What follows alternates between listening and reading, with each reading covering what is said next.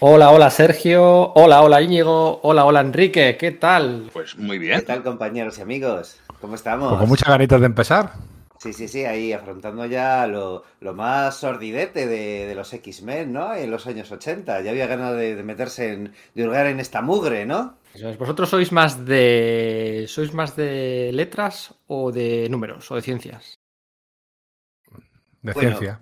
Claro, sí, yo hice ciencias, es así. sí, Claro. sí, sí. Soy, yo no soy sé de si hice cien- bien. Yo soy de letras. Yo estudié Derecho.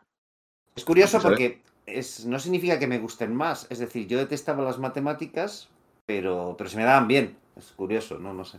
No, no siempre va lo uno con lo otro. No siempre lo que más te gusta es lo que mejor Yo- sabes hacer. Tres años de latín para luego hacer Derecho Romano. Qué gusto. A mí se me dan bien las dos cosas, pero soy más de, más de ciencias, más de números.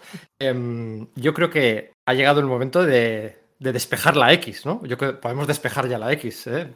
Los podcasts estamos haciendo podcast 1 de X, eh, de la patrulla X de Chris Claremont, podcast 2 de X, de la patrulla X de Chris Claremont. ¿Te ves como 3 para X.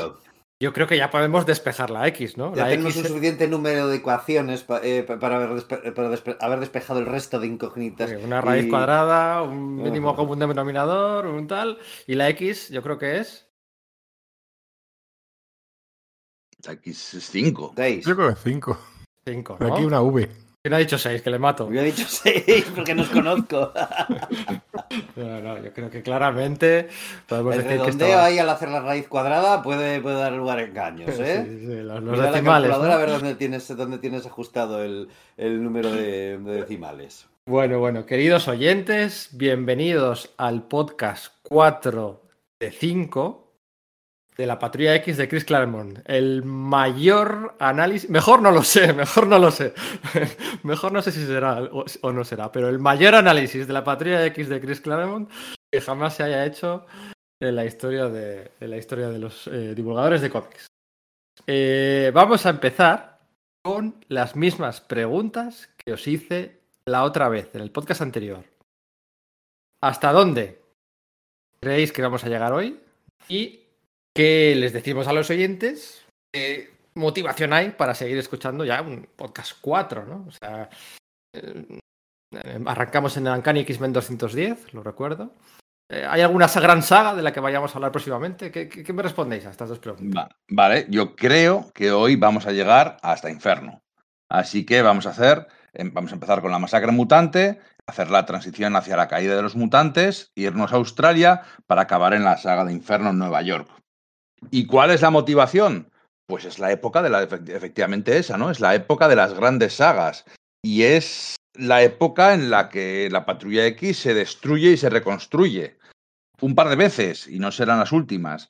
Eh, eh, creo que es una época, mm, un cambio de, con cambio de dibujante, nos diremos adiós a nuestro bien amado John Romita Jr. Y será una época de inestabilidad hasta encontrar un nuevo dibujante fijo. Y quizá por eso de altibajos. Pero creo que va a ser interesante de comentar precisamente por eso. Porque es, otro, es otra etapa diferente.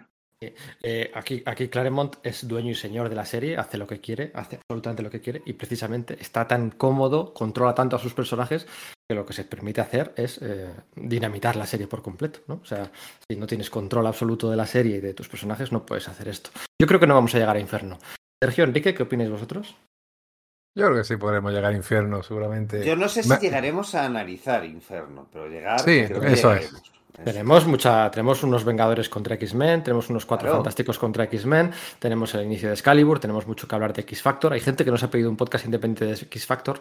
No creo que lo hagamos, porque sería muy raro al estar Inferno de por medio. ¿En qué momento lo hacemos? ¿Antes, después del...? eh, no creo que haya un Sería podcast. paralizar esta serie de, de Claro. podcast para, para encajar eso. De los nuevos mutantes nos engranó bien por, por tema era, horarios, huecos, etcétera, y pudimos encajarlo, pero quizás tendríamos que paralizar este, esto es la patrulla X y no, no estamos en ese mood, ¿verdad? Queremos hablar de, de la colección principal, queremos hablar de Uncanny. Sí, sí, yo creo que no vamos a llegar a Inferno.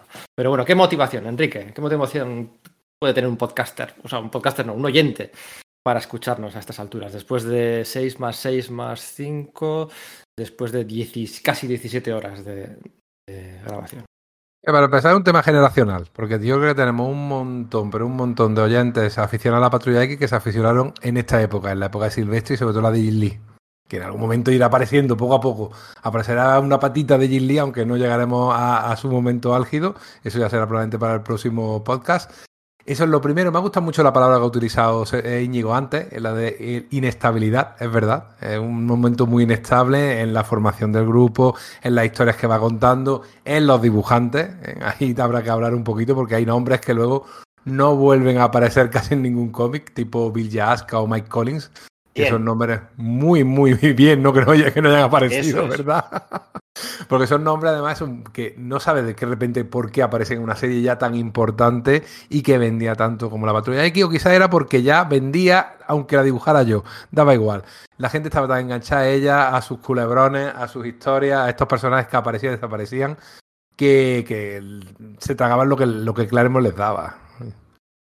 Bueno, eh, yo tengo que decir que por lo visto una de las cosas que dijeron los Image Boys a la hora de irse de, de, de Marvel era que, que Marvel le llegaron a decir que que los personajes en los que vendía quedaba igual que los dibujase, cosa que apoya un poco esto que vas a decir, ¿no? Exagero cuando le, deseo los males a Bill Jaska o a Mike Collins. Mike Collins, si no me recuerdo, es el, si no recuerdo mal, es el mismo Michael Collins que hizo el, Peter Cannon Thunderbolt en DC en los años 90, con el viejo personaje de Charlton. Entonces, sí le tengo un mínimo de respeto. Pero es verdad que esta etapa... el revolucionario irlandés que se había redimido. Ah, bueno, sí, claro, claro, podía haber sido él. ¿no? Era Liam Neeson, ¿no? En aquella película. Hay un, hay un cantante que se llama así también, ¿no? ¿Michael Collins? No, Phil Collins. Sí. Ah, Phil Collins. Pero ese no es el actor del Día de la Marmota. Bueno, da igual. Vamos a, vamos a empezar. Espera, vamos a ir... Una cosa, Ese, una cosa que quiero el decir. personaje es Phil Dunphy, ¿no? No, Phil Dunphy es el de la serie. Phil, Phil- se llamaba Phil el personaje de- del de la marmota. Bueno, es igual. Solo una cosa que quiero decir, por lo que creo que sí, una cosa por lo que añadir, por lo que creo que es importante este podcast. Que ya lo hemos dicho. Es, la era, es el advenimiento de la era de los grandes eventos Marvel. Sí. En concreto, los eventos de la familia mutante. Hasta ahora, efectivamente, ha habido interrelación entre las distintas series, pero es para ahora por primera vez con la masacre mutante, que es con una de las cosas con las que primero empezaremos, con las que se establece eso de vamos a hacer algo similar a Secret Wars 2, pero centrado tan solo en la familia mutante. Aunque luego eso tenga eh, repercusiones, obviamente, el universo Marvel es común a todos. Y Pero eso, muy tímidamente, ¿eh? Empiezan casi Sí. que, bueno, por allí en el mismo momento están, pero no es todavía lo que patita, pasaría con así. Inferno, la caída sobre todo Inferno. Mm. eso es. Pero, eso, pero entonces eso da lugar a cosas maravillosas, y a cosas que a mí honestamente no me, no me gustan mucho. Y efectivamente la calidad gráfica es heterogénea, hay momentos de absoluta brillancia y momentos en los que quizás por la combinación de tintadores con determinados dibujantes, pues las cosas no salen. Pero los momentos que son buenos, lo son mucho. Y creo que merece la pena oír hablar de ellos. El podcast 1, que llegaba hasta la saga de Fines Oscura, podríamos catalogarlo como el ascenso, ¿no? El podcast 2 podríamos catalogarlo como la Estabilización. mm, estabilización, Consolidación. consolidación y éxito comercial. El podcast 3, el del otro día, desde el 175 a las puertas de la masacre mutante, es el de la eclosión de lo que es la franquicia, pero una franquicia que no que todavía no está interconectada del todo, ¿no? Y este ya es la franquicia conectada mm, con, con- con un barniz comercial y editorial muy, muy potente. Pero bueno, ahora vamos a. Y el, y el podcast 5, pues algunos dirían que es el descenso, La muerte por éxito. muerte por éxito, sí, bueno, ya llegaremos, ya llegaremos ahí. Venga, vamos a empezar. Hoy no voy a decir yo aquello de mm, mi nombre es Pedro Monge, este es el podcast de Sales Peligro, esperamos que salgamos la experiencia, no lo va a decir Íñigo, no lo va a decir Enrique, no lo va a decir Sergio, lo va a decir alguien... A ver si le reconocéis, a ver si reconocéis la voz de este joven artesano. Hello, this is John Romita Jr., and I want you to come to the danger room. I hope you survive. Thank you very much. All right. Bueno, menudo lujo, ¿no? Joder, sí. Eso ha sido Íñigo, que estuvo de visita en Gijón, fue, ¿no, Íñigo? Sí, sí, estuve en Metrópolis Gijón. El artista, el invitado de lujo era, era Ron Jomita Jr. Bueno, los, los invitados de lujo eran John Jomita, Anthony Daniels y David Galán Galindo, el director. Pero bueno, estaba Jorge Jiménez, estaba Bruno Redondo, estaba Pepe Larraz, estaba un montón de gente. No está mal, ¿no? No, no, estaba genial. Y tuve la suerte de estar cinco minutos, menos de cinco minutos con John Ramita y decirle, bueno, lo importante que para mí fue su Iron Man, que fue el TVO que me aficionó de verdad a los superhéroes. Quizás es el que me, me dije, esto es lo mío para siempre. pude decírselo. Y me vio que me ponía, que me ponía como soy yo sensiblón y me dio un abrazo. y luego le pedí, luego le pedí esto. ¿Es Y cierto guay. que escucha nuestros podcasts? ¿O, o es un rumor? sin No, so- solo cuando tú no sales. Ah, vale, vale, sí, sí. Claro, como Tengo- sabe que no me tengo gusta. entendido que te confunde con Enrique. No, pero bueno, también, también estuve en su charla que dijo unas cuantas cosas muy interesantes y una de ellas que es muy que, que de- dejó caer, que es muy aplicable a lo primero, primero casi que vamos a hablar, que es el- Vale. los motivos de su marcha. El, el- bueno, el nuevo universo, bueno, supongo, no sé, ahora hablamos. Eh, la última vez, en el podcast anterior, nos quedamos en el Uncanny X-Men 209 USA y eh, vamos a empezar con el Uncanny X-Men 210 USA. Examen sorpresa. ¿En qué mes se publica? ¿En qué mes se publica el número 210 de la Patrulla X? No Para sé. contextualizar al oyente, ¿no? Contextualizar Ah, al vale. oyente. Vale, eh, vale mirarlo. Da puntos. En 1986. ¿Qué mes? Vale. Según, e- según esto es octubre del 86. Según el pues. Y la fecha de portada sí, pero la publicación ya sabéis Es que no lo puedes saber. A veces son dos meses, tres meses. Espérate, voy a. yo- Os voy a dar una claro. pista, os voy a dar una pista. La Vale, portada del dos, una pista muy trampa, sencilla. No contestéis, os voy a dar una pista. En la portada del Uncanny X-Men número 210 son los la patrulla X, ¿no? Eh, ¿Sabéis? Así con ese retrato, como mirando de lado a cámara, con Lobezno fumando, las garras, la portada clásica de la masacre mutante. ¿Cuál es la siguiente portada? La del número 211. ¿Qué tiene de particular? Así. Ah, ostras, vale. Ah, la del 25 eh, aniversario. aniversario. de. La de No, los la la la alrededor. cenefa. Entonces, Claro. si eso se publicó en julio, de, en agosto de 1963, esto, debe- el- eh, esto debería ser agosto de 1988, ¿no? Eh, ¿no? 66. eh, 86, debutan, en perdón, el, sí, sí. Debutan en el 61, sí, eso es. Eso es, sí, Es- sí, en el 61, perdón. Luego la anterior sería en julio del, del de, de 1986, ¿no? Todavía no era bi- bimensual, ¿verdad? Que luego lo fue. No, se fue bastante después, un par de años. Correcto, exacto. ¿eh? A través de, ¿eh? si tenemos, si, si anclamos en el tiempo esas portadas eh, clásicas de, que, de todos los cómics Marvel de aquel mes, con aquella eh, fenéfaga, con aquella eh, recuadro, El marco, con todo- ¿no? El marco del dibujito. con, con lo- con todos los héroes aquellos eh, alrededor y, y ese primer plano de Lobezno, en este caso, ese es el 25 aniversario de Marvel. Pues bueno, esta salió un mes antes, ¿vale? Examen sorpresa, pregunta 2. En el mes anterior, o sea, en el mes del 210 de Uncanny X-Men, ¿cuál fue el cómic más vendido de Marvel? Aquel- imagino que un No, Secret pues, ni Wars. idea. eh, Estaban Secret Wars todos en- 2 ya debería haber terminado, ¿no? Vamos a decir que un Cani X-Men 210. Pues no, Uncanny X-Men 210 es el segundo cómic más vendido. El primero fue, en esta ocasión especial, el número uno de los G.I. Joe. Muy Ah, bien, el- muy bien, muy bien, Gio. El de los Special Missions, ¿no? El número uno de, de los G.I. Joe, pero luego el 2 es Uncanny X-Men, el 3 es Classic X-Men, ¿eh? por el... Por, por, por, Claro, comienza la. la- o sea, estamos El- ya con la reedición, ¿no? De... Eso es, el 2 de Classic X-Men. El número 3 está X Factor número 9, ¿vale? Son tres puestos en el top 4. Luego está el número 1 de Electra Asesina. El número 6 es el anual número 1 de... Íñigo estaba pegando un trago, lo he visto por la, por la cámara, casi se atraganta al oír, eso. Sí, sí, sí, sí. Ay, de Asesina. Luego hay un anual del X Factor en el puesto número 6. Y luego está Star Brand. Star Brand, Star Brand, Star Brand. Porque vamos a hablar un poquito de la iniciativa de Jim Shooter para este 25 aniversario. No era simplemente un recuadro de portadas conmemorativas, sino que, sino que tuvo esa idea de bombero hasta cierto punto, creando el nuevo universo que iba a tener dos consecuencias, o tres, bueno, la segunda y la tercera es muy parecida, el mismo origen, misma consecuencia, dos consecuencias heavies, muy heavies, muy, una para bien y otra para mal, o dos para bien, depende a quién le preguntes, la franquicia mutante. ¿Cuáles son las consecuencias, examen sorpresa, del que Jim Shooter creara este nuevo universo en verano del 1986?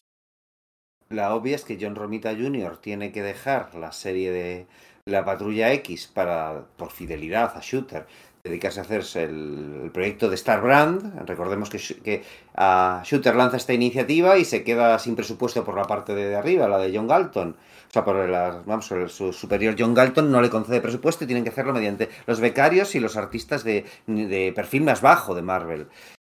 Claro, excepto el propio Shooter que dice, bueno, pues yo me pongo aquí a, a guionizar la serie, la serie Bandera y necesito una estrella detrás. ¿A quién le puedo pedir el favor? Pues a John Romita Jr., que se va para allá, ¿no? En, en palabras de John Romita Jr., no, fue, no le pidió ningún favor. Fue una orden No, ¿eh? directa. Eh, de hecho, no, no dijo su nombre. Habló, habló para bienes de todo el mundo, de toda la gente con la que ha colaborado a lo largo de los años. Habló muy bien de Chris Claremont y decía que como al principio no se entendían, llegaron a ser muy buenos amigos y continúan siendo muy buenos amigos a día de hoy. Pero no digo a decir el nombre de Jim Shooter y lo que dijo es que él estaba muy a gusto en, en, X, en X-Men, que quería continuar y, se, que tenía muchas ganas de contar la masacre mutante, pero recibió la orden de que tenía que irse. Y además que no dejaba ningún lugar a, a duda o no fue una recomendación, sino que tuvo que irse a una serie que no le interesaba y que no es lo que él quería y que encima fracasó. Sin embargo, Jim Shooter a veces ha contado que era todo lo contrario, que era John Romita Jr. que llamó a su puerta diciendo, oye, yo te ayudo, yo te... Y, pero si estás haciendo la serie más vendida donde ganan más dinero, me da igual, me da igual. Probablemente sea lo que contó John Romita Jr. conociendo cómo se la gastaba Shooter, pero él ha dado otra versión, ¿eh? el editor. Eso es, al final el nuevo universo está hecho por los eh, pretorianos, pretorianos que en aquel momento, momento digamos que respaldaban a Jim Shooter, ¿no? Eh, gente que estaba por aquel entonces en el bullpen, como Vince Coletta, como Bob Lighton, pretoriano, mano derecha de Jim Shooter, eh, John Romita Mark Jr., Grunwald. Mark Grunwald, y luego gente recién entrada, como Paul Ryan, ¿no? Que es el dibujante de, de DP7, y la de Cyforce, que la hizo Teixeira, ¿no? ¿Quién hizo aquella de Teixeira, eso es. Gente, gente, gente, digamos, bueno, pues baratita, ¿no? Baratita. Entonces, eh, aunque intenta alternar, los dos primeros números de Star Brand salen intercalados con sus números de Uncanny X-Men, eh, pues bueno, tiene que dejar la Patrulla X. Que ojo, en Star Brand, Romita está siete números. Luego, al volver, todavía no hay un equipo creativo, um, un dibujante titular en Uncanny X-Men. Podría haber vuelto ahí, pero no vuelve, ¿eh? Vuelve a hacer aquellos dos números de Amazing, los de la propuesta, y luego ya sí, para, para gozo personal mío, su, su Daredevil con, con Anno Senti. ¿Cuál Él, es la...? Lo, lo que sí, perdona que te interrumpa, pero lo tengo fresquito, ¿no? Lo, que- él lo que dice es que él se ve fuera de Marvel. En ese momento, cuando acaba, cuando Starbrand se hunde y, y despiden a Shooter, y él está muy desencantado, se ve muy fuera de Marvel, y que, que menos mal que encuentran Daredevil, que empieza a trabajar con Anno Senti, que, además que, que Daredevil era su personaje favorito desde la infancia, y que es lo que más es el trabajo que más agradece haber hecho en su vida. Así que bueno. Eh, pero bueno, que podía haber, la historia podía haber sido muy diferente, podía haber sido de en aquel momento. Sí, eh, es un año de muchos cambios, ¿eh? el 1986 es un, año que no lo olvidemos en el que, en el que eh, Marvel se vende. Hay unos nuevos dueños en, en Marvel, ¿no? Los de New World Pictures. Es un año, el año de Born Again, el año de Watchmen, es un año de, bueno, hay gente que, que, bueno, pues, es muy De, recurrente. Hablar de la recopilación de Mouse, de, de Dark Knight Returns, ¿no? De, de esta asesina, de, de, pues, muchos con esos, con ese gran pistolón en la portada de Bill Sienkiewicz que iba a marcar pues toda una época, ¿no? Y bueno, es un año de muchos cambios y Starbrand, pues, pues el, el nuevo universo se la pega. ¿Qué otra consecuencia eh, tiene eh, directa y en este caso creativa la examen sorpresa, el, el, el nuevo universo? Imagino que Bob Lighton deja Factor X y eh, para ir al nuevo universo y menos mal, porque Mm, ahora- no, no, ¿No? eso va por otros, Va por otra vía. Va por otra vía, sí, sí. Pero fíjate, yo hubiese apostado por lo mismo, siguiendo la misma lógica que tal. Así que, no sé, eh, ¿algún artista de X-Men entra a trabajar eh, a través del nuevo universo Marvel? No, No, eh, claro, es un tema de ventas que, que- que- que quizás yo sea el que más tiene el toque con eso, pero para lanzar las series del nuevo universo, la, la- la- la cúpula, ¿no? La cúpula de, de- de- de Marvel como empresa le exige a le exige a Jim Shooter que tiene que cerrar algunas otras series, ¿no? Tiene que cerrar algunas otras series que son las que menos vende. ¿Cuál es la serie que menos vendía de Marvel por aquel entonces? Dazzler, seguro. ¿Y la otra? Y la otra. mm, Power Man y Iron Fist todavía aguantaría unos, un año más, por lo menos, ¿no? No, Eh, bingo, las dos series que menos vendían de Marvel en aquel momento eran Dazzler y Power Man and the Office. ¿Cuál es la consecuencia directa de esa cancelación de series? que tenemos a Dazzler libre para la Patrulla X, pero también a Dientes de Sable libre para la Patrulla X. Eso es, Dientes de Sable, que como sabéis y hayamos comentado en su día, hace ya mucho tiempo, concretamente en el podcast 1, era una creación en la serie de Chris Claremont y John Byrne en la serie de, Puño de Hierro y por lo tanto de ahí no le podían sacar. De ahí no le podían sacar, por cierto. Ostras, me, me, ha volado la cabeza totalmente esto porque no había visto esos hilos. Yo suponía que era el tema de John Byrne se va a DC a hacer Superman, con lo cual Claremont se ve se ve con libertad de decir, bueno, voy a coger, a, voy a, coger a, dientes de sable con mi idea de que quizás no estaba utilizándolo por la pugna que había tenido con Bernie, porque las ideas con que tenían de utilizar al personaje con respecto en los, en los X-Men, aunque muy distintas, pues habían sido cosas de entre los dos. Entonces, el momento que, claro, yo lo que había asumido era eso, decir, no, Bernie se va, ¿no? Pues ahora ya puedo hacer lo que quiero. Y no, no, no, esto tiene mucho más sentido. Me habéis volado la cabeza, chicos. Qué, qué bueno Qué bueno conversar con vosotros. eso, es, eso es porque estaba atento al podcast en los días anteriores. Y si me he enterado que no podía usar a Misty Knight y a Colin Wing, tampoco podía dientes de sable. Qué bueno. Entonces, dientes de sable y eh, Dazzler ingresan en la cabecera. No hubiera pasado nada, ¿eh? Si Dazzler se hubiera quedado en su propia serie. Sí, bueno. había ganas de usar a Dazzler, ¿eh? Porque ya ahora comentamos que en Factor X era la candidata a ser el miembro femenino del grupo y sin embargo. Bueno, no a ser. Hay un, hay un Marvel Age, una revista de Marvel Age, no sé qué número, que aparece ya con varios modelitos eh, bueno, pues, eh, de diseños, ¿no? Eh, para que los lectores eligieran o vieran qué opciones había y cuáles molaban más. Que por cierto, a mí no me gustan nada los diseños originales de X Factor. Nada. Pero los, originales, dices, con los que aparecían como Blight and Evas Guys. Eso es, nada. Pero los, los, los uniformes, digamos, post-inferno, tanto de Jean Grey como de Arcángel, como del Hombre de Hielo con ese cinturón y como de Cíclope sobre todo, me parecen los mejores uniformes que han vestido esos cuatro personajes. Pero yo es que además voy a vestir a la bestia. O sea, bueno, sí, la bestia, le gusta azul mm. a todo el mundo, pero honestamente, y es uno de mis personajes favoritos, eh, Hank McCoy, pero visualmente tampoco me ha hecho mucha gracia nunca, excepto ahí, cuando, cuando es más masivo y con el traje marrón y este, es una combinación muy rara y a pesar de eso me, gusta mucho su aspecto. Pero no me, sí, me gusta, pero no es mi favorita. Al final mi favorita ah, siempre, mí será, siempre será por Josh Pérez, ¿no? Pero los otros, el de, el de Jean Grey, ese rojo con esa, con esa X en, amarillo tan funcional. O sea, eso te lo hace Les Ross o Frank Whiteley y vamos, y, y, estás 30 años haciendo portas alternativas de eso. Me parecen los mejores, los mejores. Yo con Arcángel no estoy tan de acuerdo. Bueno, claro, Arcángel es un personaje distinto. El del Ángel, a mí es que me gusta el de Neil Adams. Sí, pero Arcángel es Arcángel. Cuando lo dibuja John Byrne queda muy bien el ángel, ¿no? Sí, sí, sí. Pero el arcángel me gusta mucho.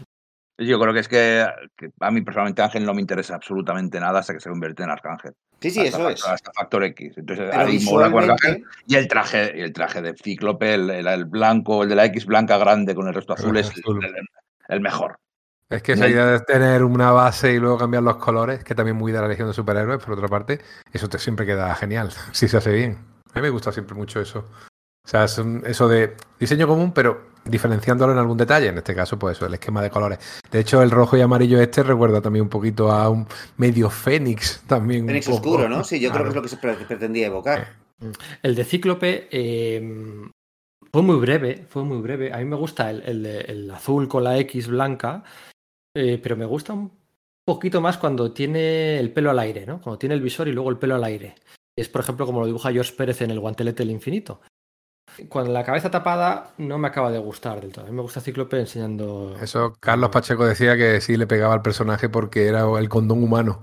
Era alguien que no quería, que siempre estaba retraído, que nunca se dejaba llevar y que por eso tenía que llevar ese uniforme. A él nunca le gustaba que llevara el pelo al aire. Sí, Porque ya que se había soltado el pelo, literalmente. Eso es, ¿no? Que Scott se soltaba el pelo. El al aire es como, quizás no es el, no, no, va muy en personaje. Pero bueno, a mí estéticamente sí me gusta con el, con el, con el gorro. No, simplemente, no es ya el, este asunto, digamos, de... A mí me, me, gusta con y sin, y me gusta que incluso que lo alterne, porque el traje no es sin capucha, sino que es con capucha, y a veces se la pone y a veces no. A mí, sí, a, mí sí me gusta. Sí que entiendo ese concepto de la represión que tiene Cíclope y que de hecho cuando le quitan en Factor X, le quitan la capucha, eso es en lo que se basa Jim Lee para hacer su diseño con el traje azul con la movida amarilla en el pecho, que es la que llevará de todos los 90 y por el que será más famoso, ¿no? Por la serie de animación. Sí, sí, eso es. A mí ese punto alfa menos retraído sí que sí que me gusta. Me gusta más ese cíclope más, más alfa. Eh, porque son muchos años ya ahí en primera línea. O sea, hasta qué punto retraído. Bueno, o sea, es que bueno. Eh, eh, penúltimo examen sorpresa. Se ha hablado mucho de la transición que si entre editores, que si Jim Salicourt, Louis Simonson en su momento, ¿no? En plena Roger Stern, al principio de la, de la etapa de, de, Chris Claremont. ¿En qué momento entra Anno Senti como editora? Porque no pusimos el foco en eso la última vez. ¿En qué número exacto entra Anno Senti? ¿En qué número aproximado entra Anno Senti a editar la serie?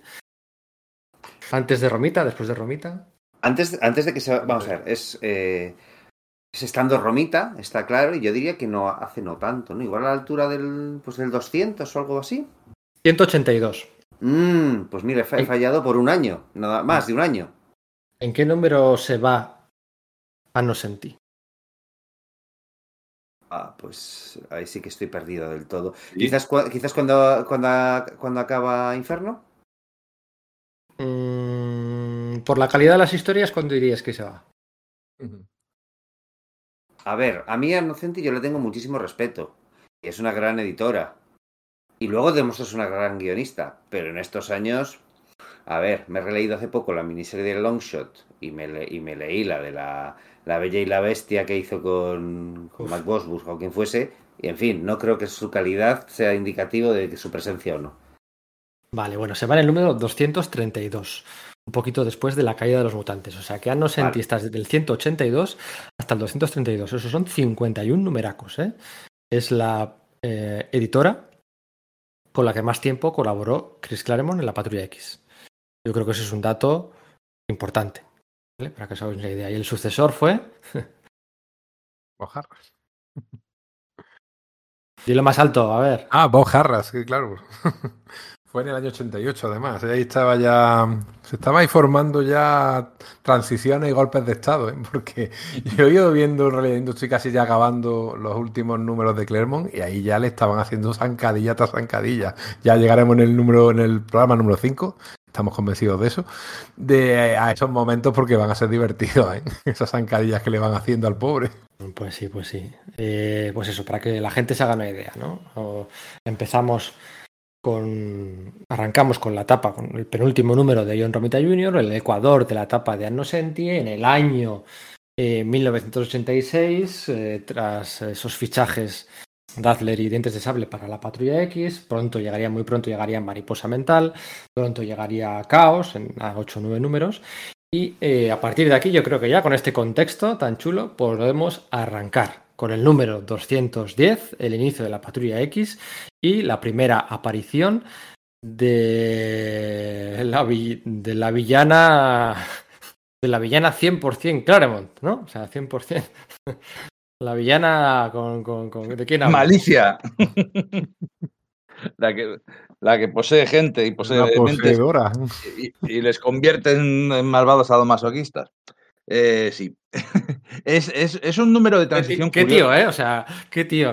Te crea karma, a mente maestra, te crea no sé qué. ¿no? Y luego, los... venga, otra vez, malicia, ¿no? O sea, es que, sí, claro, es, es, una historia, son sus fijaciones, ¿no? Es decir, porque dice que a principios de los 70, bueno, a principios, a mediados de los 70, cuando, bueno, es que esto yo creo que nunca lo hemos, lo hemos contado bien, ¿no? De la ¿Por qué puede tener fijación Claremont con eso y por qué la sociedad estadounidense podía tenerla también a principios de la etapa de Claremont en los X-Men a mediados de los años 70? Es que mientras él está empezando, se produce un hecho histórico ahí que es que a, la nieta de, de Randall Hearst, al, al, magnate de la prensa, Patty Hearst, la secuestra una organización de ultraizquierda y mediante su misión sexual la convierten a su causa, de hecho ya cambia de nombre y de identidad, y al final la policía la pilla porque está atracando bancos con ella. Eso es un hecho que causa una conmoción enorme en la, en la sociedad estadounidense. Y yo creo que de ahí hay muchos ecos y muchas réplicas, pues eso de Claremont al principio. Lo que es un poco de coña es que, bueno, pues ya casi 10 años después siga con eso, ¿no? Pero que, que, que parece que siempre como, ah, es que este Claremont, bueno, joder, es que era un interés de la, del, del, mundo en su momento. Pero ya en ese punto, yo no, no lo tengo A tan ver, claro. A mí era la, la época del síndrome de Estocolmo, o como dicen la jungla Claro, de bueno, Estocolmo, Noruega. Pero... Sí, sí. Ya, pero bueno, que mente maestra, karma. luego- es que va a venir luego el Rey Sombra y nos va a dar la tabarra. Nos va a dar la tabarra con el Rey Sombra. ¿Cuánto tiempo nos va a dar la tabarra con el Rey Sombra? Pero Que, mucho. que a mí me encanta, o sea, que- porque empecé por ahí, me, me encanta la saga de Glamour final y me encanta todo ese rollito de mm, eh, en quién confías y tal. Me, me gusta mucho, ¿no? Pero bueno, que. que A ver, Igual. pero ya lo hemos una- comentado, es que es de verdad que son sus fetiches. O sea, es que Eh, Claremont es un aficionado al sadomasoquismo. No lo ha escondido, se lo ha, lo ha dicho en entrevistas. Es, le gustan esos, esos rollos, le gustan esos, bueno, esos juegos eróticos, no solo juegos eróticos, sino forma de vivir la, la sexualidad. Y, y- y impregna toda su obra. Ya lo hemos comentado muchas veces, el body horror, la dominación, el control mental, eh, la, lencería, los, bueno, los cueros, los, la- eh, todo, esas cosas. En esos números de Bill Yaska, de este dibujante que probablemente muchos de nuestros amigos oyentes quizás no les suene porque fue una persona que dibujó 12 números en un par de años en Marvel y luego desapareció. En esos números, el body horror, el estilo Cronenberg, recordemos que en esa época ya estaba David Cronenberg haciendo sus películas. Vamos, ya eh, es horrible con esta Jean Grey llena de tentáculos. En fin, que eso se va a exacerbar incluso a continuación. O sea, que es que no lo deja el tío. y claro, cuando lo vas leyendo eh, mes a mes, eh, pues no lo notas tanto, pero cuando lo estás leyendo como lo estamos releyendo, por lo menos Íñigo y yo, que somos los que siempre releemos, es que es verdad que se hace casi pesado, ¿verdad? Y aburrido. Digo, otra vez, y otra vez, y otra A vez. menos, a menos que te guste mucho. Eso sí, si te va la marcha es lo mejor que puedes escuchar. Digo, Oye, ¿te imaginas eso? A Claremont y a George Pérez de juerga una noche un sábado en un por clubes Buah, de, de Nueva York? Porque me refiero, a Pérez también le gustaba este Sí, tema. No es el exactamente la misma vertiente, ¿no? Pero No. A él le gustaban más las señoritas vestidas de superheroínas, haciendo posturitas y tal. Le iba también mucho. Aunque bueno, algo de también más sórdido había cuando te acuerdas de Sax and Violence. a eso voy, ¿no? Que Sí, sí. Que, que sea una, una- un proyecto que en vez de Peter David, pues quizá, quizás lo Y mira, y ahora que has nombrado a Peter David, el otro día estuve eh, viendo un hilo de, de Twitter de que, hablando de que eh, Chris Claremont en esta época estaba como un poquito endiosado. O sea, que en las convenciones de cómics parece o que no le gustaba ir o que realmente era muy borde, que cualquiera que llegaba y le decía algo que no le gustaba lo trataba con la punta del pie. Ah, aquello Incluso- de ¿por qué debería importarme? Cuando Pues llegó un joven editor, alguien que acaba de. "Eh, Estoy trabajando en Marvel con- allí contigo. Y dice, y a mí que me importa. Pero es que eh, Tom. Brevoort estuvo a punto de, de liarse a guantazos con él cuando Tom Brevoort estaba empezando, que empezó en el año 88 más o menos. Lo, he- lo he visto en, en alguno de los correos, que es casi más interesante leerse los correos que leerse el propio cómic, en el que aparece, eh, mira, tenemos un nuevo editor asistente, alguien recién llegado, Tom Brevoort. Y digo, joder, que lleváis ya, después de 35 años, llega el tío eh, en Marvel, no hay quien lo eche ni a caliente. Vamos, lo ha hecho muy bien. Bueno, hasta hace, hasta hace un año no era el que más tiempo había estado, era Ralph Macchio. Ahora sí que, ahora sí que tiene De ese es, es curioso. Dependiendo, dependiendo de cómo cuentes a Stan Lee, como miembro o como freelance o tal, pero bueno, Stan Sí. Lee, pues evidentemente Eso va va, a aparte. ganar- va- va- va- va aparte. ¿no? Lo que quiero decir es, a mí me sorprende eh, todo lo que le dejaron mostrar sus fijaciones y sus intereses en, esta, en el cómic más vendido de la industria. Eh, hoy estamos, no, que quiero, quiero decir, que los cómics superiores, seguro que los de Marvel, desde, desde luego desde la compra de Disney, son mucho menos arriesgados sexualmente. Tienen, puede que tengan ciertas cosas, pero no, no, no dicen las cosas que decían ni siquiera en los años 2000 y desde luego lo que implicaba, aunque hay cosas que no se podían decir, las implicaciones eran mucho más gordas en, que en, en- en estos cómics. Es que la mayoría de los cómics no tienen un sello, hoy en día de Marvel, no tienen un sello autoral tan grande como lo tienen estos cómics de Claremont. me parece, me parece ins- insultante hablar de la Marvel de hoy en día en un podcast como este. la Que hemos venido a disfrutar, ¿no? No creo, no, No a llorar. Pero bueno. no creo, no creo que dentro de 35 años nadie está haciendo un podcast sobre. Bueno, em, Bueno, sobre alguna serie sí que se harán. ¿ah, Siempre sí? series. Sí, sí. Alguna habrá. Vale, Sí, las de Kieron Gillen, ¿no? Y las de Alewin. Bueno, eh, vamos a hablar de la masacre mutante.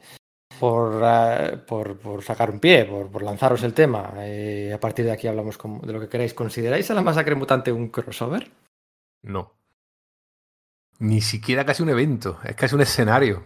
o sea, porque sí, tiene un fondo común, pero luego cada serie va a su bola. Es que a mí me hace mucha gracia que tenga más que ver Thor y Factor X, por motivos obvios familiares, pero que se crucen más que la propia patrulla X, que de repente dice, mira, un rayo óptico de cíclope, ya está.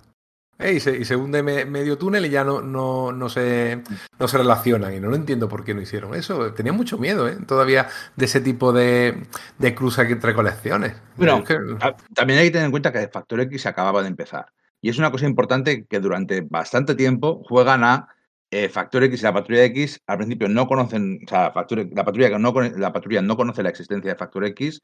De hecho, en este primer número, en este 500, en este 210, Pícara ve un primer anuncio de Factor X, cazadores de mutantes, pero no lo Mm. relaciona con la patrulla original. Y durante mucho tiempo se va a jugar, durante- de hecho, durante todo este podcast, se va a jugar con el cuándo se encontrarán, cuándo sabrán el uno del otro, eh, y habrá- desde luego desde el principio habrá pequeñas pistas, pero Claremont lo va, a re- lo va a retrasar todo lo posible hasta llegar a Inferno, que es cuando de verdad los dos grupos se, enfren- se, se cruzan. Vale, Eh, veo tu mano y subo, eh, órdago, como se diga. Eh, la patrulla X no sabe que Jean Grey ha vuelto a la vida. Eso es. o sea, O sea, no solo- esta pasada la masacre.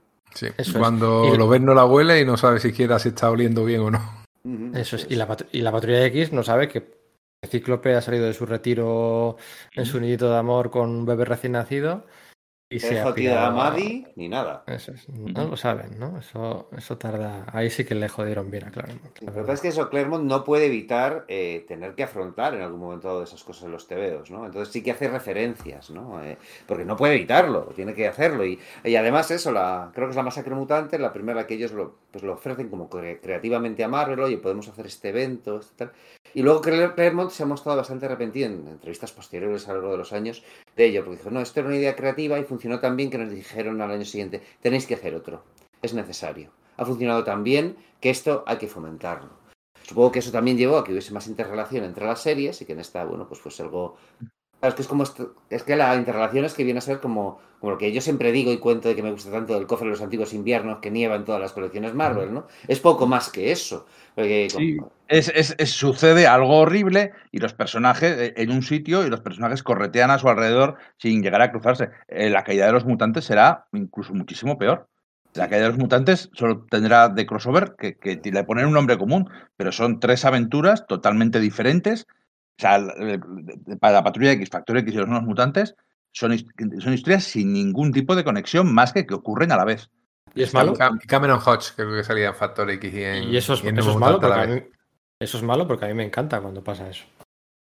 No, pero quiero decir que es que no tienen, no se la vendes bajo, falso, ba- bajo falso- eh, falso pretexto te veos a la gente diciendo, coño, esto aquí pone eh, Fall of the Mutants tie-in. Voy a, sa- voy a comprarlo, pero tendrá que ver. Bueno, pues te lo has Claro que tiene que ver la, pat- la patrulla X luchando en Dallas contra el adversario, con, la, con Factor X luchando contra Apocalipsis en Nueva York, o con los nuevos mutantes en la isla del Doctor Moro, o Mm. como se llama aquel tipo. A ver, lo de Factor Las- X, es- no, no quiero adelantarme eh, porque me voy a saltar, pero el Factor X puede tener sentido porque temáticamente, porque después de la caída de los mutantes y del, o sea, de, de lo- de lo que pasa con, los, con la patrulla en Dallas y lo que pasa con Factor X en Nueva York, se supone que los mutantes en teoría debían haber empezado a vivir una nueva era dorada de, de adoración por parte de la humanidad o de, de que la gente viera que, que habían sido héroes, etcétera, cosa que no duró pues nada porque ya estaba claro cuál era el pescado y lo que vendía verdaderamente en la, en la franquicia, ¿no? Pero se supone que eso es lo que pasa, que es como, oh, todo el mundo ve públicamente que han salvado el mundo y dicen, qué bueno es la patrulla X, son como los Vengadores.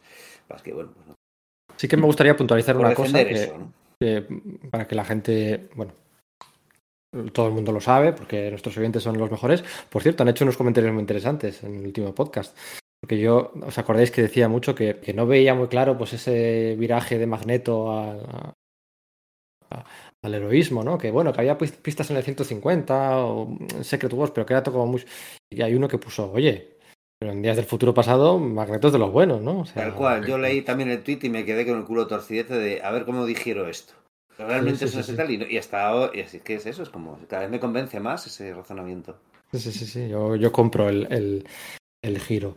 Em, eh, lo que iba a decir es que la masacre mutante es un crossover con X Factor, que X Factor surge como, bueno, pues como una puñalada, bueno, una puñalada, no, un, un hachazo a la espalda de Chris Claremont con uno de sus las manos derechas de Jim Shooter, con Bob Lighton, pero para la masacre mutante Bob Lighton ya no está.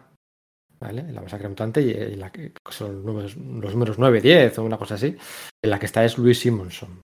¿eh? Así que sí que iban por su lado, Pero no había una enemistad entre los eh, guionistas de cada serie. Anno Senti no era la, guionista, la editora de, X Factor, ¿eh? El editor de X Factor era Bob Harras. Sí, pero a mí me, encanta cómo surge, como, como pues lo que decimos, ¿no? Como dices, como un golpe de Estado y, y quitar a los personajes del control de Claremont y hacer una cosa puramente corporativa. Y es tal desastre, hacen tal puta mierda o tal chapuza tremenda que tienen que rectificar, tienen que echar a esa gente y ponen a gente, a, los amigos de Claremont, a Luis y a Walter Simonson, que lo estaba petando en, Thor. Y entonces a partir de ahí, eh, la, fuerza de la razón de Chris sea, la fuerza le da la razón, ¿no? Somos tan buenos y nuestro grupillo son buenos, somos tan- hacemos tan buenos tebeos que tenemos que tenéis que, que las, las altas esferas tienen que doblarse a nuestros designios, lo cual todavía le eleva más. Claro, pero bueno, es que es importante, bueno, hemos dicho cuatro veces, empezamos ya con el 210, pero todavía no estamos preparados. Es que el, el punto de, origen de Factor X es un sinsentido tremendo. Eh, habíamos visto la historia de amor de Claremont, la historia de amor de, que había hecho Claremont de Cíclope y de, de Madeleine Pryor, que, joder, que nos caía muy bien, era una chica muy simpática, muy guapa. Se enamoran, tienen el hijo y se retiran. Vale, guay. Empieza Factor X. Madeleine es una loca del coño. O sea, us- uso la expresión cual. eh, sabiendo que es una expresión machista, porque está contado desde un punto de vista súper machista. Porque es Madeleine, que era un personaje súper racional, súper. Eh, una tía preparada, dependiente, gu- guay. De pronto aquí, ¡ay! Todo está mal. ¡ay! Te estás pensando en Jean Grey. ¡ay! Estás pensando. Dice, oye, que mira, está viendo las noticias. Sea, que está viendo las noticias y, y está viendo que ha ocurrido algo con mutantes, ya está todo el día pensando en los mutantes, coño, que es mutante, que, que, que no va a dejar de ser mutante porque se haya casado contigo. Y dice, ya, y tiene una bronca del copón. Y al día siguiente le llama el ángel y le dice, oye, tienes que venir a Nueva York ahora mismo. También es cierto que sí que es cierto, le dice que porque Jean Grey ha resucitado. Y eso él no lo dice. Pero bueno, eh, y eso mal por Cíclope. Es que es un, es problema que este inicio mancha al personaje de Cíclope para muchísimo tiempo porque eh, lo que hace es coge un avión y se va de Alaska a Nueva York. Lo cual es razonable. Si tú te llaman y te dicen, oye, una persona que estaba muerta ha resucitado, que es nuestra amiga de toda la vida, pues vete, va- vas para allá a verlo. Y tú, y tú vas. Y ella le dice, si te vas de aquí, sin saber por qué se va, lo cual es, claro, si- fíjate, si supiera por qué se iba, todavía podría tener una justificación, pero sin saber, dice, si te vas, no vuelvas. Cíclope va para allí y asume que la mujer le va a dejar después de con un, con un niño recién nacido. Y luego todo está llevado de pena, ya llama a casa y ya no está, ella no coge, no se sabe si ha muerto, ha desaparecido, la ha dejado, no lo saben ni ellos. El, y luego el punto de, el punto de origen de, de Factor X es eso, y luego una idea todavía más terrorífica y más terrible, y más estúpida sobre todo, que es la creación del grupo de Factor X como un grupo de vamos a decir que somos cazadores de mutantes, que solucionamos su problema mutante, somos los cazafantasmas con mutantes, como método de reclutar mutantes y de protegerles en secreto. Cuando obviamente montar una campaña de publicidad súper grande y nosotros acabamos con su problema mutante, no va a conseguir que la raza humana esté... Claro, Bueno, vale, yo, yo eso, ¿no? yo eso sí lo compro, ¿eh? eso sí lo compro, sobre Oh, todo por la, va, Mira, por la- eso es como ¿a ti si no tú eres los- de un grupo no antidesahucio los- y dices que eres de Desocupa. Es lo mismo. Bueno, no te interesa. ah, Bueno, a ver, una de la- ¿cuál fue una de las pelis de moda de aquel, de aquel año? Pues supongo que Los fantasmas. De- Es del 84, de- pero Pero bueno, Sí, bueno, no, quiero la, segunda año- parte. de- de- 89. de- sí, em, Sí. Tardaron eh, entre una y la otra. Eso es, Cazafantasmas, que también tendría su, su, su eco en Inferno, por cierto. Eh, em, premisa de Cazafantasmas. Unos tipos que cazan fantasmas. Sí. Y que sí. cazan fantasmas. O sea, no son gente que son pro fantasmas y dicen que cazan fantasmas. Eso, no son Pero que fantasmas se- cazando fantasmas. No, pero que se publicitan, o sea, se publicitan como una em, Sí, sí. como una, Una fuerza privada como- que hace el trabajo es. que deberían hacer las, las autoridades. Y entonces. Eso es. Sí, eso es. De hecho, de hecho, a mí me encanta Cazafantasmas. Pero, Pero que si tienen la, parte esa comer- tienen la parte esa comercial de, de, de vallas, de sí, sí. publicidad de los autobuses, de, de tal, de ta- tarjetas de visita o con lo que fuera. ¿no? Sí, sí, pero si lo que cuestionamos es que unos cojan y vayan a fomentar que la sociedad se vuelva todavía más paranoica con Ah, ellos. vale, vale, sí, sí, bueno. Claro, claro, claro. Aún- aún- vale, ahora sí también lo compro. Me gusta, era una idea. Me parece una idea cierta. A mí, cierta a mí me, parece una, me parece una idea horrible. Es, es- es- es como si eh, los panteras negras montan un Cucus Clan. Claro. Es que Bajo estas capuchas, fíjate. ¡No esperabais este giro! Recuerdo No con sé. cierto cariño. En su momento me funcionaba de niño. Me compré un especial primavera de Forum. que tenía El, de- primera- el que se pegan con la Dinamo Carmesí. Eso es que tenía en la portada una sí. hoz y un martillo en forma Qué de bonito hielo. es y qué malo. Sí, La, por- la portada sí, es sí. buena. Sí, muy, muy poco la portada. Bueno, el, di- el dibujo es de Bob Lighton en ese caso, ¿eh? Porque en la serie regular el dibujo no era de Lighton. En este anual sí, era dibujo, portada y. O sea, Bob Lighton y- dibujando un tío con armadura, ¿qué me dices? Ya, eso es, sí, sí. no, me, Me, gustó. me me pinchas no gustaba-. Me gustaba Cameron Hot, tenía cierta gracia. Por cierto, en X Factor, un poquito después, después de la masacre mutante, en el número. eh, ¿Sabéis por qué es importante? El número 16 de, de Factor X de Forum. Eh, no. Yo sí lo sé. Yo No, sí lo yo no sé.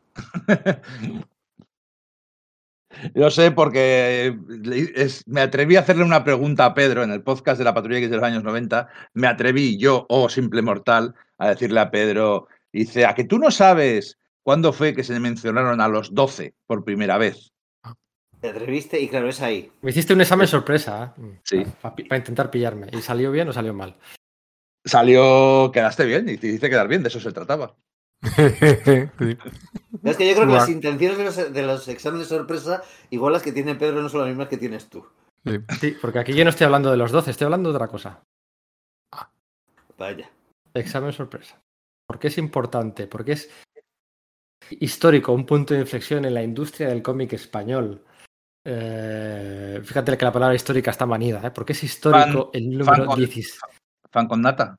Eso es, el número Ah, 16 de Factor X, que, aquí es como se traducía, en vez de X, Fac- o sea, X Factor, en Estados Unidos era X Factor, para estar en las baldas al lado de X-Men, aquí es Factor X.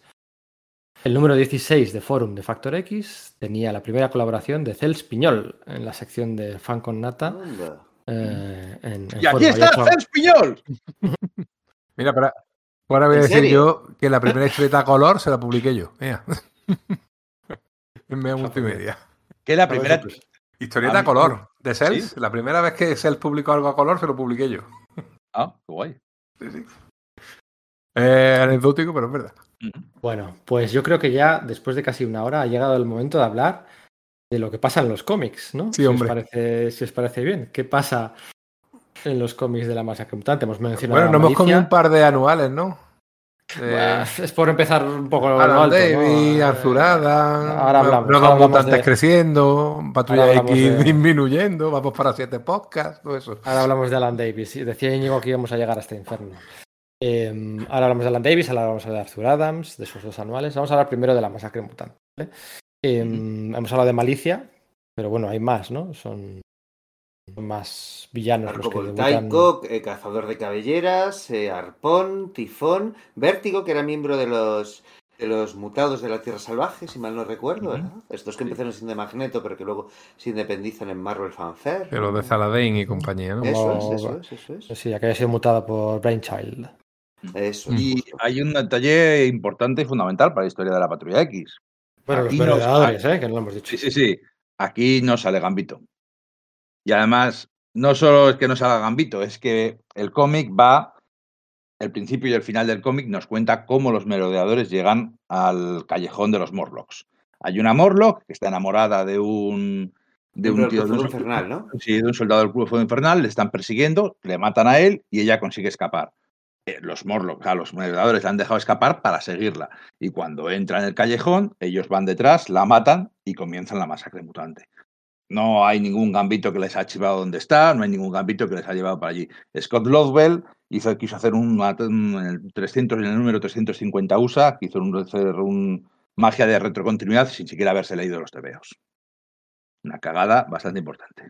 Los merodeadores como concepto son interesantísimos porque son, yo creo, de los poquitos, salvo quizás Bullseye, asesinos natos dentro de los supervillanos Marvel. ¿eh? Yo es que no tampoco recuerdo. O sea, eso de 6 o 7 tíos que lo van a matar gente, punto pelota, sin ningún otro tipo de, de motivación de robar, dominar el mundo. No, no, no. Vamos a matar gente. En este caso, a los morlos que estaban en los túneles de Nueva York. Oye, pues como concepto es curioso y otro pasito más hacia la dureza del cómic de los 90. Tiene además gracia porque hemos estado diciendo cómo en los números anteriores, en los podcasts ast- anteriores, Clermont hace mucho por redimir a, sus, a los villanos que ha estado presentando. Incluso el Mm. Club Fuego Infernal en ese punto, tras la batalla contra Nimrod, inclu- recordemos, incluso Nimrod había tenido sus momentos de humanidad, ¿no? Ese super centinela venido del futuro. Bueno, pues el Club Fuego Infernal, como se ha aliado con la Patrulla X para luchar contra Nimrod, les ofreció una alianza a la Patrulla X y Magneto, que en ese momento es el director de la escuela Xavier, recordemos, eh, sustituyendo a Charles, que está en el espacio con los Shear, se piensa esa, esa alianza. Entonces empiezas a ver que esos, ese Club Infernal quizás no son, ya no son tan enemigos. Y, y Bueno, de repente aparecen. ver, estos- sí, Siempre, siempre queda claro que claro. son unos hijos, de, unos hijos de perra que están Sí, siempre sí, conspirando sí, entre ellos. Eso sí, nos da lugar a una de las, de las escenas más divertidas, que es cuando va Magneto a entrar en la sede del Club Infernal y se cruza con los Factor X. Y dice, míralos, estos que se han hecho malos, Que ahora, ahora- cazan mutantes. Y Factor X dice, mira Magneto, que iba de bueno. Y ahora resulta que entra aquí. Y se va con el Club Fuego Infernal. Vamos a pegarnos. No, que mucha gente. Venga, vámonos a casa. Ya nos Pero olvidamos de esto. Sí, Como sí, la dejo en la acera, ¿no? Sí, sí, sí, es, es genial. Oye, pero que os estáis, os noto que os estáis mofando un poquito de la de esa situación de, de, de Patrulla X y X Factor no cruzándose en ningún momento por casualidades, porque tal, que no sé qué. A mí, del- del- de las tres veces que lo hizo Claremont, esta me parece la menos vergonzosa, porque cuando después de la derrota con Magneto en la Tierra Salvaje, que sobrevive la bestia Jean Grey por un lado y la Patrulla X por el otro lado, y se tiran números y números sin saber que los otros están vivos respectivamente, eso me parece vergonzosísimo. Eso y ya, luego- lo dijimos, ya lo dijimos en su momento. Vale, bueno, a- aquí lo hace por segunda vez y luego lo va a hacer otra vez con la con el lugar peligroso y Australia y tal. Y también va a es haber algunos. insostenible la situación. Sí, sí, sí. Eso es, o sea que de las tres veces que, que- que ya te podía tener ideas. Bueno, da igual. Que las tres, lo hizo tres veces. Tres veces.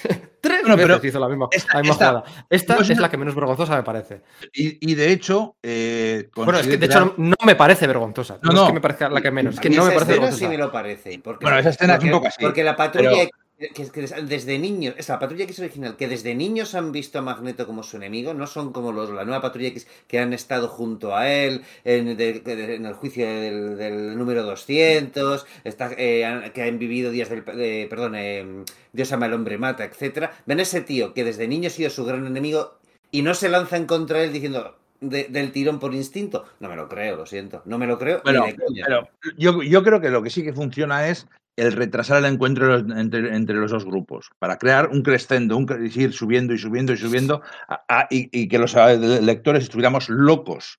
Porque, porque cuando ya esta etapa yo ya puedo decir que yo ya la viví en directo. Entonces ya estábamos locos cuando que por fin se encontraran Factor X y la Patrulla X y nunca llegaban a encontrarse hasta llegar al infierno, claro. Hombre, yo imagino que la idea original era que ya que uno iban de cazadores de mutantes, el enfrentamiento era lógico. Luego cuando se encuentran realmente no iban ya de cazadores de mutantes. Se lo echan un poco en cara, mira lo que hicisteis, pero realmente esa situación ya la habían abandonado Ya, porque ya, es que está ya muy mal hecha. Ya la comentaremos, ya la comentaremos ese encuentro porque yo le tenía muchísimas ganas y para mí en su momento fue una decepción. Pero bueno, pues queda, queda mucho. Hay otra puede, cosa ser que no, llegue- puede ser que no lleguemos. ah, Empiezo a pensar yo también que puede ser que no lleguemos.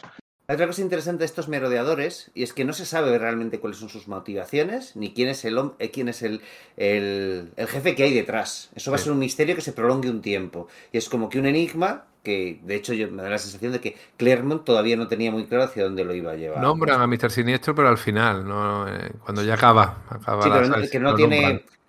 O sea, que es por dar un nombre al tipo que tal. Me da la sensación de que no tiene muy claro el concepto de, de cómo va a ser ese villano, ¿verdad? Y casi parece un nombre de estos que dice, uy, qué chulo está, lo voy a decir aquí por si me lo vayan a... Sí, o sea, que quitar a alguien". honestamente creo eso, me puedo confundir, ¿eh? que igual Sí. sacáis, saquéis por la manga alguna, alguna entrevista en la que dice lo contrario y tendré que comprarme mis palabras, pero me da la sensación de que es algo que él no tenía muy pensado, sino que no, ahora voy a dar un, un puñetazo sobre la mesa, voy a cambiar cosas, además de otra cosa que está muy bien, y es que nos presenta una faceta de, de Peter, de, de Peter Rasputin, de, de- Coloso, que no habíamos visto antes en realidad, cre- creo recordar, que es su faceta como, como dibujante, como artista. Te hacen hincapié en ello, ¿no? Se encuentra, Eliana y él se encuentran viejos dibujos suyos antes de que se uniesen a la patrulla X, porque ya no sabe muy bien qué hacer con él, creo yo. Y aquí es donde le va a dar el giro y va a hacer que, el, que el- la- lo que comete después cuando se enfrenta a los merodeadores asesinando a uno de ellos, que sea mucho más impactante. El hecho de, no, este se suponía que, tener, que tenía que ser un artista, tenía que hacer algo bello, no se tenía que haber manchado las manos.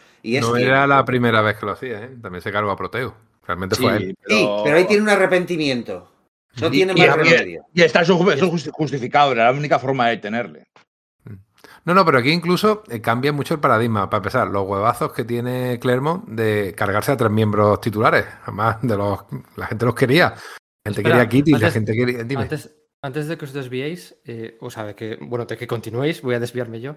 Creo, creo, creo, creo, creo que la faceta artística como dibujante del Capitán América tendría que mirarlo y no me apetece ponerme a buscarlo ahora. Creo que es una idea de Chris Claremont. Bueno, una idea, una idea y un guion y un cómic del Capitán América como año y medio antes de la etapa de Roger Stern y John Byrne. Tendría Sí, que mirarlo. luego- Entre Roger Mackenzie, etcétera. Me quiere sonar lo que dices, ¿eh? No lo había pensado, pero puedo ir por ahí. ¿eh? Vale, eh, lo puedo buscar en background mientras habláis, Vale. pero creo que lo que hizo con Coloso también, lo- o sea, esa faceta del Capitán América eh, es cosa de, es idea de Claremont también, ¿vale? El caso es que son, y- son ideas, son ideas que tienen mucho sentido, ¿no? A, a- a Sí. posteriori, quiero decir, no los había nunca mencionado, pero la retrocontinuidad es buena de verdad cuando te dan un dato nuevo del personaje y dices, vale, cuadra, tiene sentido, me pega que este alma cándida, que este tío sencillo eh, sea en el fondo un artista, o hubiera podido ser un artista de no haberle llevado la vida por otro lado. Que le queda bien, o sea, no le hubiera quedado bien a lo, a Lobezno, pero, pero a Coloso le queda fantástico. Y es que, que está, que lo hace y ya parece que siempre lo ha sido. Esa es la buena retrocontinuidad, ¿no? La que cambia el personaje para siempre de una forma orgánica. Y luego cambia un, un poco el paradigma de comportamiento de la patrulla X, porque al fin y al cabo aquí está- están ante una gente tan despiadada que lo que van es a matar, ellos mismos dicen, no nos podemos cortar. De hecho, hay una escena que me encanta que, que Tormenta le dice a Lobezno, haz lo que quieras, solamente quiero un prisionero. Los demás no pueden matar si porque no se merecen menos. El, el 210, que es el previo, es el último número completo de John Romita Jr. El 211, que es el. Aunque la, la, masacre mutante son ese número previo y otros cuatro números, cada uno con un dibujante. Eh, es el, el 211 es el combate de verdad. El- la toma de contacto con los, con los merodeadores en los. Y cuando vemos a los, a los merodeadores hacer su trabajo matando Morlocks de verdad. Y ese es un dibujo. El dibujo está hecho. es- Está hecho a pachas entre Romita y. y Red Blevins y queda de lujo. Se complementan, y luego de hecho el tintado de Dan, de pero, se complementan que flipas. O sea, la narrativa es de Romita y se nota que la historia está contada como la, cuenta, la cuentan Romita, pero los detalles, la, la dureza, esos rasgos muchas veces más exagerados que les daba, o más detallistas que les daba Ble- Blevins, queda de lujo. Eh, este es otro de esos de mis números favoritos de la, Patrulla X, eh, aunque es, probablemente, es probable que sea mi número favorito de la Patrulla X. Esta salvajada de pelea en el que tres miembros de la patrulla, Rondador queda herido de gravedad y queda, y queda en coma, Colosos que recibe tantas heridas que no puede moverse de su forma eh, blindada y se queda paralizado, y Gata Sombra queda atrapada en su forma de fase, se funde a la mitad de la patrulla X, que eran seis, que el grupo de la portada son seis, y quedan Pícara, Lobezno y Tormenta sin poderes. Eh, es una burrada, es un cambio generacional increíble. Eh, el- Quizás los tres más populares, los que quedan, también fue por eso. No, no sé cómo, de popular sería Pícara en aquel momento. Quizás iba en aumento y nos estaba gustando a, a la gente porque era una chica, ya era- había, se había convertido en una tía buena. Es cierto que Rondador llevaba mucho tiempo que había perdido mucha popularidad, pero Kitty, Y Kitty. Coloso, ¿mm? Kitty, durante la etapa de Romita, quitándolo de los Morlocks, no, yo creo que no está en el primer plano que recibe Pícara, ¿no? Fíjate, venimos de, del combate, el número anterior a todo esto es el combate de Pícara con, Nimrod, con los poderes de. O sea, eh, yo creo que Pícara partía la pana por aquel entonces. Por aquel entonces se usaba la expresión partir la pana, no, no, ahora. No sé para qué. Eh, en cualquier caso, aquí deberíamos, hablar, hab- deberíamos haber hablado antes del anual en el que Mariposa Mental ingresa en el grupo, pero molaba más empezar por la, por la masacre mutante. En el tercer capítulo tenemos ese combate dibujado por Rick Leonardi entre Lobezno y Dientes de Sable. Y en el cuarto capítulo tenemos un combate también entre Dientes de Sable y Mariposa Mental, que iba a tener su repetición, ¿no? Su repetición, pues, pues, pues 10 años después. Dibujado por Joe Madureira en plenos años 90, también en la mansión, con dientes de sable y, y mariposa mental en, en otro cuerpo, otro uniforme y otra tal. Y un combate que se estuvo construyendo poco a poco, poco a poco, durante bastantes números en, esa, en- en X-Men y en X-Force, con Boom Boom, que estaba por allí.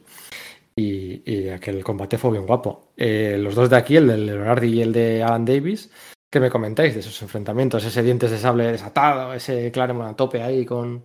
Como, como número de acción son brutales. Lo que pasa es que tiene gracia porque en el primer eh, número en el que se enfrentan Dientes de Sable con Loberno, Loberno tiene cabeza. O sea, Loberno no tiene un ataque de furia berserk, sino que lo que hace es eh, distraerlo para que rescaten a Sanador, porque sabe que necesitan a Sanador, el miembro de los Morlocks, para intentar curar a los compañeros que están malheridos y a todos los Morlocks que están malheridos por el ataque de, de los Morlocks. Está bien pensado. Y luego vuelve a pasar lo mismo con Mariposa. Mariposa también, eh, con cabeza, intenta alejarlo de la mansión donde están los heridos hasta que llega Lobezno y ahí sí tiene un ataque de furia berserker que es brutal. Es, que además aquí lo que teníamos en 10 números, un montón de dibujantes, pues yo que sé, que es que eran nombres, Blevins, a mí me encanta, pero es que tenía incluso a Jackson Guys, que hombre, es Ya, un tío más te- funcional, Ya, pero, Pero- es que ahí yo hay una cosa con la que no coincido con vosotros, es con las, son las bondades de Dan Green. El número de Bad Guys es un tío que me gusta moderadamente, es un tío que me parece que cumple es muy pero funcional es- y muy buen narrador. Eh, y tiene momentos que son brillantes. Su Sí. novela gráfica de Piratas del Espacio me flipa, su prestigio de la bestia con Jim Starlin me flipa. Tiene momentos que me gustan Fue dibujante de Superman un montón de años. Pero aquí, con las tintas de Dan, Dan Green, con ese lobezno de esa, esa splash page que abre el número iluminado por un, por un coche, es de Es coña. flojo. Es, de- es- es- es- es escala Mike Bosworth. Es, es muy flojo, pero es que, de todas formas, es que los, los dibujantes, fíjate, los dibujantes de la masacre mutante son Romita y Blevins, Rick Leonardi, Alan, Le- Alan Davis y Barry Windsor Smith. Pero yo, fíjate que cinco super cracks y aún así yo creo que no funciona. O sea, el primer número es tan potente que todo lo demás, un baile de dibujantes, cada número con un dibujante buenísimo, le resta consistencia. De hecho, no, ¿qué es la masacre mutante? Es el primer número y quizá el segundo, el tercero ya es la pelea en la mansión. Sí, yo, yo el- lo considero consecuencias, los siguientes que se consideran. Claro, es que, pero es que, sí. es que la masacre mutante se ve más en Factor X, realmente, Mm. que se, pasa, se pasan más tiempo en los túneles que la patrulla X. Y, y encima, Simonson dibuja los, los túneles mucho peor. Eh, Simonson, con todo lo buenísimo que es, obviamente, Walter Simonson, los túneles mutantes, los túneles de los Morlocks no están sucios, no están llenos de mierda, no son claustrofóbicos, al, al revés, son gargantuescos. Parece que estén en la estrella de la muerte, en realidad. ¿no? Exacto, parecen naves gigantescas. Tal como lo dibuja eh, Simonson, no, no funciona del todo, aunque luego tenga magníficas escenas, ¿eh? como por supuesto la mutilación del ángel a, mano de, a manos de, de Arpón. O Thor, eh, Thor herido luchando contra este aplastador, o como se llama el tío ese.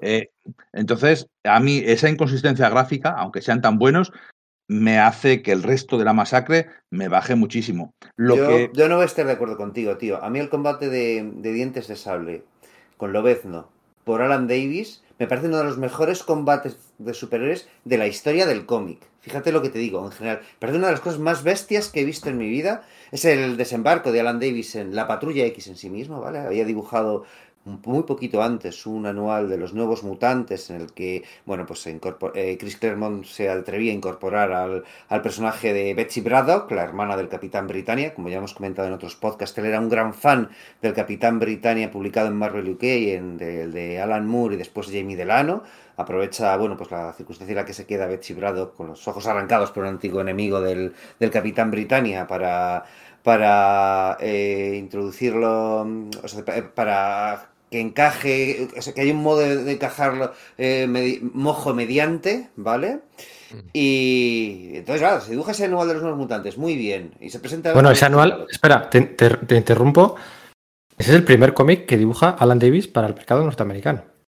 No, había dibujado antes. Bueno, espera, eh, Batman perdona, perdona, no, no, Spider-Man. perdona, Para la no. franquicia mutante. No, yo estoy- para, para Para Marvel, Marvel, para Marvel, para Marvel, Para para Marvel Marvel, dibuja. USA. Sí, sí, vale, Marvel acuerdo, USA. A eso me, a eso me refería, no. Vale. No, por no. supuesto. Compro, pero no, pero no, vale. no, no, no contradice lo que digo, porque lo que digo es que el primero que dibuja para la serie de la Patrulla X, para Uncanny X-Men, es el combate con dientes de sable. Y es un tema que me impactó muchísimo. Pero es que el siguiente, el de Barry Windsor Smith, con malicia, poseyendo a Dazzler y a- acabando del todo con cualquier prestigio que pudiese tener ante la opinión pública la Patrulla X al poseer el cuerpo de, de Picker y ser, ser filmada de- con una sonrisa cruel permanentemente, a mí me parecen magistrales. De verdad que son dos teos seguidos que a mí me volaron la cabeza. De hecho, aquí en Forum... Pero, pero son, publicado- son, son inconsistentes, al no parece la misma historia. No, pero son, es que... son unos pistachos que flipas. O sea, son, son, son De hecho- de una hecho- detrás de otra.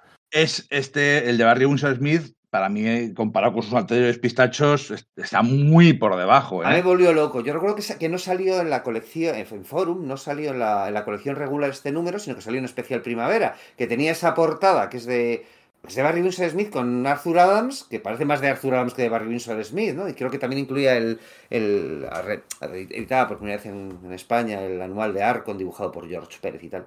Y de verdad que me volvió loco, porque yo entendía que eso no era parte de la saga de la masacre mutante, sino que eran las consecuencias. la- Ya, pero la- tú no entendías, pero es que sí lo ves. Y, y de hecho, lo que nos plantea la, la historia es que los vendedores entran en el, tú- en el túnel, luchan contra la patrulla X, luchan contra Factor X, alguno muere, pero luego se van de rositas. La patrulla X no consigue detenerles, consigue salvar la vida a algunos, a algunos merodeadores que fin ojalá de la sido- masacre mutante ojalá hubiera matado un sido montón de Morlocks. Ojalá hubieran sido muchos menos, porque para el caso siguieron dando por saco mucho tiempo y siempre aparecían muchos más de los, de los supuestos supervivientes, ¿no? Pero quiero decir, eh, presenta a los merodeadores, y, pero la historia sí, y esto es parte de esa misma historia, de, lo que plantea es, esto va a ser un enfrentamiento a, a- a medio plazo contra los merodeadores, ¿no? una casa del juego del ratón entre los dos equipos. Pero para mí la inconsistencia gráfica que hay ahora y que luego sigue, porque luego después viene un número de también Alan Davis, en el que presenta a estos nuevos tíos, a estos tres antiguos héroes convertidos en Que entinta a correctamente Dan Green rompidos, y le queda como el culo de y nuevo. le Dan queda como el culo, exactamente. Es que el entintado de, Dan- de Niri en ese combate que dices contra el Sable está súper bien, pero el entintado de Dan Green Eso es. lo, lo, Le tenemos lo- lo- lo encumbrado estropea. a ese hombre, pero, pero no, no queda bien. En, en ese número lo Bueno, de vamos. hecho- que- Sí, pero en el anual de los nuevos mutantes, eh, que por cierto decíais, ¿no? Decíais en el podcast de los, de, de los nuevos mutantes que eh, nadie dibujaba tan bien a Warlock como a Bill Sienkiewicz, ¿no? Y luego hicisteis una enmienda diciendo, bueno, Arthur Adams Arthur también le dibuja muy bien a Dan Warlock. Yo hago otra enmienda. Alan Davis dibuja a Dan Warlock de. A, a Dan Warlock no. A Adam Warlock Dibuja- sí, pero a Warlock creo que no, porque dibuja con la cara redondita y no le queda bien. Pues me encanta como Alan Davis dibuja a Amigo Me. Me encanta. Claro, a mí me gusta cómo que- dibuja a Cifra eh, en simbiosis con, con Warlock, Sí. pero a Warlock por sí mismo, con la cara redondita, no me hace tanta gracia. Qué guapos son toda la gente que dibuja a Alan Davis, todas las Pues sí. mujeres y todos los hombres. En, en ese anual de los nuevos mutantes en el que Mojo convierte a todos a los chavales, los convierte en superhéroes crecidos, incluso a niños los crecidos, y son todos eh, ejemplos de la perfección física humana. Eh, es un anual muy chulo, caen algunas de los típicos eh, tropos de Claremont de lucha va, con tu mente, va a poseer tu cuerpo, mente y alma, y al final todo explota y Mariposa se queda desnuda encima de, de- del pobre Doug que se enamora de ella. Y luego encima, Doug, eh, Doug Ramsey tiene 16 años, Mariposa tendrá 30 o 29, y luego está todo el rato diciendo, uy, está enamorada de mí, enamorada de mí, pero en vez de decir, pobre chaval, dice, ¿y qué siento yo por él? Pero, Claremont, tío, ¿qué haces? Que tiene 16 y ella tendrá 30. Oye, has comentado una cosa, lo de los, los clermontismos, estos que se llaman. Yo la primera vez que fui consciente, en retrospectiva, de lo de eh, no, piden eh, no piden cuartel ni, les es ni se les es ofrecido, es en el combate de dientes de sable contra Alan Davis. De repente lo vi fue como que guay como, espera, yo esto lo he leído antes. Y entonces me di cuenta de que, de que Claremont solía usar. Fue en ese momento que me di cuenta de que realmente lo había leído varias veces y que Claremont solía usarlo. Tiene muchos, yo, ojo, eh, estoy, yo estoy haciendo mucho hincapié en todos sus tropos, en todas sus filias, en todas sus todas más, pero eso no quiere decir que no me guste, me encanta. Vamos, creo que todo lo contrario, ¿no, amigo? No, no, que- creo que queda claro que me encanta Cler- Claremont y que me encanta esta patrulla X, pero bueno, estamos tratando de analizarla y, y es cierto que cuando cua- lo que habéis Que, lo que bueno, no hay que, es que cuando se lee todo seguido, no hay que confundir cuando se dice que es ah, cuando algo es lo que menos te gusta, no estás diciendo que, que no te guste. El otro día yo dije que no me gustaba la saga tal, no sé qué, es lo que menos me gusta. O sea, no me parece una, una mierda. O, o a veces que puedes decir, pues no me gusta no sé qué de Busiek. Pues sí, pues es lo, que menos te gusta de, de su, de su trayectoria, ¿no? Pero o sea, analizar hay que sacar lo bueno y lo, y lo malo, ¿no? Y aquí, fíjate, estamos diciendo un número de John Romita Jr., otro con Bernard Blevins, otro de Rick Leonardi, otro de Alan Davis, otro de Barry Windsor Smith y, suma- y sumado el anual de, de Arthur Adams. Son seis dibujantes en seis meses, seis dibujantes en seis meses. Y Silvestri está llamando a la puerta. Mm. Pues, pues, pues, pues sí, pues evidentemente El no es la, no beneficia la serie. la mayor entiendo. coherencia. Eso es.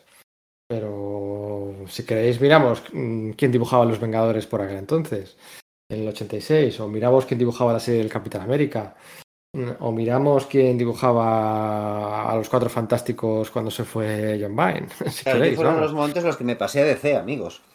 No sé. Bueno, en cualquier hay una cosa que he sacado por ahí que me parece interesante, que es lo del anual este dibujado por Arthur Adams. Porque, bueno, en el fondo es una secuela espiritual del de los nuevos mutantes. En vez de hacer mayores a los nuevos mutantes, hace la patrulla X niños.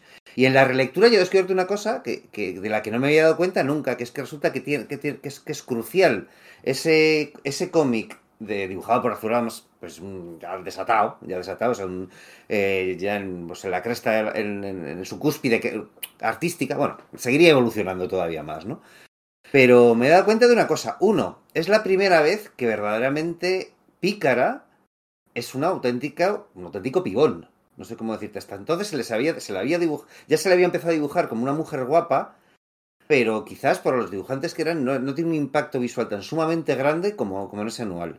Dos, a Lobezno, cuando le subyuga a Mojo y le convierte, digamos, en la, peor versión de sí mismo, tal y como lo dibuja, lo dibuja desnudo, con un casco cibernético encima, yo no, no había caído nunca en que más o menos así es como Barry Winsor Smith lo dibujó años después en Arma X. O sea, Arma eh, Barry Smith se vio fijar en este TVO para, para, para captar ese, ese, ese momento gráfico, con lo cual, en retrospectiva dices, coño, es que a Lobezno en ese momento que no claro, no estaba pensado, ¿no? Cuando se hizo el, el- anual. Le estaba haciendo lo peor que le podía hacer, llevarle a, a los momentos eh, que, que más dolor interno le podían llevar, cuando estaba totalmente subyugado proyecto, proyecto Arma X. Y tres, que no tiene ninguna, ninguna relación, pero me flipa la movida, Coloso lleva la armadura de Discordia. La que será la armadura de Discordia, el clon de cable, el malo de los nuevos mutantes, el traje que lleva en ese, en ese, en ese anual que le pone mojo, que lo lleva uno, dos minutos, tres viñetas, es el traje de Discordia. Esa movida me dejó loco. Es lo, esa increíble lo, lo Yo- influyente que fue ese, ese TVO en la trayectoria futura de varios miembros de la Patrulla X y en el estilo gráfico en general. Porque sin duda Jim Lee, eh, desde, eh, no sé si ya desde, eh, todavía desde Corea, debió leer aquello y dijo, yo quiero hacer esto. Hay- Yo, hay- todo lo que dices, todo lo que dices, soy incapaz de verlo. Soy incapaz ¿En de verlo. serio? Porque, porque yo solo puedo fijarme en rondador nocturno con espada y capa roja. Bueno, sí, es genial. sí. A mí es que se me van los ojos a eso. O sea, me parece. Bueno, los trajes de los nuevos mutantes tampoco están nada mal. ¿eh? Él se fue el, el de bala, el de bala- Pero, pero el por de- favor, pero por favor. el de bala de cañón no. El, de- el de No, hay, muchos que son muy malos. La mayoría son infames. Y el de bala de cañón, que a mí de chaval me gustaba mucho, el casco de bala de cañón es el casco de un G. El Sí, el sargento láser. láser. Sí, sí, sí, sí, Sí, sí. sí, sí. Pero por ejemplo el de Magic también me gusta un montón. Y ya te digo, el de Warlock mezclado con, con Douglas, con, con lo que será cifra, que es básicamente el fantasma del espacio de Alex Toth, me gusta un montón. Me gusta un montón esa idea de, no, pues claro, exterioriza una idea de héroe. Claro, lo que pasa es que, bueno, pues esos siete componentes, pues tres son buenos y el resto es basura. Bueno, es un buen baremo para hacer eh, trajes futuros, no sé. No, pero es interesante porque precisamente creo que es la primera vez que tienen trajes individuales. Abandonan ya lo que es el uniforme más o menos negro, amarillo, que, que luego retomarán en los dibujantes de, de la Proto Image. Es curioso que a ellos les llame tanto la atención ese tipo de uniforme. Sí, de hecho, el, el que lleva el loba venenosa, que tampoco me parece que esté mal, también es muy. Dices, coño, me parece que se ha ido adelante en cinco años lo que son las, las modas image para personajes de fondo, personajes de bajo, de bajo perfil, ¿no? No estoy hablando de un. eh, pues eso, de un Spawn o de un. o de un eh, Combat o alguno de estos, sino pues podría haber ser el- sido el uniforme que llevase uno de los miembros del equipo del Team Youngblood, por ejemplo. No os gusta Moyo, ¿eh? No. No mucho. Ojo. no mucho. No demasiado, no demasiado. Es que ya lo comentamos otra vez, es que solo tiene un tipo de. Tiene historia. gracia una vez, no sé. Ah, bueno, Pero bueno, pero bueno, quiero decir, eh, visualmente sí es interesante. Eh, cuando pilla un dibujante como Alan Davis o Arthur Adams y hace cosas a veces espeluznantes. Y, y también da mucho para mucho body horror, da para la crítica a la nueva cultura del espectáculo, pero no tiene mucho más que personalidad. Tiene- está muy loco y ajaja. No, no tiene mucho más. Curiosidad. Eh, una vez más aquí, lo ves, ¿no? Cuando se les hace pequeños, se pierden su- sus poderes y lo ves no conserva sus garras, porque las garras no dependen de los poderes. Y otra cosa, es aquí donde, donde entra Longshot, en, la mansión. Hemos dicho que Mariposa Mental, Betsy Braddock, que ha entrado en la patrulla, no es exacto. Es, es- lo que pasa es que entra en la, entra en la mansión, entra a ser parte de la gente que, que- que habita ese lugar común de los, de los mutantes de Claremont. Con Longshot pasa lo mismo, aparece por primera vez en este anual, porque como digamos el nexo para con lo de Moyo, ¿no? Aparte de, bueno, por supuesto, también Betsy Braddock. Y, a partir de entonces empezará a ser un personaje fijo hasta que no sé si hay un momento que se dice oficialmente eres miembro. Pero ¿A quién? bueno. ¿A Longshot o a Mariposa? Eh, a Longshot, porque sé que Mariposa Mental sí que lo tiene. Sí, que ese es el al la- final del el de enfrentamiento, el final del enfrentamiento de, de, de Alan Davis con. O sea, de dientes de sable con Lobezno, sí. No, a, a Longshot Sí, no se lo dice. que- Simplemente se mete que- en el pájaro negro y ya está con ellos y se van a Escocia.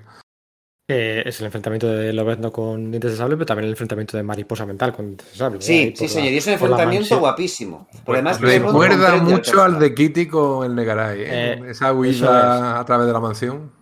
Ostras, Eso, acá- sí. ahora que has dicho esto, recuerda mucho con Alan Davis metido y Siloque metida, o sea, con Betsy Braddock metido. Acabo de recordar que el- ese anual de los nuevos mutantes tiene un final que, re- que recuerda mucho a- al otro anual que hará más adelante Alan Davis con la Patrulla X, ¿no? De, que se- ¿Os recordáis, no? Lobezno coge el, pi- el poder absoluto después de haberse cargado de Horda, la horda, ¿no? Y destruye el cristal este. Pues aquí, Betsy Braddock también tiene un momento en el que accede a otro estado super de conciencia debido a esto de Mojo y toda la leche y rechaza a Espiral ahí, con un, con un gesto similar moviendo el brazo izquierdo hacia un lado, ¿no? Tiene un poco... Hay una, una pequeña simetría con eso. Igual es, es- es un poco de rebuscado, ¿verdad? Bueno, pues nada, vamos, vamos, a, vamos a seguir. Eh, hay una cosa que estaba clara, ¿eh? Eh, a estas alturas de Uncanny X-Men 200, eh, 214, ¿no? Que ese número coincide, para que os hagáis una idea, con em, 214, lo estoy buscando aquí, con el número 49 de los nuevos mutantes. Con el número 49 de los nuevos mutantes. Em, no se puede decir que Claremont no estuviera intentando continuamente hacer que los nuevos mutantes molaran. O sea, intentaba una, o sea, bueno, intentaba y lo conseguía, pero se esforzaba eh, de darles el spotlight, ¿no? El, que si el anual, que si el, el otro anual, que si tal, que no sé qué, era todo el rato hasta el número 49, 50, iba a estar poquito más. Iba a estar hasta el número 54 de los, de los nuevos mutantes en, en a aguantar seis números más después de la el crossover con la masacre mutante. Se anunció, se anuncia en las secciones de correo eh, como un permiso temporal, como una ausencia temporal para coger fuerzas, ideas, tal, otras cosas, con la intención de volver. Nunca volvió, nunca volvió Claremont a los nuevos mutantes, aunque la serie se quedó en buenas manos. Por cierto, este mes se publica un, obro, un nuevo Omni- Omnigold, el último Omnigold de, de los nuevos mutantes. Eh, después de la... No sé si hacer aquí el descanso, hacer una pausa. Vamos a seguir un poquito más. Eh, después del número eh, 213, después de la masacre mutante, se publica una de las... Pues que no sé, cinco es eh, quizás demasiado. Una de las diez mejores miniseries de la historia de Marvel. Una de las diez mejores miniseries de la historia de Marvel. Se publica ya con John Byrne eh, en la distinguida competencia. Se publica eh, la miniserie de los cuatro Fantastic, Fantastic Four versus de X-Men. Cuatro números guionizados como Los Ángeles por Chris Claremont y dibujados como Los Ángeles por John Bogdanove y entintados como Los Ángeles por Terry Austin con un estupendo color de Glynis Oliver. ¿Qué, qué contamos de, de, esta miniserie? Eh, hemos hablado alguna vez de ella en este podcast, porque está en un cruce de caminos con los Cuatro Fantásticos y demás. Eh, ¿Qué contamos de...? ¿Os, ¿Os, puedo contar una historia muy curiosa? Siempre sí. que habéis hablado de esta miniserie, yo he callado, porque no la leí en su momento, no la leí... No. ¿eh? No la había leído nunca, hasta hace poco me cogí casi... O sea, el, presidente de club de, el presidente del club de fans de Kitty Pride resulta Correcto. que no ha leído Los no, Cuatro sí Fantásticos la... contra los X-Men. Ahora, sí la, ahora sí la he leído. Me compré el, me compré el Omnigol número 7. De hecho, lo pedí a, lo pedí a Comics Universal. Eh, uh -huh. me, me, di cuenta que tenía huecos, que tenía los anuales de una destrozados, el anual de Hordak lo tenía descajeringado, me faltaba la miniserie de, de esta y, tenía, y lo del anual de los nuevos mutantes también lo tenía hecho mierda. Y bueno, pues me animo y me llamé y, y eh, Universal Comics, en universal-comic.com, eh, compré el, el Omnigol número, número 7, ¿no? A partir de los 50 euros. Eso es, como eh, están por ahí cerca, nada que pillases, ya te saldrían gastos, gratis los gastos de envío, ¿no? Vale 54 euros. Ah, que vale 54. A veces olvido lo, lo, en qué punto estamos. Bueno, pues está claro, sí. no necesitáis más para que en cualquier punto del territorio peninsular, si hacéis un, un pedido a universal-comic.com, el envío, los gastos de envío salgan gratuitos, eh, llegará muy rápidamente, a mí me han llegado en ocasiones al, día siguiente, perfectamente embolado, es decir, eh, eh, siempre incluyen alguna cosita, unos marcapáginas, algo por el estilo, nada, un servicio genial y bueno, pues el fondo de armario que tienen ahí no solamente son todas las novedades, que es lo que por lo que principalmente recomendamos esta tienda barcelonesa aquí en Sala de Peligro, sino además por, por todo el fondo de armario que tiene, pues encontrar muchas cosas antiguas, estoy convencido, no lo he mirado, ojo, ¿eh? pero estoy convencido que tendrán bastantes números de estos de Forum, de los que publicados por Forum, de este, de este material que fue publicado en los años 80 en su día, seguro que los puedes localizar en su página web. Y, bueno, siempre es un gusto. Estoy buscando, un, estoy, estoy buscando, eso, pero he puesto en el buscador la imposible patrulla X y claro, los. los, los Sale mucho. Bueno, yo creo que Forum... Forum no la llamaba la, la, la impasible claro. patrulla X. Esa, esa es la jugada, ¿no? Pon especial, es, especial primavera o la patrulla X, por ejemplo, que, pero, que igual te sale el 214. Especial primavera, patrulla X. Este Cuatro Fantásticos Patrulla X se publicó en Marvel Heroes. Es verdad. Eso se publicó en Marvel Heroes. Yo lo tengo, de hecho, en un, en sí. un retapado. Yo no lo tuve en su día, lo, tenía, lo, lo estaba comprando un amiguete, lo leí. En cuanto lo vi en retapado, se vino para casa aquello. Mira, era... yo me voy a tirar a la piscina con esta miniserie. Para mí es la mejor historia de los Cuatro Fantásticos que se ha hecho nunca. La mejor historia de Red Richards sí. que, se ha, que, se ha, hecho nunca. Sí, sí. Pero no solo eso, tiene la mejor página que ha escrito nunca Chris Claremont, que es esa, esa escena en la cual eh, Franklin evita el suicidio, otra vez el suicidio, de, de Kitty. Es maravilloso. Sí, que la veo llora. Es de los cuatro o cinco TVOs que yo lloro, ¿eh? Cada vez que la leo, cuando lo he releído, es que me parece tan bien vale, hecha, tan bonita. Es que de hecho la, dar... la, premisa es que me flipa, es que me encanta. Para X, pero es una historia de los cuatro fantásticos. Sí. Voy a, dar, voy a dar mi opinión como alguien que no se lo leyó en la infancia, que no está cegado por la nostalgia y como alguien que se la ha leído por primera vez hace tres meses. Es la polla. Es muy buena, tío. además plantea cosas que solamente Mark Waid eh, volvió a retomar 20 años después. Deja, o sea, deja, deja un par de frases, un par de momentos de caracterización de los cuatro fantásticos que son asombrosos. Sí. La, la, conversación que tiene Riz con Ben y Riz que está, está hablando de, su mismo, de sí mismo y le dice, ¿tú crees que soy eh, implacable o algo así?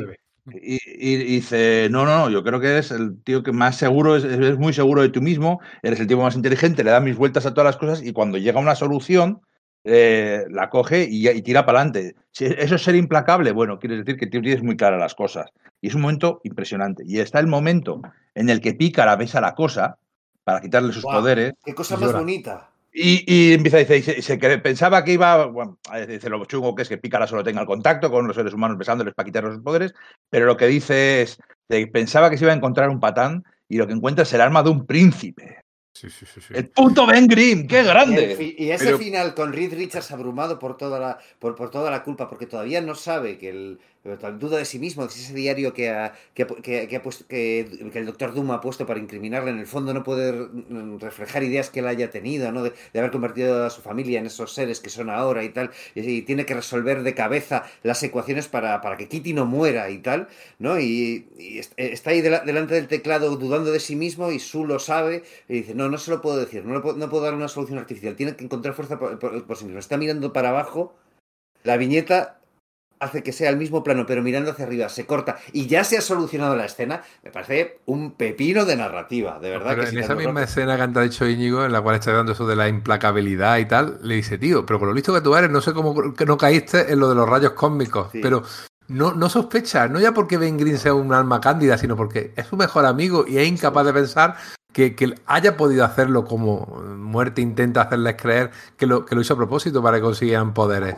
Ya te digo yo. antes se ha, se ha, plasmado también, además, o sea, a otros niveles totalmente distintos, no de introspección personal, sino estrictamente eh, visuales, la plasticidad de Mr. Fantastic, el momento en que Ben Grimm averigua, o sea, cree averiguar que resulta que Reed Richards sabía que la nave se iba a transformar, que por eso no tenía blindaje, sino que de hecho estaba eh, diseñada para captar los rayos cósmicos y transformarlos en super seres, porque sabía que serían necesarios en la siguiente hilo de prodigios que se, que se avecinaba, y por tanto le convirtió a él en un monstruo, ¿no? Cuando Ben Grimm descubre eso, cree descubrirlo, porque no es cierto, es una treta que plantado el Doctor Muerte hace muchísimos años, y coge a, a Reed, le lanza contra la pared. ¿Cómo se aplasta la cara de Reed contra la pared? A mí, o sea, yo nunca había visto ese, eh, un tratamiento visual de los de, de, de la. No, pero es, que están, muy- están muy bien escritos los cuatro. Es que, es que Johnny eh, al principio finge como estar enfadado, pero no puede estar enfadado porque Johnny es feliz siendo la antorcha humana. Dice: Si yo no fuera la antorcha humana, sería un, un gilipollas, estaría por ahí haciendo carreras con los coches, sería un bueno para nada. Pero, pero yo, eh, lo mejor que me ha pasado en la vida es ser la antorcha humana. ¿Cómo voy a estar enfadado con, con, con Reed por haberme hecho esto? Si yo no, no sería nada sin, sin estos poderes. Pero es que es un momentazo detrás de otro. Es que es, por ejemplo, el Doctor Muerte tan bueno, tan Hickman, que, te- que además tan rijoso cuando está que va a, a curar a las quemaduras que, que ha ocasionado Johnny a, a Tormenta y la coge eh, la, la cara, la barbilla con la mano y da un mal rollo. Ella tendida ahí con una sábana por encima. Pero luego llega eh, Franklin que- y, la- y lo mira diciendo, ¿por qué no soy amigo y ayudáis aquí a Kitty? Y, y- y- y se queda Víctor diciendo, vale. Es que le, da una expresión Guau. Boncanove a Víctor Von Muerte debajo de Sí. una máscara que Sí, sí, flipas sí, diciendo, sí, sí. No, no puedo decirle que no a este niño. esa- Y tiene humor. Esa inocencia". escena de, Tormenta y. Hulka, esa escena de Tormenta y Hulka eh, que la coge y de repente suena un trueno cuando se supone que Tormenta entonces no tenía poderes y la cara, porque es que Botarno es muy buen dibujante y muy buen caricaturista que pone. Es que tendríamos que hacer un, un, un podcast aparte para esta miniserie, por favor. es que lo merece. Es que de sí, verdad. De, de hecho, hay momentos en que Lobezno se comporta como un poco gilipollas, en plan como si lo hubiera escrito Suter. Dices, pero lo está escribiendo Claremont. Así que suponemos Sí, ¿qué que está pasa, bien verdad? escrito. Pero sí, sí, hay, hay- chirría un poquitín eso. eh, Y sin embargo tienes a Reed Richards, el momento en que Sue se da cuenta de que es imposible que lo que pone en el diario del Doctor Muerte, porque ve cómo, cómo Reed está, o sea, se ha ido a, a coger a, a Franklin, que, se, que, que no se duerme, que tiene una pesadilla, etcétera, y le está contando un cuento, haciendo eh, formas con su forma elástica y tal, y le ve desde fuera y dice, no, ese tío no puede ser el tío que ha escrito ese, ese diario. Es bestial, o sea que, no sé, en fin, me muero, me muero con este TVO. Venga, os digo otra, la Eh. viñeta en la cual están colaborando científicamente eh, Muerte y, Red, y en medio está eh, Franklin, y cada uno tira hacia un lado, pero todos hablando uno con el otro, porque podemos hacer esto, no, no, pues yo creo que podíamos hacer esto otro. Y es que están bien, es que es maravillosa. Mm, La, la- la escena del primer número con la silueta sobre la contra la persiana en esa habitación oscura, eh, los combates, habéis comentado la, la hostia a Red Richards, hay otra que le da también Lobezno, el Lobezno- eh, Magneto con La el patada. avión, la patada, o sea, los combates. eh, Aquí, ahora lo comentaremos después de la pausa, aquí ya están caos y demás. Vale, ahora, ahora vamos a llegar a eso, pero la parte, de- aparte de los momentos emotivos, los combates son todos espectaculares. Y mm, hubo rumores durante cierto tiempo de que Claremont podría asumir la bueno, pues los guiones de la serie Los Cuatro Fantásticos después de la salida de John Byrne. Habría sido muy propio en esa guerra de pisarse mutuamente que tenían entre los dos. No lo hizo en aquel momento. Creo que luego tuvo otra oportunidad y finalmente aceptó la oportunidad en, en, eh, después de la salida de Alan Davis y Scott Lobdell durante la, eh, el relanzamiento de los 4F en el Return con Mm. Salvador La Roca. Y también escribió un Red Richards muy, muy, muy interesante con esa alternancia y ese cambio de mentes con el Doctor Muerte, con la, con la boda con sus Richards, con esa Valeria que, que crean. Escribe muy bien a Red Richards. ¿Cuál, ¿Recordáis algún otro cómic previo a esta miniserie en la que hubieran salido Magneto y el Doctor Muerte? Eh, que se encuentren Magneto y el Doctor Muerte. Sí, yo lo recuerdo perfectamente, el crossover entre eh, la serie de los campeones y, Mar y eh, Supervillain Team Up, en el que Ah. el Doctor Muerte conquista la Tierra mediante un gas de control mental y solo deja libre a Magneto porque quiere tener algún reto. Y Magneto se busca a la bestia de los Vengadores y bueno, pues la historia acaba. en- Eh, luego hay un remake de, de eso, mm, que es el- la novela gráfica Emperador Muerte, que está dibujada por el Ujú. artista Bob Hall, que a pesar de ser un remake de utilizar las mismas ideas, es, no, es que, no sé, es que a mí la historia esa me gustó mucho de pequeño cuando lo leí de Vértice, pero es que la novela gráfica esa me parece flipante. Vale, pensaba que ibas a decir una más obvia todavía. Secret Wars. Secret Wars. Claro. sí, sí, sí. Yo nunca pienso en Secret Wars, Íñigo. ¿Pero por qué no piensas? Yo estaba aquí metiendo la ¿Hay, cuñita. hay alguien la- que lo esté haciendo una exception con... Estaba, sí, sí, sí, estaba metiendo mi cuñita promocional, haciendo su origen para. Y, y- y aquí cada uno va a lo suyo. Está claro que no hay manera de hacer el podcast de, de Secret Wars. Vamos a hacer aquí una pausa.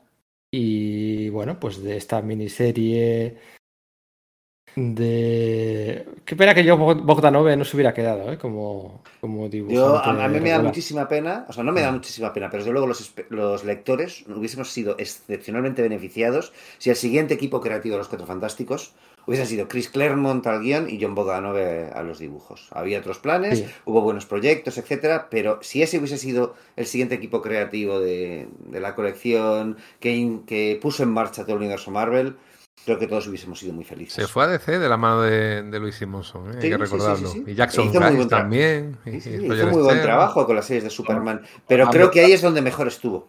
Curiosamente, no es muy bueno decir esto de un artista. No, tu primer trabajo fue el mejor, ¿no? Es, es un poco putada, pero la verdad es que es donde más le disfruto. Quizás por las cintas de Austin. Terry eso es, eso. Terry Austin.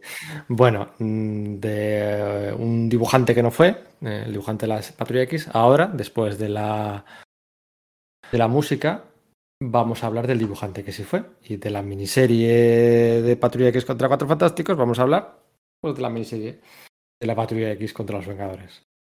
Que no es tan buena. Pero Salseito tiene, Salseito tiene. Ahí está. That's great, it starts with an earthquake, birds and snakes, an airplane. Lenny Bruce is not afraid.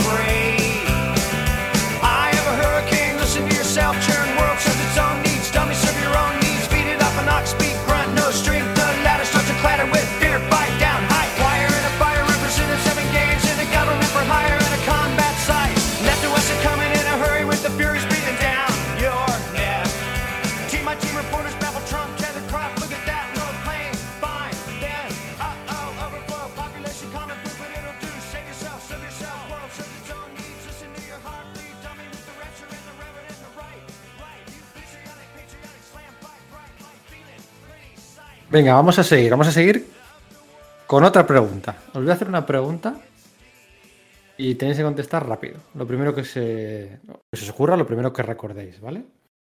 Contestad los tres a la vez, aquí no haya copia. Rápidamente, exceptuando su patrulla X, ¿con qué cómic de Mark Silvestri os quedáis al dibujo? Con Lobezno, Ya lo ha dicho él. Sí. ¿no? Quiero decir, es la respuesta obvia. Igual me confundo, que dice que la había dibujado eh, Conan Rey antes y bien, y había hecho algún episodio, no sé, de Web of Spider-Man o... Creo que incluso llegó a hacer un numerito de relleno de Master of Kung Fu. Y, Pero- y alguna cosita en títulos de terror de, de DC. Ah, mira, eso no lo tenía controlado. Ah, mira, yo eso no lo sabía. A mí de su Spider-Man sí me gustaba, era aquello que iba con Peter con Joy Mercado a Irlanda y... Es verdad, es verdad. Y si lo de huevo Sp- Spider-Man, sí, sí, que iban allí a... Se le, lleva, se le lleva parda por Europa, sí. Sí, que, que es que con la polémica que esto con, con lo de Lira y tal, que en un principio hablaron de ello, dejaron de hablar porque se ponía complicado el clima, etcétera, ¿no? Eso es. Nadie os quedáis con ninguno, os quedáis con eh, las obras más recientes o sus trabajos en, en su propio sello o con ¿no? alguna bola curva, os quedáis todos con Lobezno. Hombre, los sí. cuatro capítulos aquellos que hizo con Grant Morrison de, de la patrulla aquí también estaban bastante apañados. Pero a, mí, ya- a, a mí ya ahí no me gusta, ¿eh? Porque eh, una virtud que tiene este, Mar- este Mar Silvestri, aparte de su dinamismo, o sea, tiene fuerza, tiene energía sus, sus dibujos, y, y lo hace todo con cuatro rayas. O sea, luego hace muy buena ambientación y hace eh, buenos fondos y da.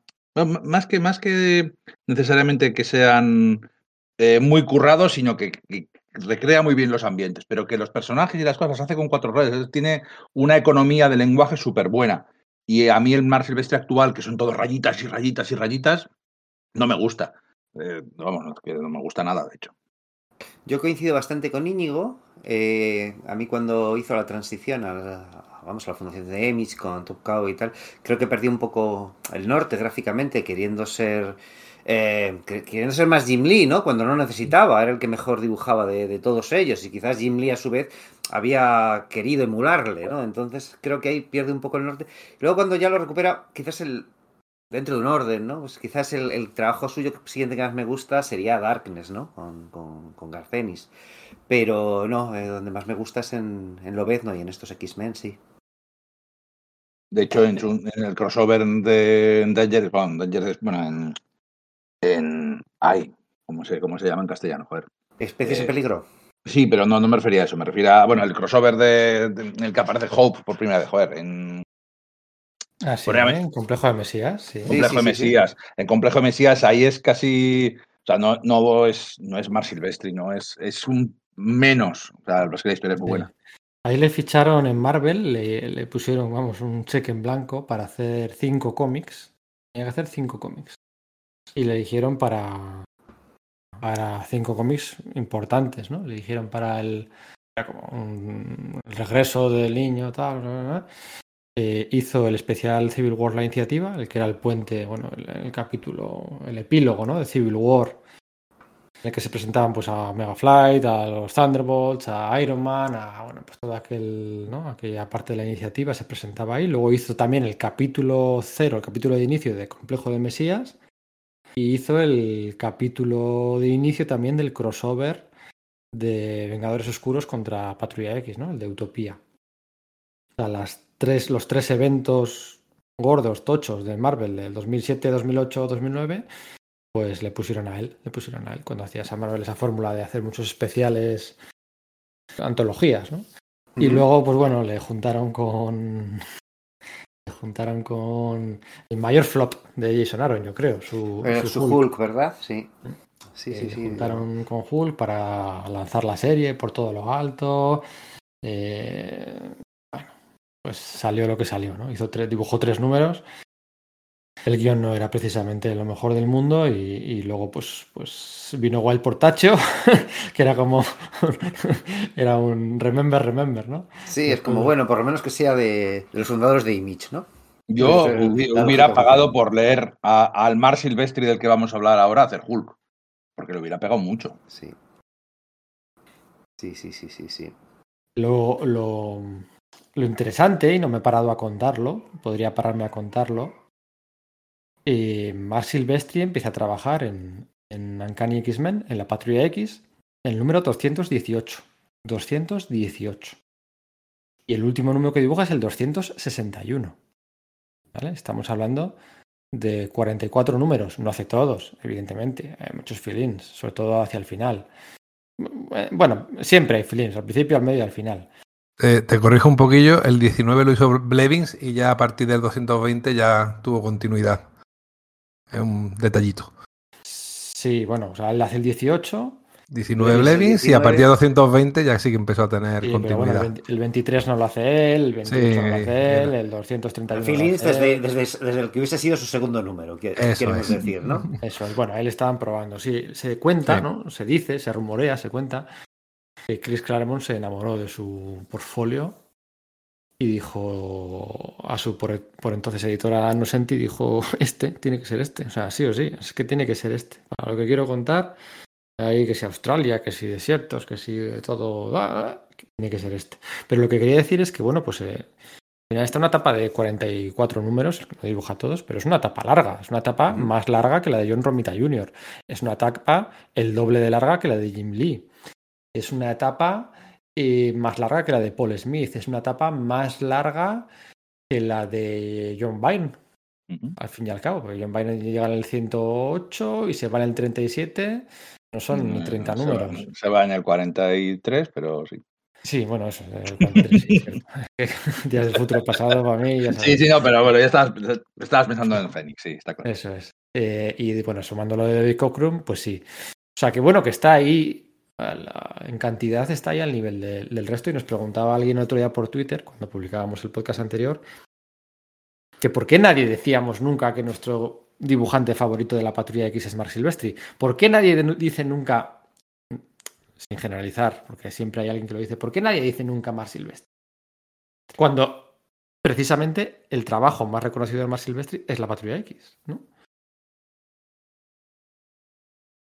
Yo falta? diría que simplemente porque hay otros que, que- que le pasaron y es el único motivo, porque obviamente el tra- trabajo de Silvestri aquí es enormemente sólido, es efectivamente una etapa larga y es una etapa fundamental. O sea, es decir, estamos hablando de cuando te pones a enumerar etapas de la patrulla X, pues así, dicen, no, pues la, la etapa de, pues, de eso, de Verne, tal, o sea, el, eh, la etapa de Australia hablas, aunque no le menciones a él directamente, ¿no? Es un momento de eso de cambio tras la, tras la masacre de la masacre mutante de la que acabamos de hablar, pasar a través de la caída de los mutantes, es un cambio, son cambios muy profundos los que se producen en la franquicia en ese tiempo. Pero y él está mucha gente- presente. Mucha gente recuerda la de, aquí hay alguno presente, recuerda todo el rato la de Paul Smith, son nueve números. Paul Smith dibuja nueve números. Sí, sí, sí. Sin Y embargo. Nos cala más de algún modo y, si- y- y Pero- no es para desmerecer para nada su trabajo. No, y, cada uno al final tiene su etapa, ¿no? Para mucha gente, mucha gente se sube al carro con- en la patrulla X, gente que sea de, nuestra, de mi edad o un poco más jóvenes, se suben con la patrulla X, eh, con el grupo en Australia y con ese equipo de ocho miembros, de cuatro mujeres y cuatro hombres.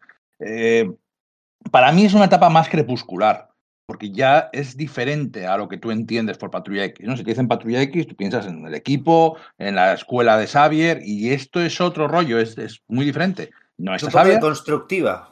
con y no está, ni, el signo no de los está, tiempos. sí, no está ni la escuela. Y literal, es, eh, Es una eh, etapa la- muy, muy dispersa, muy dispersa en cuanto a escenario, muy dispersa en cuanto a personajes. Eh, una de las cosas que siempre hemos dicho, un grupo siempre necesita tener una silueta determinada. Aquí son ocho pibones. O sea, aquí no hay ningún tío grandote que sobresalga sobre el resto, no hay. No, luego, luego si se pone eh, Coloso, llegará en algún momento y es el Coloso probablemente que está más buenorro que nunca ha dibujado nadie. Pero luego tienes, todos son las niñas son todas pibonas, eso no tienes una niña como tenías a, a- a Kitty Pride, no tienes un rondador nocturno, incluso Loberno cada vez más guapetón, sigue siendo el taponcete porque me encanta cómo dibuja Loberno, fuertote, bajito, como tiene que ser, Con y sin embargo, afinadas, ¿verdad? Exactamente, y sin embargo, quizás sea también eso porque, vale, Dazzler, pues no. Mm, Caos, uff, Caos siempre ha sido un poco tostón, vale, Peter David lo trató bien, pero bueno. Eh, Longshot, ish, Mariposa Mental, bueno, vale, yo creo que también los personajes, aunque las historias están muy bien, los personajes no están a la altura de las historias, yo creo. Entonces, no ha calado tanto. Aún así, la Patrulla X de Australia, o sea, fíjate, ¿eh? Patrulla X de Australia, todo el mundo se lo dice y todo el mundo sabe quién es y qué momento hablamos y qué personajes son. O sea, la historia en sí mismo calaron mucho, pero yo creo que el roster, la membresía o el Dramatis Personae, que tanto le gustaba poner a, a Chris Claremont muchas veces en las introducciones de la historia, era un poquito menos carismático que, que las anteriores. Y eso Sí, es de lo que piensas que, que genera que se men- menosprecie un poco la etapa de. Es decir, que parece poco justo, ¿no? Es, porque es Sí. el trabajo de, de, de Silvestri como dibujante de lo que estamos hablando. Pero que Y sin embargo razón. tiene probablemente el mejor crossover que ha hecho nunca, no sé si Marvel, pero sí los mutantes. Inferno para mí es tremendo, de bien hecho y de, y de potente y del montón de cosas que pasan y de montón de líneas que ata. Que, siempre decimos a, Claremont que no ataba líneas y ahí ata un montón de líneas. O y todo el mundo recuerda con mucho eh, cariño, yo creo, Inferno. Poca gente te podrá decir que no le gusta. A mí me gusta más la, eh, la caída de los. La caída, es que la caída sí, también me está muy bien. más. Pero es, que la, ca- pero es que la caída no es un crossover. No es un No, crossover. claro, hablo de la línea argumental. Porque Sí, obviamente sí, es que es son dos- un- dos- si lo has dicho antes, un evento, Ya hablaremos sí. a ello cuando, cuando Sí. lleguemos. Tal no es un crossover. Crossover es pues Proyecto Exterminio o, o ya No, sí. el verdugo. Puede ser crossover, pero de Factor X con Spider-Man, bueno, perdón, Spider-Man, con Hulk, con Thor, con Power Pack, pero no con la Patrulla X. Un- en realidad es un evento casi de, de Factor X. Realmente dices, no, la caída. Joder, no, me estoy adelantando, perdonad, que estábamos hablando de Silvestre. Bueno, a Estábamos- ver, ta- ta- también es cierto que tiene que dedicar números a intentar reivindicar a estos nuevos personajes, ¿no? Eh, acaba de entrar Chaos, perdón, acaba de entrar Dazzler y, y Mariposa y, y Longshot y entra Chaos en un número dibujado por Blevins, ese que estábamos comentando hace un segundo, y, y tiene que dedicar unos cuantos números a que los personajes, a que el lector conozca a los personajes y que te diga por qué molan. Y uf, que no me molan. Es que, es que Dazzler es infernal de mala y Chaos es un gilipollas. Eh, Longshot, bueno, a mí Longshot sí me hace gracia, pero hay mucha gente no. Y Mariposa tiene potencial, seguro. Lo que pasa es que la mariposa, que, que la que explota de verdad es la de Jim Lee, ¿no? A mí eso me da lástima, porque a mí la que me gusta es esta. La que me gusta es la desde, desde Alan Davis, ¿no? A, a Silvestri. Es la que- y de hecho, el traje final que termina llevando con, con Mark Silvestri es el que más me gusta de Mariposa. La Pero el tratamiento del personaje también, ¿no? El de esa persona que piensan que es una, mu- una muñeca rota, ¿no? Que venía, claro, de los episodios de lo Capitán Britannia, ¿no? De haber tratado de, de llenar el. de- de, de llevar el legado, el, el- el título de Capitán Britannia cuando Brian lo deja y pierde los ojos luchando contra uno de sus enemigos y tal, y todo el mundo por eso la trata como si fuese una niña bonita nada más y siempre está tratando de reivindicarse como luchadora, ¿no? Es una algo que bueno, pues vemos ahí también eso en ese anual con contra Horda dibujado por Alan Davis, ¿no? Cuando adopta esa forma metálica tan parecida a Yocasta. A mí sí me la- el personaje que me, el nuevo personaje, el personaje que se une a a la patrulla X de estos tiempos que más me gusta sí es Mariposa Mental, por encima de, bueno, Dazzler está bien, eh, Longshot es muy majete, pero sin más, ¿no? Y Chaos sí me gusta, sí me parece interesante lo que pasa con Chaos aquí, ¿eh? ¿Con Caos y Madeleine, quieres decir? Eso es, historia. Justo, justo, y lo que pasa, Ahí bueno, pues con... Seguimos con, el melodrama. Sí, claro, y con, con su pareja, con, con, con Polaris, ¿no? Poseída por una de los merodeadores, por eh, Malicia, esta merodeadora incorpórea, ¿no? Que, bueno, pues se mete en ella, se mete en ella de una forma más permanente, ¿no? Yo recuerdo que leyendo una vez la edición francesa de, de los X-Men, resultaba que a Pícara la llamaban Malicia. En francés, porque cambiaban mucho los nombres. Eh, lo vez no era Serval, ¿no? Que es más bien Gato Montés, ¿no? Que bueno, entra en orden, pero Pícara se llamaba Malicia, entonces como, joder, Clermont, Sí. que te has pasado por... Y en, y en Sudamérica se llama Titania. Sí, eso es, cambian mucho los nombres, ¿no? Pero digo, joder, Clermont en concreto, que se los llevan los de Lug a Francia a darse un- ese rulo por Europa, probablemente fuese consciente de, de que a Pica le llaman malicia y les ponen ese brete a los traductores de meter otro personaje que se llame igual que el que personaje. Bueno. ¿Cómo leen los, tra- los traductores franceses para traducir? De todas formas, estamos hablando de mariposa mental y mariposa mental solo se llama así aquí, Sí, por- sí, sí, porque sí. se llama Psy- Psylocke, Psylocke, Cerradura mental. No, es que no, no tiene un significado, es una especie de cerradura mental. mental, ¿no? Algo así. Y, y- y entonces, como en España dijeron, ¿eso qué, eso qué es? ¿Qué es eso de mental? ayudaba eso que le salía de, Sí, de el los efecto ojos. el visual. Claro, no, pero, pero es un invent, ¿no? Y Como, esa, como, como su telepatía se representa como una mariposa, pues mariposa mental. Bueno, Pero vamos, que, que- que- si hay alguien oyéndonos más del otro lado del Atlántico, estará diciendo, ¿qué dicen estos tíos de mariposa mental? ¿Quién es ese personaje? Betsy Braddock, dibujada por Alan Davis en esta saga, retomando ¿no? lo anterior, esta saga de dos números, con unos villanos de dudoso carisma eh, y dudosos diseños de uniforme y un poquito de triple tirabuzón y medio de continuidad por parte de Claremont. ¿no? Y otra vez, Tormenta derrotando sin poderes a... Llevamos mucho tiempo sin verlo, ¿no? A Listo o Cíclope. Aquí refuerza esa idea. Bueno, tiene que hacerlo, quiero decir, no va a estar perdiendo todo el rato la jefa de los X-Men, tiene que ganar. Claro. Lo que pasa es que que tiene un poco carisma, pero está- están diseñados para eso. Esos personas que se supone que han sido de la Golden Age, que podrían haber sido compañeros de los invasores y tal, y se han recalcitrado, ¿no? Son, son profundos polla viejas, por decirlo de algún modo, ¿no? Y Son, no- y- son nostálgicos. son nostálgicos, son unos nostálgicos, eso es. Entonces mola mucho ese final, ¿no? Cuando, no- cuando pues, se luchan con Tormenta, Tormenta está a punto de matar a Crimson Commando, al final no lo mata y tal, ¿no? Y que, ahí, que ahí ves unos de esos destellos buenos de, de Claremont como guionista y con su prosa, que va a tener unos cuantos en, en esta etapa, ¿no? Y dice eso de, no, pues... eh, eh, no, me has perdonado la vida, ¿no? Lo dice Crimson Command. Dice, ya, es- yo es que no he olvidado quién soy. Y le dice el otro, bueno, esta- hoy hemos sido lo mismo, ¿no?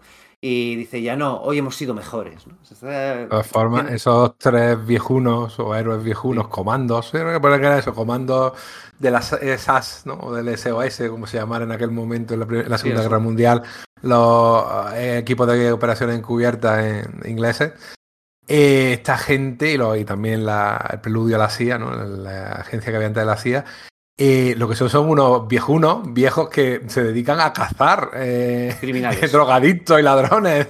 Son viejunos que de esta juventud, pero lo que hacen es, cazarlos. Que luego tienen razón con la tía a la que van a, a cazar en concreto, ¿no? Está bien esos giros, ¿no? Eso me refiero que no es que es Sí, que pero no ese argumento está sacado de, de una película, El malvado Zaroff, que la Sí, tradujeron claro. aquí en España, que eso, y luego bueno, aquí Casa Humana, una película que hizo también Van Damme con John Woo poquito después. O sea, estaba ese argumento en la, eh, por ahí dando vueltas. Vueltas, ¿no? De gente cazando a, a seres película que humanos. inspiró al personaje de Kraven el cazador, ¿no? También. el de al malvado Sarof. Ujú, Eso es. De todas formas, a mí toda esta etapa eh, para mí es muy regular. O sea, eh, por un lado, Claremont es lo que está buscando. El equipo ha quedado mutilado en la masacre mutante y no saben muy bien hacia dónde dirigirse. Van, tienen que llevar a los heridos a la isla Muir. Entonces, parte del equipo va allí. Lobezno y, y Tormenta se quedan para resolver asuntos pendientes y están un poco a su aire. Eh, entonces, sí que es cierto que está buscado que el, que el equipo esté perdido, que el equipo no esté unido, que tienen que unir esos nuevos miembros y tienen que correr sus propias aventuras y les vayamos conociendo, pero esa, a la vez, eh, igual es que lo hace demasiado bien, pero para mí la serie está un poco perdida. Aquí ahora mismo yo creo que, no, están todos dando, dando bandazos, no me parece tan divertida, no me parece tan interesante. Bueno, pues tiene la historia Dazzler en Escocia, que se encuentra con el Juggernaut, entonces el equipo nuevo, bueno, equipo- solo los nuevos, bueno, con Pícara, tienen que demostrarse dignos luchando contra el Juggernaut, ¿no? Eh, pues buscar un enemigo duro para probar que pueden ser buenos, pero, pero yo creo que la serie aquí está haciendo tiempo hasta llegar a la caída de los mutantes y no tiene muy claro cómo hacerlo. Y para mí aquí ha bajado un poquitín. ¿Ha, ha bajado el pie del acelerador o es que simplemente no sabe por dónde ir está mirando, está conduciendo un poco lento diciendo por dónde se va, por dónde se va? No llego yo, a, no sé llegar. De todas formas, tiene algunos de los momentos más divertidos de la colección, ¿eh? De divertidos de graciosos, porque hemos dicho que poco humor tiene Claremont, pero aquí hay alguna escena buenísima. Aquella en la que eh, Blob, Mole, se tira encima del Obezno y el Obezno le pincha con la, con la garra y, salta. O eh, Pero el humor la macabro. caída, ¿no? Sí. Sí, o el humor, es ma- el divertidísimo. humor macabro de, de- de Inferno, de ese ascensor Sí. comiendo esa gente, que es como si, vale, es cazafantasmas, eh, pero elevado al cubo, porque tenés presente que cuando tú le preguntas a Silvestri por sus influencias, pues una de ellas te dice que es Bernie Bryson, otra es John Buscema. Realmente no es un autor que tú digas, vale, es Kirby Neil Adams. No, se, se escapa, se escapa de esa influencia. De es hecho, una de influencia hecho, más reciente. Silvestri tiene buena mano para la comedia. Cuando Sí. quiere hacer, hace personajes muy caricaturescos, hace mucho gag visual que le permite hacer eh, mucho más, bueno, bastante más adelante jugar pues, las, historias de júbilo que también son graciosas y hay mucho momento de secundario, ¿no? De está pasando algo y por detrás hay dos civiles que están haciendo algo graciosos con personajes más caricaturescos, de que, que ahí le permite tirar un poquitín más humor porque se presta a ello el arte de Silvestri, ¿no? Mira, has dicho lo de los secundarios, otra cosa que sabe hacer Silvestri muy bien. ¿no? Ah, espera, espera, una, una cosa. A ver, que Júbilo debuta en el 244. Sí, Estamos sí. hablando del 215, 216, 217, 18. Sí, con- no, con- Pero estoy hablando de Mar Silvestri, de- del Vale, arte vale. de Silvestri y de cómo. eh, sí, sí, está claro que, que no, es, no es irse, es irse muy para, muy para adelante. Eso es. Pero me, ref- pero me refiero que, el, que en general va a tirar más de humor y va a haber más momentos graciosos porque Silvestri se, se pe- La dispersión de tramas queda muy clara precisamente, creo que el primer número de Mar Silvestri, ahí eh, estaba el ataque ese de- del, del nido, ¿no? Que volvía y no lo Sí, retomaba el, el- hasta el el- número- el tiburón ese y luego de repente tiburón, sí. eso queda aparcado 20, 15 30 números. números, no sé, o sea, Sí, no, recuerdo. O sea, que sería Pero- una cosa urgente, ¿no? Parecería de. Claro, de repente, y luego te encuentras a Caos con, con, dibujado por Red Blevins persiguiendo a la patrulla X y descubres que no, que le han borrado la mente y hasta se plantean matarle porque ha descubierto que, no sé, es una cosa un poco marciana, Sí. ¿no? Pero yo lo que iba, una cosa que quería remarcar sobre Silvestri, y, y ya continuamos, ¿vale? Es que el tipo se le tiene por esa idea de que dibuja muy bien eh, pues, figuras superheroicas, le, le vas al, a, pues eso, a su faceta visual de image, etcétera.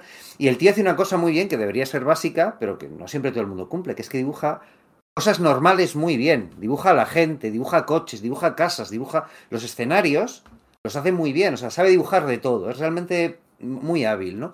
Y, eh, pero claro, efectivamente también dibuja muy bien superhéroes. Y recordemos que, por ejemplo, él había hecho la, la novela gráfica del, del regreso del, del monolito viviente, ¿no? Que, claro, retomaba en el fondo ahí un, un gran villano de los X-Men, aunque no de estos X-Men de Claremont, sino de los de, los de, vamos, en realidad de los de Neil Adams, ¿no? Entonces no sé si por ahí vino un poco la, la conexión o que Claremont ya estaba en ese momento fijándose en, en bueno, voy a hacer esta miniserie de X-Men contra, contra los Vengadores y claro, como ahí salían Hulk, Richards, etcétera, se quedó un poco prendado por, por él porque de guion la volví a releer hace poco y no es gran cosa, pero visualmente Silvestri ahí ya, ya es un portento, ¿eh? Sí. Y es un narrador muy bueno. Sí. ¿eh? En, el, en el 220, eh, que es como empieza. A ver, te digo que empezaba como regular, que corregí un poquillo antes a Pedro, porque es que en los correos lo presentaban como tal, ¿vale? Trataremos dibujante regular, porque la gente se había quejado que durante 10, 12 números iban cambiando, que si Alan Davis, que si Leonardi, que si Blevins, en fin. Y hay una pelea, una discusión, mejor dicho, entre Tormenta y Lobezno, que está narrada, pero vamos, como no he visto una conversación, yo qué sé, Steve Dillon. ¿Sabes que Steve Dillon su especialidad era las conversaciones? Pues aquí va cambiando de plano, eh, te presenta en primer plano el personaje que tiene más importancia, te cambia el plano a plano general porque lo necesita a ese momento y luego acaba con un plano cercano de Lobezno poniéndose el sombrero, dando la espalda. Tú que tío, este tío sabe lo que hace, ¿eh? Y era método Marvel, no es un guion cerrado como te podías encontrar que te dijera, pues ahora me lo pones así, ahora me lo pones a Sauron, ¿no? Como método Marvel de toda la vida, en el cual le dice Claremont las cuatro líneas que quiere que, que cree y tú búscate la vida. Y además un narrador que no juega mucho con las viñetas, esas viñetas rectangulares, cuadraditas. No se complica Ya- la vida en ese ya, aspecto. aún así, o sea, es cierto lo que dices totalmente. Es un buen narrador y además es muy impactante y sabe dar énfasis a la acción cuando tiene que darle y tal. Y aún así hay algunos números en, el, en los que falla, que se recrea durante el número y acaba con continuarás muy flojitos porque se queda sin espacio y tiene que hacerlo en viñetitas pequeñas. Y el continuarás Mm. una, una última página con cuatro viñetas, o sea, con cuatro o, o más viñetas, y el, el gran continuará de malicia, ataca, pica, no sé qué, en una viñetita pequeñita, que luego sí, en el siguiente número puede empezar con más plus. Pero bueno, pero es un dibujante todavía relativamente novato y puede ser, puede ser Tenía, perdonable. tenía ya cierta edad, ¿eh? Tenía casi 30 años. sí, pero había que fumado. tampoco lleva- Ujú. Sí, no, no, pero no como estos, luego, incluso, bueno, Jim Lee también más o menos de su edad, un poquito más joven, pero no era un, un Liefeld, ¿no? que con 18 años ya estaba haciendo Sí. números ahí. A mí la miniserie de mm, contra los Vengadores no me gusta nada. O sea, No. aprecio el dibujo de, de, de Mark Silvestri, hace esa famosa doble splash con los tres grupos, ¿no? Contamos un poco de qué va. Va de que el asteroide M está estrellándose en la Tierra, Magneto quiere ir a recuperarlo, Magneto está con la patrulla X. De hecho, Magneto no es particularmente interesante en la serie de la patrulla X, lo hice en los nuevos mutantes, como profesor de los, como profesor de los chavales. Eh, y entonces pues entra, entra en tema la política, ¿no? Los Vengadores tienen que parar a Magneto y la fuerza soviética, no sé cómo se llaman, los superguardianes rusos, los... Bueno, el típico... Los supersoldados, los supersoldados. soldados, eh, también se, se ven metidos, ¿no? Es una batalla a tres bandas entre la patrulla, los Vengadores y los supersoldados soviéticos. Eh, hay muchas leches. Roger Stern, aquí yo creo que se le va la olla, se le va muchísimo la mano con las caracterizaciones y con los con su guerra contra Claremont, porque todos los personajes es qué buenos son los Vengadores todo el rato, en especial Mónica Rambo, que todo el rato les dan una paliza, ¿sabes? En plan, mira qué lista es, qué buena es, qué bien vuela. El, el, el, doctor druida se cuela en, el, pájaro negro y va sentado con la patrulla X y plan de, vale, estoy convenciendo, no se dan cuenta que estoy aquí, todos les ganan, todos les engañan, todos los personajes de, de Roger Stern le- les pegan a los de Claremont, o sea, pero es, es, es cebao. O sea, la patrulla es, es tonta, es mala, es, es torpe y los Vengadores son altos, guapos y, y, digamos, y, Y, no- y y eso por no hablar de los terceros en discordia, porque claro, los supersoldados soviéticos quedan todavía peor lugar, ¿no? Sí, sí, pero quiero decir. Pero eso se entiende. Roger, Roger Stern, tápate un poco. Tío, Sí, sí, sí. que acabamos de ver cómo Claremont ha hecho un, crossover con los Cuatro Fantásticos, en los que le está muy bien a los Cuatro Fantásticos y se centra muy bien en ellos, e incluso haces un poquitín en detrimento de sus propios personajes, pero aquí Roger Stern va, va a cara descubierta, o sea, va de, no, no, los Vengadores son la polla, y la Patrulla X, unos chafuzas. Ah. Y luego encima, no solo eso, sino que encima el cuarto número ya ni lo escribe Roger Stern ni lo dibuja Mark Silvestri, no tiene nada que ver, es otra historia diferente. Que, tuvo, que haber unas movidas intraeditoriales de faltando una miniserie de cuatro números que son los tres, los tres grupos todo el rato pegándose y ahora vamos a China, y ahora vamos a no sé dónde y le seguimos. Y el último número es una marcianada de Magneto, se va a Hong Kong y ahí hay un culto que le sigue y entonces de pronto Magneto dice, va, pues me voy a entregar para que hagan el juicio y entonces un Pues juicio ya, que le habían hecho uno que años antes. que, que no se le da énfasis, que es un, un- un juicio que dura dos páginas. El de, el de Magneto dice, "Buah, pues le lavo el cerebro al juez y luego dice, ah, no, pero es que igual me hubiera votado que sí, y, pero todo muy mal, dice. Y se ay, qué mal acabado porque he acrecentado la, la historia de mutantes. O sea, la miniserie no es gran cosa, son leches sin nada en especial y el último número es vergonzoso. O sea, vergonzoso, me parece un tebeo de, pero esto me estás tomando el pelo, Marvel. Hombre, lo que tiene es eso, yo creo que hay, lo que dices, hubo profundas injerencias editoriales, piensa eso, está Roger Stern, es el momento además en que Roger Stern está teniendo esos pollos en los que, bueno, pues le acaba saliendo de los Vengadores porque la Capitana Marvel eh, tiene que dejar de ser la, la, líder de los Vengadores en favor del Capitán América, porque es lo que Mark Greenwald, guionista del Capitán América y editor de los Vengadores, impone. Y luego, eh, pues supongo que a lo mejor en un momento dado, viendo lo que está, la que estaba viendo, pues quizás Claremont y Innocenti le fueron a Shooter y le dijeron, oye, ¿qué está pasando? Porque es Shooter con DeFalco, con el que todavía en ese momento era su mano derecha, quedaba muy poco para que dejase de serlo, para que Jim Shooter saliese por la puerta de atrás de Marvel y de Falco le... Se, Creo que salió el mismo mes que se editaba este número, ¿eh? más o menos. Pues ahí lo tienes, mira, ahí, ahí, lo tienes, ¿no? Le sustituyen y el, y el apartado gráfico también cambia, deja de ser de Mark Silvestri y pasa a ser de Keith Pollard, si mal no recuerdo, que muy bien, a mí me gusta mucho Keith Pollard, pero sí, sí, es casi da la sensación de que eso es una miniserie inconclusa y luego pues que le hicieron un número aparte, ¿no? Pero sí, ahí, o sea, yo creo que... Roger, Roger Stern se quedó sin apoyos, ¿eh? se quedó sin muchos mm. apoyos. Se fueron. Se fueron. Bueno, Bern se había ido también, que era se, otro está, se había ido Bern, se había ido Carlin, eh, se estaba quedando sin apoyos. Luego Mark Greenwald, bueno, pues eh, quiso imponer al Capitán América. Escribía él en su serie regular como el líder de los Vengadores por encima de la de la um, Capitana Marvel. Y pues bueno, como era el editor de la serie, pues venga, hasta luego. Eh, y aquí, por lo que cuenta Roger Stern, él había aceptado escribir esta serie en calidad de guionista titular de Los Vengadores, porque, como se intuye en los tres primeros números, la idea original era volver a convertir a Magneto en un villano, ¿no? Otra vez ahí, Roger Stern, eh, bueno, pues apuntándose a contradecir todos los pasos que, que andaba Claremont. Eh, pero la editorial, pues supongo que con la presión de Inocenti, de Claremont y compañía, cuando la editorial decide, no, vamos a que no sea tan malo, ¿no? Vamos a cambiar. Espera, acabo de caer una cosa, claro, Shooter coescribe ese último número, claro, Shooter sí, había sí. sido uno de los que había metido carne en el asador para que Magneto hiciese transición a héroe en, en Secret Wars, ¿no? Igual es. tampoco le gustó a él personalmente aquello. Eso es. Entonces, pues le dijeron, mira, chico, esto hay que cambiarlo. Y él dijo, pues yo no voy a escribir eso. Y según él, eh, cerró la puerta por fuera él. No es que le dijeran que cerrara la puerta. Lo que pasa que, claro, después de cerrar esa puerta, pues no se hizo muchos amigos dentro de, de los pocos que quedaban en Marvel. Y por eso escriben Tom de Falco y, y Jim Shooter el número 4. El dibujo eh, no es de Mar Silvestri porque era, bueno, esto, up, up and away, ¿no? O sea, era una Rising Star, un, hot artist y no querían perder ni un segundo más en meterle que dibujante titular de, de los X-Men, ¿no? Así que dos razones distintas y una miniserie que a mí de pequeño la leí, la releí, la releí, me chiflaba, pues bueno, a chiflar, ¿no? Los Vengadores contra los X-Men. Ahora lo hemos visto, ¿cuántas veces lo hemos visto ya? ¿Cuántas veces lo hemos visto ya? A los Vengadores dándose contra los X-Men. Pero cuando yo empecé. No sé, una vez pues, cada dos años lo, lo, vemos, no sé. Pues, pues sí, que sí, que si ahora, venga, en una saga de 12 números con 5 guionistas y 3 dibujantes. O en no sé qué, o en no sé cuál, o en la utopía que decíamos, a 2 por 3 Pero yo cuando empecé, leyendo los cómics del 95-96, no era tan habitual, porque Lazos de Sangre no es ahí, bueno, pues el, el, el mayor combate entre los dos equipos, precisamente. ¿no? Entonces, sí, yo, claro, lo único que tenía era esto. Me lo leí mil veces y creo que lo he comentado, comentado algunas veces. La viñeta en la que la capitana Marvel va de sobradísima adelantando mientras vuela a Pícara, que va así como, como quien está. Esa, esa viñeta posiblemente sea una de las 5, 6, 7 que tengo más grabadas a fuego de toda mi historia como. Coincido, esta. me flipa. Además, eso que me enamora del personaje de, de Mónica, de Mónica Rambo.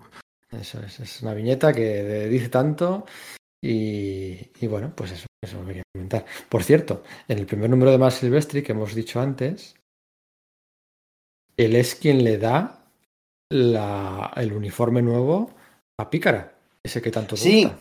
Eso es, es la que. A mí es el uniforme de pícara que más me gusta. Y de hecho creo que es el que ya eh, consuma la transformación de, de pícara en, en, tía buena. No sé cómo decirte. O sea, sí, ya la habíamos visto antes por Arthur Adams, ya había habido. Pero quiero decir que ya es el momento en el que indudablemente dices, esta tía es preciosa. Antes daba la sensación de que era más según el dibujante que hubiese, ¿no? Él es quien lleva el canon, no, esta tía es espectacular. Y ya te digo, a mí ese uniforme totalmente negro con el top y la falda, la minifalda... Mira, Íñigo está enseñando un, muñeco que tiene, ¿no? En casa con, una versión de ese uniforme, ¿no? Sí, sí, sí, sí. Y a mí es el, definitivamente el traje que más me gusta de Picker, así.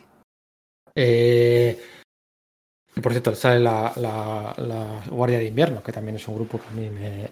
me- Sí, los supersoldados soviéticos que por aquel entonces, pero claro, están peor tratados que los X-Men, ¿no? me chifla. Eh, si os doy a elegir, si tuvierais que elegir entre Mar Silvestre en su prime, ¿no? En, en su, en, su, en su pico de calidad, o Walter Simonson en su prime, ¿con quién os quedaríais?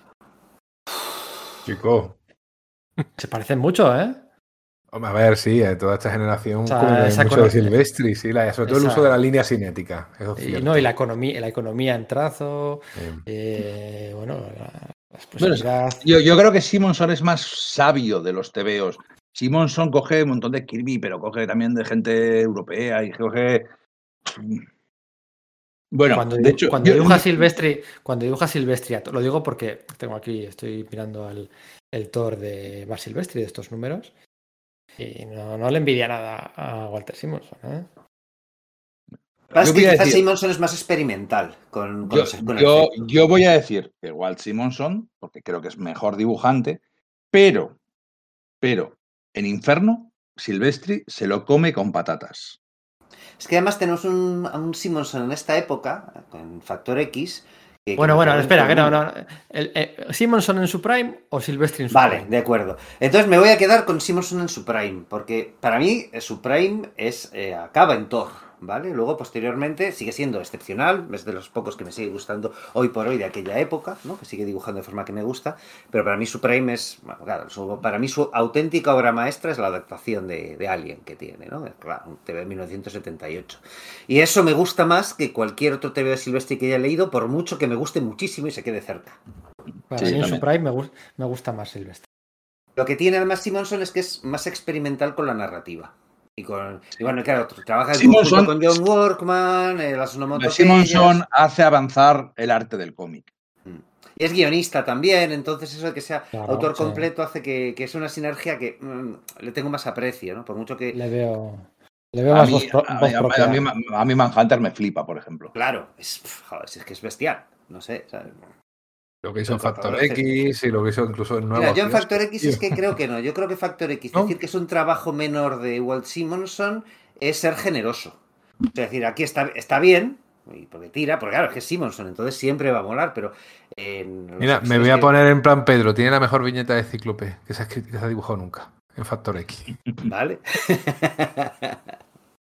vale, de acuerdo, sí, pero en general creo que está ahí. Pues bueno, pues sí, estoy currando, me lo, lo estoy, lo estoy haciendo bien, pero no me parece que sea. Yo, creo- yo creo que su, su trabajo, Factor ¿eh? X, gustándome mucho algunos de sus cómics, eh, sí que creo que es más alimenticio. De hecho, lo, lo comentamos antes, que, que la masacre mutante, el callejón no da aspecto, o sea, no, no está bien trabajado, parece otra cosa totalmente diferente. Y en Inferno, desde luego que el ambiente malsano, el ambiente demoníaco, el ambiente, eh, esa Nueva York poseída por el mal que, que hace Silvestri, Simonson ni la huele.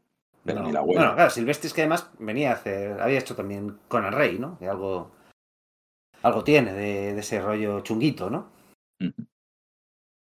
O sea, sí que sí, sí, mi respuesta es, sigue siendo Simonson, pero, pero no lo digo como, no, no, de larguísimo. Joder, no, es por otros aspectos por los que Simonson me gusta más. Bueno, pues nada, vamos a pasar por encima. Vamos a hablar un poco de Alan, de Alan Davis, hemos hablado poco, claro, porque es que dibuja tan poquito. Pero el otro día estaba leyéndome yo su JL al clavo. Y qué obra más poco reconocida. No sé qué le pasa con algunas obras. Sí, yo, yo sí, la te- sí, creí, sí la tengo en altísima estima y pensaba que sí que está- tenía... Debería estar en más. Debería Sí, estar en más. quizás sí, quizás sí, pero Sí, vamos, sí. a mí sí me parece grandísimo. Con sus cuatro Sí, fantásticos, el fin y, y hay alguna. No, pero el clavo, vamos, que si ahora se pone James Gunn y adapta el clavo literalmente, eh, molaría mogollón. Incluso la parte esa en la que Batman le rompe el cuello al Joker. Bueno, em, Ah, De, de ¿Por qué hecho, no le habéis pedido eso a Zack? de hecho, yo creo que Zack, Zack sí que se leyó el clavo, ¿eh? eh, sí, sí, sí, sí, sí. Zack nada más que se leyó el Dark Knight y no lo entendió, o sea que déjalo. Bueno, mm, podemos hablar del 1919 con Brett Blevins, con Caos, con de nuevo los merodeadores por allí, con esas sonrisas y esos pelos que dibujaba Brett Blevins, o podemos entrar ya, si queréis, de lleno, pues lo que en lo que viene luego. Aquí es un poco al gusto, como ¿cómo Bueno, queréis era- enfocar esto? No, podemos hacer el, el anual de Horda, el de Alan Davis, y luego ya eh, nos vamos a San Francisco, básicamente. Sí, o sea, si queréis, vamos a comentar algo de Davis, ¿no? Sí, eso es, ¿no? Es un, anual que amenaza estelar, ¿no? Es que es verdad que a lo mejor se empezó a echar un poco de falta, en falta eso, en los X-Men, o sea, un villano nuevo que fuese un extraterrestre, que se lo lleva a esa, se los lleva a esa ciudadela donde se va a decidir, decidir el, el destino evolutivo, ¿no? Donde hay una joya que está franqueadas por, por estatuas de, de especies alienígenas que están que han sido congeladas evolutivamente. Están, por supuesto, los Kree y los Skrull, como, no sé, Claremont o Davis, porque Davis también es un gran conocedor de la continuidad, tiene muy claro que va a meter. Y como van, bueno, pues cayendo todos, esa transformación, yo digo, de, de mariposa mental en coyuntural, solo por esa, ¿no? una especie como de Yocasta, la de los Vengadores. A mí me llama mucho la atención que esa dama de hierro la que se transforma. Quizá lo de dama de hierro era por Maggie Thatcher, ¿no? que seguía gobernando en aquellos momentos y bueno, pues como esta era inglesa, no sé, no creo que cayese Alan Davis en eso. Y, pero creo que sobre todo la gracia está en como el sevillano Horda mata a Lobezno delante de ese objeto, esa enorme gema de enorme poder, arrancándole el corazón y al caer una gota de sangre sobre esa gema, el factor regenerativo de Lobezno eh, hace que se recomponga, destruya por supuesto al villano y acceda a la divinidad. Y Lobezno pues bueno, pues eh, ha accedido a la divinidad hasta tal punto que tiene una transformación profunda y dice, no, este poder no es para mí, así que destruye la joya. Y esa polémica escena en la que saque las garras y destruye la joya, porque dices, no, bueno, si se ha regenerado a partir de su, de su ADN, no debería tener las, las garras. Bueno, vamos Es a ver, en ese momento... No, no es una cagada porque en ese momento el tío tiene el poder del todopoderoso, así que puede crearse un esqueleto de adamantium o tres, si Ya, hubiese querido. pero el mismo Clermont reconoció que, se, que había metido la pata. Bueno, no sé, Sí, yo sí, no justificable. Porque era como, bueno, es que ha elegido la forma que le es familiar de, Sí, de pero blandir el poder absoluto. no, pero quiero decir, pero le dijeron, o sea, decir, es, él está muerto, lo ves no muere ahí, pero cae sobre esa una, su, su- una sangre, cae sobre esa gema todopoderosa y sale un- como quien dice un nuevo lobezno, pero claro, si se regenera un nuevo lobezno, no debería tener el esqueleto de Adamantium. O sea, es que Claro, es pero así. es un nuevo Lobezno que además tiene un poder máximo, ¿no? En plan, el todopoderoso, por decir algo. Entonces, yo, es que sale ahí flotando y destruye a, Sí, sí, sí. como co- co- con, un gesto, como si fuese Cristo ahí elevándose sobre las aguas. Entonces, claro, ¿qué pasa? Que dices, bueno, es que ese tío tiene un poder absoluto, decide renunciar a él y lo hace con la forma que le es familiar, generándose esa- ese esqueleto. Yo lo interpreté así de niño, vaya. Ahí hay dos cosas. La historia es un churro, porque al final la historia es como la de tocar la bandera. Es decir, venga, el que llegue al que consiga llegar a tocar la piedra o a, o a como jugábamos cuando éramos pequeños, no a salvado, pues gana. Entonces, pf, yo qué sé. Y luego esa re- regeneración del Obezno, no sé ya si Watchmen estaba ya editado, pero me recuerda un montón a, a la regeneración del Doctor Manhattan.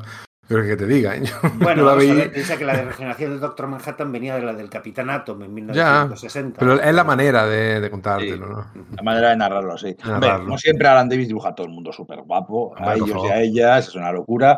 Y, y- y sí que está bien, o sea, al final es un poco una- un vehículo, de la, toda la historia es un vehículo para contarnos eh, quién es el, quién es Lobezno ahora, porque la, la historia empieza con Lobezno llegando borracho a la mansión porque era, eh, hubiera sido su aniversario de boda, de la boda que nunca llegó a tener con Marico, y, y cómo le ven desde fuera como este es un borracho, este es un chungo, este es un perdido. No puede borracharse, tiene factor curativo. No, no, si bebe, sus- si bebe lo suficiente, sí. ¿Te acuerdas Ya, que no tenga resacas? Mira, de esa, de esa viñeta me flipó. Pues es genial por cómo, cómo tra- trata a Lobezno. Eh, empieza borracho y acaba siendo el guardián de la patrulla X. En plan, eso metado. eso es genial. Sé que ibas ahí, perdona por pisártelo, pero me gusta cómo dibuja el pack de, de- de las seis cervezas. O sea, fijaos en esa viñeta que la tenga a mano, cómo coge con, con dos dedos el pack, cuelga, tiene peso. Y, y yo me quedé fascinado cuando le hizo con 15 o 16 años. Digo yo, qué guay está dibujado esta tontería. Me tomaría seis cervezas. Sí, sí, sí. Entonces no bebía todavía, creo. Luego lo corregí. Y, efe- y efectivamente, pues, y, sin embargo, va de cómo realmente se ha convertido lo que dice eh, Tormenta, es el guardián de la Patrulla X, es el campeón de la Patrulla X, es el, el guardián de sus almas, el, el, el protector de la patrulla, el que si cuando hay que luchar, el que hay de un paso que representa a todos los más es el que ese salvaje, ese independiente, ese individualista canadiense loco se ha convertido en el alma de la patrulla X, en el protector. Es, es una pasada. Eso es muy guapo y como lo dibuja Davis, se te va la olla. Luego el resto de la historia, pues sí. También os digo una cosa, que Marvel recicla todo y es normal cuando tienes que sacar 8 o 10 colecciones de un personaje eh, mes tras mes tras mes durante un montón de años. Fíjate lo pocho que era Horda, que no ha vuelto a salir nunca. O sea, nadie, no ha llegado nunca un fan de ese TVO, un dibujante que, que era un niño cuando leyó este TVO dijo, pues voy a sacar a Horda que este... Nunca, nadie, no ha vuelto a salir. Entre en su, en su Wikipedia, aparición, este TVO, nunca más. A nadie le ha gustado ese personaje. Eh, Ahí no estuvo fino, ahí no estuvieron finos Claremont y Davis, porque no ha vuelto jamás. Y eso es, me parece casi, casi, no un caso único, pero casi.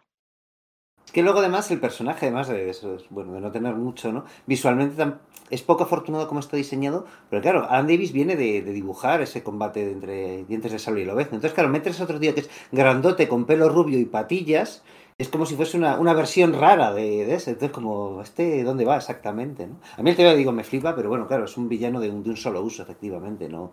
Bueno, además es que, claro, pues muriendo ahí, pues casi mejor que sea así. Como dice Íñigo, no suele ser, pero me alegra de que en este caso, bueno, pues, O sea, por muchos podía haber- si hay un personaje que puedes traer fácilmente es este. O sea, sí, en fin, y nadie, y nadie ha elegido hacerlo. no. Bueno, venga, vamos a seguir, vamos a acercarnos a la caída de los mutantes. Habéis mencionado un par de veces ya, bueno, a Alan Davis lo hemos mencionado varias veces, habéis mencionado Watchmen. Em, y se podría hablar de Alan Moore, ¿no? Pues bastante, porque una de las cosas que se va viendo por aquí es que el, el adversario, ¿no? Este demonio indio, bueno, nativo americano, que, que está oculto No, dentro no, de no se va, no se va a ofender. Puedes llamarle indio que. Bueno, Nuestro, nuestro oyente Cheyenne le va a dar igual. Bueno, en cualquier caso, que, la- la que- lo que tiene es que es un ser extradimensional, un demonio extradimensional, un trickster de estos, ¿no? Un, un engañador, o no sé cuál es exactamente la traducción, ¿no? Como podría ser Loki o el coyote. Anansi, sí, algo de Eso eso. es ese rollo, ¿no? Eh, precisamente lo que tiene es que tiene prisionera a Roma. Y yo me pregunto si no es la, casi la primera aparición de Roma en un cómic Marvel. Yo, desde luego, cuando leí estos tíos, claro, aquí no se había publicado el Capitán Britannia de, de Alan Moore y de Jamie Delano, que es donde se había presentado, ¿no? Sí, efectivamente, se había visto al personaje en aquel episodio de Marvel Team Up donde el Capitán Britannia, dibujado por, por John Byrne, con guiones de Chris Claremont, con el primer traje, se encontraba con Spider-Man y se hacía un flashback a su origen. Pero no sabíamos nada de que esa era la. Eh, no solo era la hija de Merlín, sino que el Merlín original en teoría había muerto, se había hecho, era la, como la guardiana del nexo interdimensional, con esas figuras de ajedrez, y que era, bueno, pues un ser cósmico. No sé, Íñigo. ¿tú sabes quién crea a Roma? Eh, Rómulo y Remo.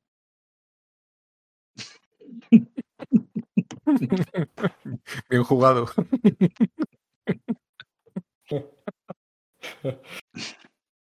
Esto no lo has visto venir, el Pedro se está llevando la mano a la cabeza como diciendo, ¿cómo me hacen esto a estas horas? Ay, por Dios. Es que son una hora muy mala. Venga, vamos a seguir, que yo cuando me habláis de música no entiendo nada. Bueno, Pero respondiendo a la pregunta, yo creo que la, la crean Herb Trimpe y Larry Lieber, ¿no? Porque aparece en el número uno del Capitán Britannia. Hombre, ¿De claro, es que UK? Chris Claremont tendría algo que decir. Y bueno, claro, es cierto, cierto, cierto, cierto. Eso. Técnicamente es creación de Chris Claremont y Herb Trimpe.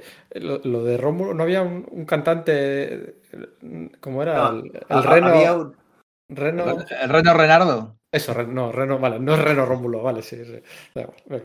Bueno, pero, pero Rómulo ya veremos que, bueno, no, no llegaremos hay un, ahí. hay un Rómulo.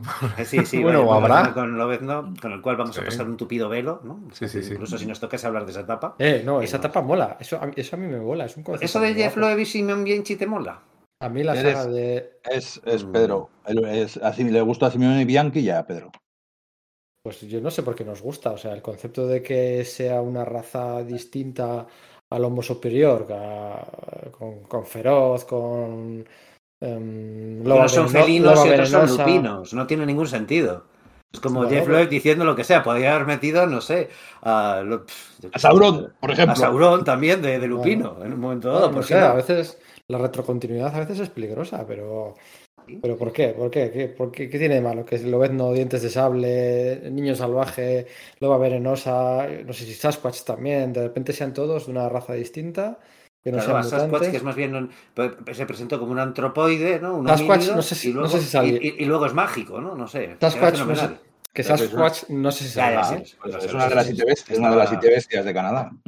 Pues no, no recuerdo si salía Sasquatch. Mm. Pero está bien, y que hay una figura ahí desde la sombra. Bueno, está bien, ¿por qué no? O sea, lo que pasa Creo que que esa jugada se había jugado demasiadas veces para cuando se sale. Y creo que es una, de no añadir una capa sobre algo que ya tiene demasiadas capas y que se mantiene demasiado en equilibrio con las que tiene añadir otra, hace que todo el castillo se derrumbe. Ese es el problema, la cantidad de parches, y Eso parches es. y parches y parches. Si y ese parche que hubiese salido en 1982 me hubiese gustado, pero es que en medio tiene 80.000 más, con lo cual No, es- parches, no es parches, necesario. parches al principio de la etapa de Claremont. Cuando va estás inspiradísimo, Íñigo. Madre mía, ¿qué está Eh, pasando? Eh, venga, vamos a seguir hablando de Alan Moore Sí, porque perdón. aquí, aquí, bueno, pues eh, el viejo gruñón hace de las, hace de las suyas. Me he perdido. ¿De qué viejo guiñón hablas? ¿De Ah, Alan Davis o de Lobezno? No, de Alan No, Moore. de Alan Moore. Moore. Vale, vale, vale, sí, sí, perdón, perdón, perdón. Mm. Bueno, claro, lo que pasa es que Alan Moore tiene su, su cisma con, con Marvel, primero porque, bueno, se quiere re- reeditar, se quiere utilizar lo que él ha utilizado, eh, lo que él ha creado en Marvel, en Marvel UK en Estados Unidos y reeditar su etapa. Y claro, el contrato que él ha firmado en Marvel UK bajo la legislación de Marvel UK es distinta a, distinto a lo, que, a lo que le van a dar en Marvel, que es absolutamente nada. Así que monta el pollo y al mismo tiempo además tiene otro pollo paralelo con Marvel porque Marvel Claro, se va a empezar a publicar su Marvelman, ¿no? Eh, que aparecía en la revista Warrior en Estados Unidos. Y Eclipse, en pri- en principio Pacific, pero luego Eclipse, va a publicarlo en Estados Unidos y le dice Marvel que se peine, le mandan una ca- carta de estas de Cease and Desist y tienen que cambiar el nombre al de Miracle Man, que era el nombre que además eh, Alan Moore había utilizado para hacer un socias de Marvelman en su Capitán Britannia, ¿no? Hay como que un juego a triple banda. Y entonces, bueno, pues Alan Moore dice que, que, que está harto de los abusos laborales por parte de Marvel y que jamás volverá a trabajar con ellos. Así que como deja de trabajar con ellos, pues ya pues Claremont se ve moralmente, bueno, o sea, que ve que no tiene problema en poder utilizar por fin sus creaciones, ¿no? ¿Era ahí por donde ibas? Pues que ahí el amigo Claremont se niega en rotundo a que Claremont utilice a la Furia o a. o a- se niega, ¿no?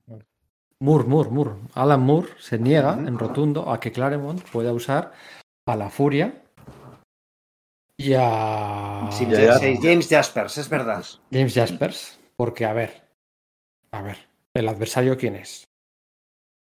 Claro, iba a ser James Jaspers, pero al final es, es, es, eh, nace. Lo saca de la manga porque, bueno, no puede Bueno, se lo saca la manga, no estaba ahí, pero para otro propósito. Lo que que Bueno. lo recicla. Vale, lo Eso es. recicla, vale, pero la idea, el perfil, además dimensional y todo el rollito, estaba preparado para que fuera cosa de James Jaspers. Personaje al que no crea Alan Moore, por cierto, no le crea. No, es cosa del... Ay, siempre olvido el nombre del anterior. En el Capitán Britannia. Ah. Bueno, ya me saldrá. Sí, sí, el- vamos, que los, los Thorpe, sí. David Thorpe. Eso es, David, David David Thorpe. Eso es justo, sí, sí, sí, sí, sí. Entonces, como no puede utilizar a James Jaspers, pues ah, hace eso. Y a la Furia, la Furia le, le quería utilizar para combinarlo con Nimrod, Pues ha sido una gran idea. que Luego lo hizo con el molde maestro, claro. Eh, efectivamente. Ahí está. Imaginaros a Furia combinado con Nimrod, que es que era un poco la idea que tenía él para la masacre mutante. Entonces luego de ahí sale otro, una tercera banda, Mister Siniestro y demás. Pero los planes originales de Claremont por aquel entonces eran esos, ¿no? Habían sido, se habían llevado bien, Claremont y Alan Moore. De hecho, cuando hacen el cómic aquel para recaudar fondos contra el hambre en el mundo y tal, participa Alan Moore. Pero bueno, pues aquí estaba ya en su modo cruzada activada. Y, y bueno, pues le, le roba a Claremont la oportunidad de, de jugar con, con la furia. Es que, bueno, Claremont dice, vale, pues no puedo, pues lo reciclo y mezclo a molde maestro con Nimrod en vez de a la furia con molde maestro. Y en vez, del adversa- en vez de James, James- Jasper James, utilizo al adversario. Vale, pues sí, sale del paso. Pero yo creo que habría tenido más eco, más resonancia, pues a esos otros personajes, ¿no? Sobre todo porque es que, coño, si es que mm, con Mariposa Mental, además ahí, con Roma, con. Sí, sí, hubiese Bueno. sido lo suyo. Sí, tenían historia, tenían historia los personajes entre ellos. Aparte que la furia es que mola muchísimo y da mucho miedo. Mola mucho. La utilizaría años después. La utilizaría años después en, Con Alan Davis. con Alan Davis, precisamente, eh, ya en el siglo, siglo XXI, en, la, en uno de sus, no sé, en su cuarto regreso, ¿no? En su, bueno, ya cuesta. ¿Cuál fue el seguir. tercero en vez del cuarto? O sea, en su, cuarta, en su cuarta etapa, en su tercer regreso, efectivamente. Eso es.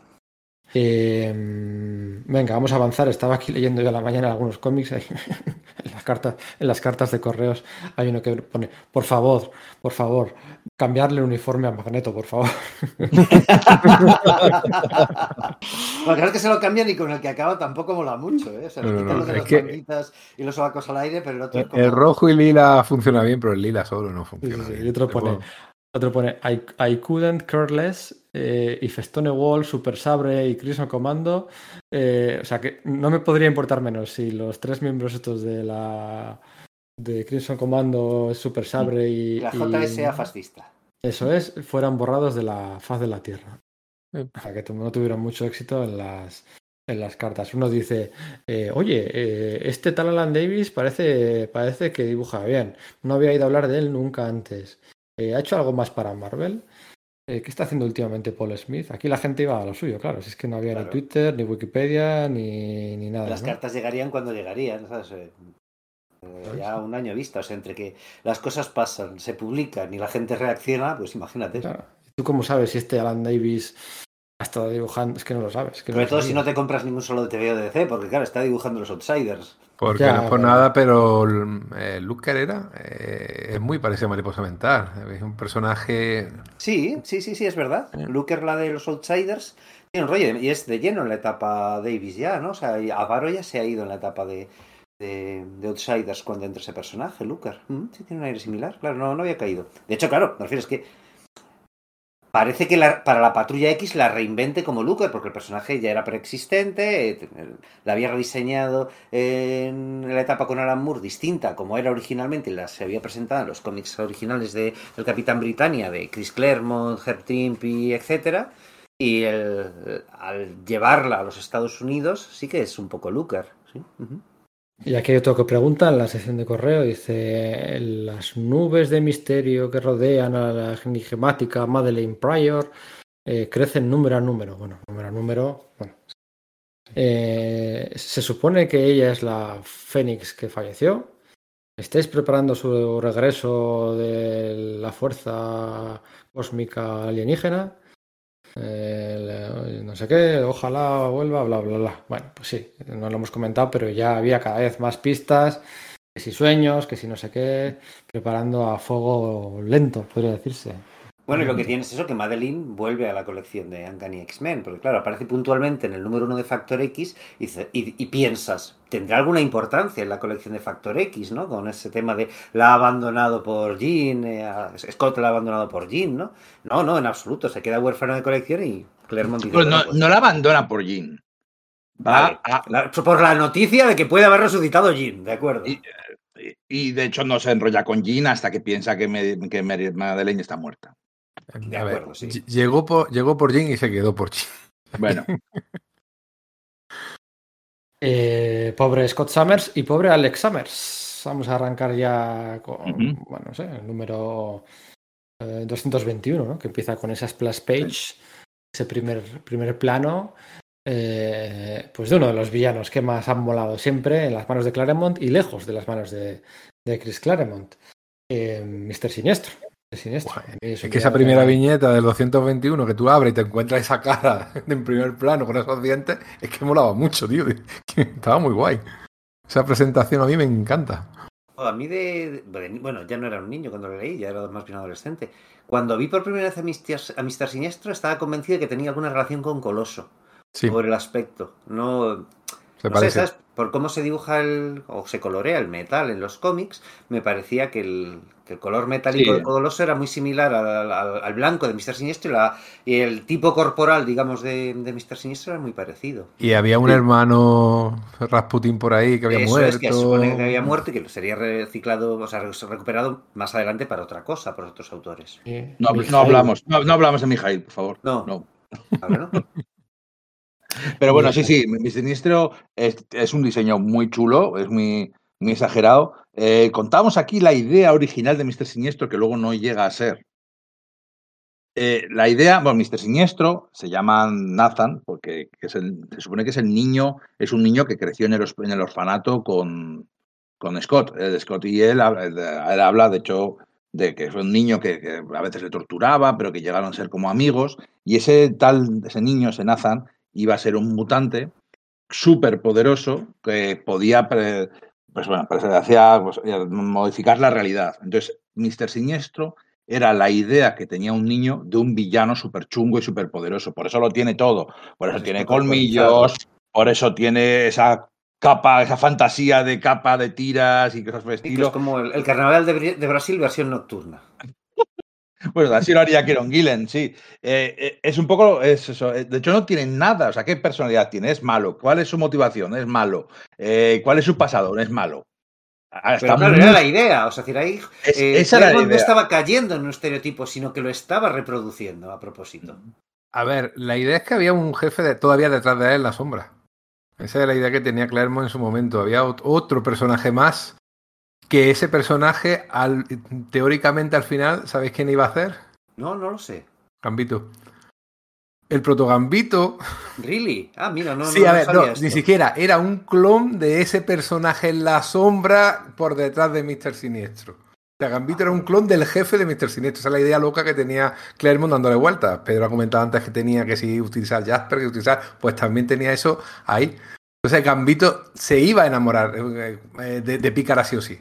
Eso sí, ese clon de un malo, pues Sí, lo iban a introducir en la patrulla y al final estaba, estaba destinado a enamorarse. Eso sí estaba previsto, pero fíjate si la cosa era, era complicada que incluso se inventó o intentó meter eso, pero luego al final lo abandonaría porque tenía, oye, mucha vuelta, tío. Y el personaje además mola por sí mismo, sin necesidad de tener otro jefe por detrás, el jefe del jefe, tío. Es que eso ya. De hecho, Claremont eh, sí que en los complementos que le dedicaba a Classic X-Men, no sé si en este punto un poquito más adelante, ¿recordáis? Classic X-Men reeditaba las historias de los X-Men desde el Giant Size eh, X-Men eh, número uno, en fin, la etapa de Claremont para adelante, la reeditó en los años 80, haciendo algunos añadidos, algunos insertos de varias páginas en medio, por parte pues, de diversos artistas, eh, pues eh, lo diré, Kieron Dwyer, John Bolton, pero también algunas historias de complemento. En algunas de esas historias de complemento se hablaba de la infancia de, de Cíclope y se iban dejando pistas de que ese niño era en realidad Mr. Siniestro. Esto que acabamos de contar estuvo a punto de cristalizar y de realmente ser la historia oficial porque est- estaba bien, se estaban dando pasos realmente en TVOs publicados en esa dirección. Pero bueno, no llegó a, no llegó a pasar. Cuando hace Claremont X-Men The End, eh, desvela que Gambito es un clon de Mr. Siniestro. ¿Verdad? Bueno, al final aprovechó medio la idea, ¿verdad? Sí, sí, sí, sí. Bueno, Mm. anda que no jugó con eso durante tiempo, sí. Em, Polaris. eh, aquí es sustituida. Bueno, sustituida no. Poseída, venga, dilo. Poseída. Iba, iba a decir otra palabra que empieza por P, menos mal que no la he dicho. Em, es poseída por eh, Malicia. ¿Mm? Estamos en torno al número 220 y estaría, bueno, estaría bastante tiempo, la verdad. Eh, de las tramas argumentales de, de Claremont de aquí en adelante. Y bueno, pues nada, aquí vuelven Forja, vuelve Ororo, ya se ve que se está ahí preparando algo. Or- Ororo se separa del grupo, deja, le dice a la, a la vez ¿no? que tiene que hacer del líder, y eso que lo ves no se niega porque eh, ha tenido un, bueno, pues un momento de que, que ha perdido sus sus sentidos, ha- que está todavía dudando de sí mismo, por, no es que los haya perdido, sino que le han fallado, entonces no se niega a ser jefe, y que, que pongan por aunque sea pícara, yo la apoyaré, pero no, tienes que hacerlo tú, y ella se va a buscar a Forja para intentar curarse, ¿no? De, a intentar recuperar sus poderes, y se ve metido en toda esa movida de Nace, que es el, el- el hechicero que le enseñó a Forja, que realmente no es él, sino que es el adversario. Yo tengo que agradecer lo que habéis contado de que iba a ser Jasper, porque yo prefiero este argumento. Cierra mejor las líneas anteriores, eh, si no, nos hubieran cerrado seguramente. Eh, queda, queda mejor. Hubiesen No sido, hubiesen sido más bien por Alan Moore. Sí. Simplemente, si Alan Nazi Moore. hubiese sido simplemente el, el- el mentor místico de, de, de- de Forja y se hubiese quedado en eso, ¿no? No, bueno, pero ya desde el número de los fantasmas, desde el siguiente a muerte viva, quedaba claro que a Nace le había poseído algo, que había, algo había entrado en su cuerpo y no era un fantasma. Sí, Sí. tienes razón. Y, y verdad. había De hecho- intentado de hacer hecho- una invocación para eliminar a los fantasmas y le había salido mal. Sí, de hecho, hace unos, hace un, hay un número prácticamente este número en el que de los 120 me parece, en el que Tormenta se va dejando a Lobeznos, es un número solo de Tormenta, que es, hay mucho flashback a muerte viva y, y, bueno, pues número de venga, pues Tormenta, me- pues nos vamos a ir a buscar a Forja. Vale. Y además ahí cuenta Claremont, engrandando cosas de continuo, y decir, no, es que como en la serie del Doctor Extraño, Dormammu ha entrado arrasando en nuestra dimensión, ha, ha alterado, ha roto barreras dimensionales y eso ha permitido al adversario colarse. Como que busca, o sea, encuentra una justificación de que, esto, de que eso suceda en, en cosas que suceden en otra, en otra Eso, colección. eso- eso lo dice en el TV. Jo, yo sí, o sea, yo cuando lo he releído, igual es en otro y no en ese mismo, pero hay un momento en que me llamó la atención que Claremont coge y dice, bueno, pues sí, o sea, si se habla de algo que ha sucedido en los TVs del Doctor Extraño con Dormammu, que ha permitido que, que el adversario pudiese acceder a nuestra dimensión y esté montando toda esta, habiendo eh, poseído a Nace, convence a Tormenta de, no, es al contrario, ¿no? Le- el lector lo sabe, ¿no? Pero Tormenta no sabe que Nace está poseído por el adversario y el adversario le dice que es Forja quien está poseído por, por, por ese, por ese mal y Tormenta decide ir a matarle, ¿no? A pesar de que le ama eh, por un TVO, ¿no? Vamos a hacer, vamos a hacer una cosa, vamos a hacer una cosa. Sí. En modo Wikipedia, ¿de qué va la caída de los mutantes? ¿Vale? Porque creo que puede ser un buen momento para recordar técnicamente de qué va la caída de los mutantes. Bueno, pues la caída de los mutantes en, en la patrulla X, porque no tiene nada Sí. que ver con. La- la- no, va de que el adversario está tratando de hacerse el dueño del mundo, eh, que está creando un portal dimensional, temporal, por el que está entrando un montón de movidas chungas en Dallas, y la patrulla X tiene que ir a combatirla, a pesar de que Destino ha profetizado que si la patrulla va a Dallas, morirá. Mm. Y la patrulla, eh, sabiendo todo eso, eh, van como héroes, como espartanos, a luchar y defender ese, ese paso estrecho a- para dar tiempo a la, para, para dar oportunidad al mundo a sobrevivir. Y va de, la que dice que la patrulla X va a Dallas a morir. ¿Y qué pinta Tormenta y Forja en todo esto? Tormenta y Forja se supone que son los dos campeones destinados que podrían alterar ese, ese, ese destino que el adversario tiene para con nuestra realidad. El adversario sabe que hay dos seres que pueden abortar sus planes. De hecho, Forja es el que había abierto. Forja era un hechicero, se descubre por fin, casi al final de la carrera de los mutantes, se descubre el misterio del, origen de Forja, que estaba desde Muerte Viva, en el que en la guerra de Vietnam mataron a sus compañeros y, y abrió un agujero dimensional, sacaron un montón de demonios para cargarse a los, a los Betcons. Y luego pues, em- eh, mandó un bombardeo sobre los demonios. El, el tema es que ese es su pecado original. Y, ese, y Forja es el que tiene que cerrarlo. Es un portal a un mundo de demonios que está abierto desde que, desde que Forja lo, lo invocó. Y, hizo- y Ororo, Sí, pues, y, y necesita Forja- nue- nueve almas para cerrar, porque eh, um, usó nueve almas para abrirlo ¿no? a sus compañeros. Eso es. Entonces se sacrifican, la patrulla X se sacrifica para, bueno, pues retener. Además, te dice a- que mueren, ¿eh? Ahí no hay. Sí, no, no, es sí. que era falso, no, mueren. Pum. Mueren ante, además en una saga en las que las cámaras de televisión están bastante presentes, ¿no? Es un combate mm, bastante público, un combate en el que se, se suma Coloso, que, que se suma pues, para la recta final de la caída de los mutantes. En ese número do- 225 que yo tengo grabado a fuego, esa primera página, que es una primera página que es como Coloso dibujando unos bocetos, ¿no? A De- gente a la que no conoce. Sí, sí, sí, sí, efectivamente. Y se suma Coloso y, Y dibuja igual que Val Silvestre, por cierto. y se, sa- Dibuja y se sacrifica. Sí. Es bueno, Coloso es bueno, podría haberse ganado la vida en Marvel. Entonces, Y- el- y Steve Rogers podía haber montado una editorial, ¿eh? desde luego. sí. Y Forja y Medusa se separan. ¿Perdona, Medusa? Medusa.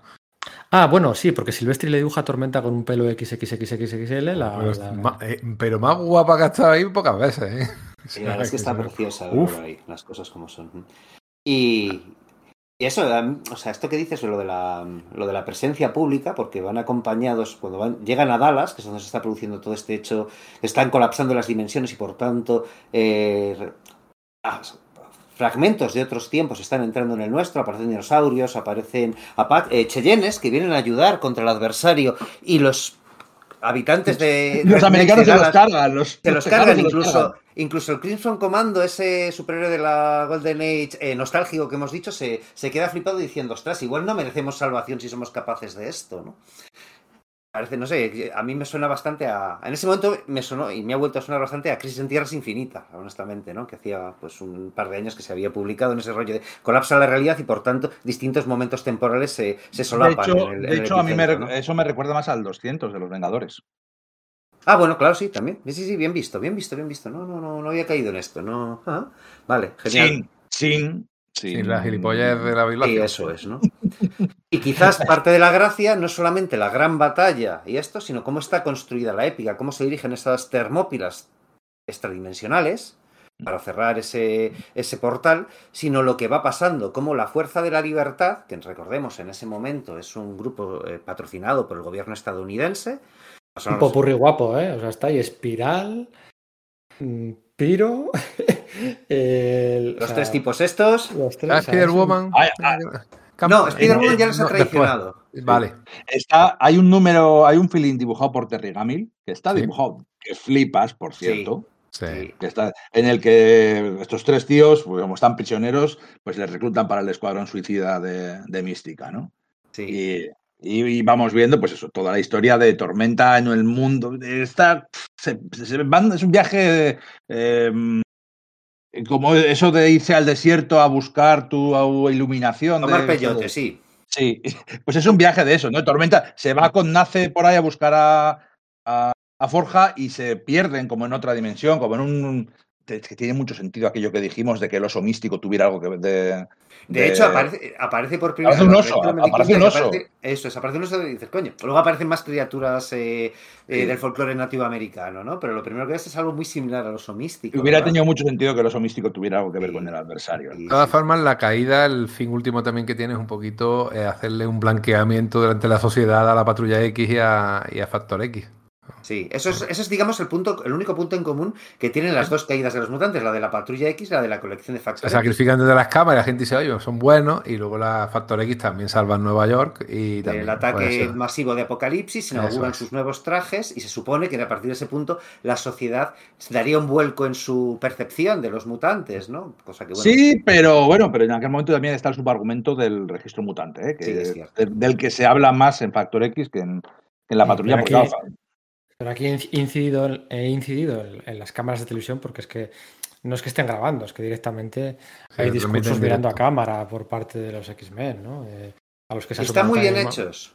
Está muy bien hecho, está muy muy bien bien el tema de cómo les van acompañando los- el, el cámara y la, la productora, que quizás es un poco más, más reacia a creer en ellos, sin embargo, ante uno de los discursos, esa viñeta muda, ¿no? En la que esa, esa tipa desde la cámara del control de cámara eh, derrama una lágrima, ¿no? Está también muy bien como la, muy bien hecho como la, la, her- la hermandad, ¿no? Eh, La Fuerza de Libertad colabora con la Patrulla X y funcionan bien luchando contra esos demonios, esas amenazas, y hay cierta camaradería, ¿no? Igual que ha habido ese combate del que hablaba Enrique, que estaba también eh, con el enfrentamiento entre la, la, la mole y, y Lobezno, ¿no? De que pues, se tira encima la mole, de repente pone una cara así como súper cómica y de dolor, eh, un salto casi como de Popeye, ¿no? Y está Lobezno sonriendo a que ha sacado las garras, ¿no? Pero el resto de las acciones que tienen conjuntas contra, contra, esos, contra esos monstruos está muy bien. Se va construyendo el hecho de que vayas queriendo a esos personajes una vez más antes de perderlos. Y cómo la sociedad, eh, a través de las cámaras de.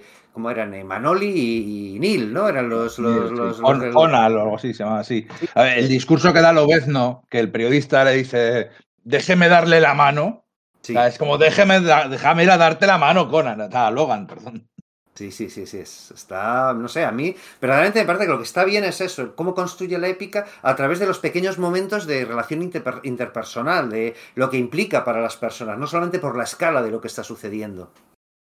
Y luego me gusta también la, pues, la, la coreografía en sí con la que vencen a cómo conjugan sus conjuntan sus poderes, cómo se lanza a Coloso, cómo le, le arranca la parte más demoníaca del interior, quitándole el cuerpo, pues un rollo como con Proteus, eh, Pícara, el agujero, todos ahí disparando, Roma. Los cuchillos de allí. Longshot, que como son de hierro forjado, afectan a criaturas místicas. Se piensa Eso varias es. cosas. Está muy bien. Y antes decía lo del Prime, ¿eh? Mar Silvestri en su Prime.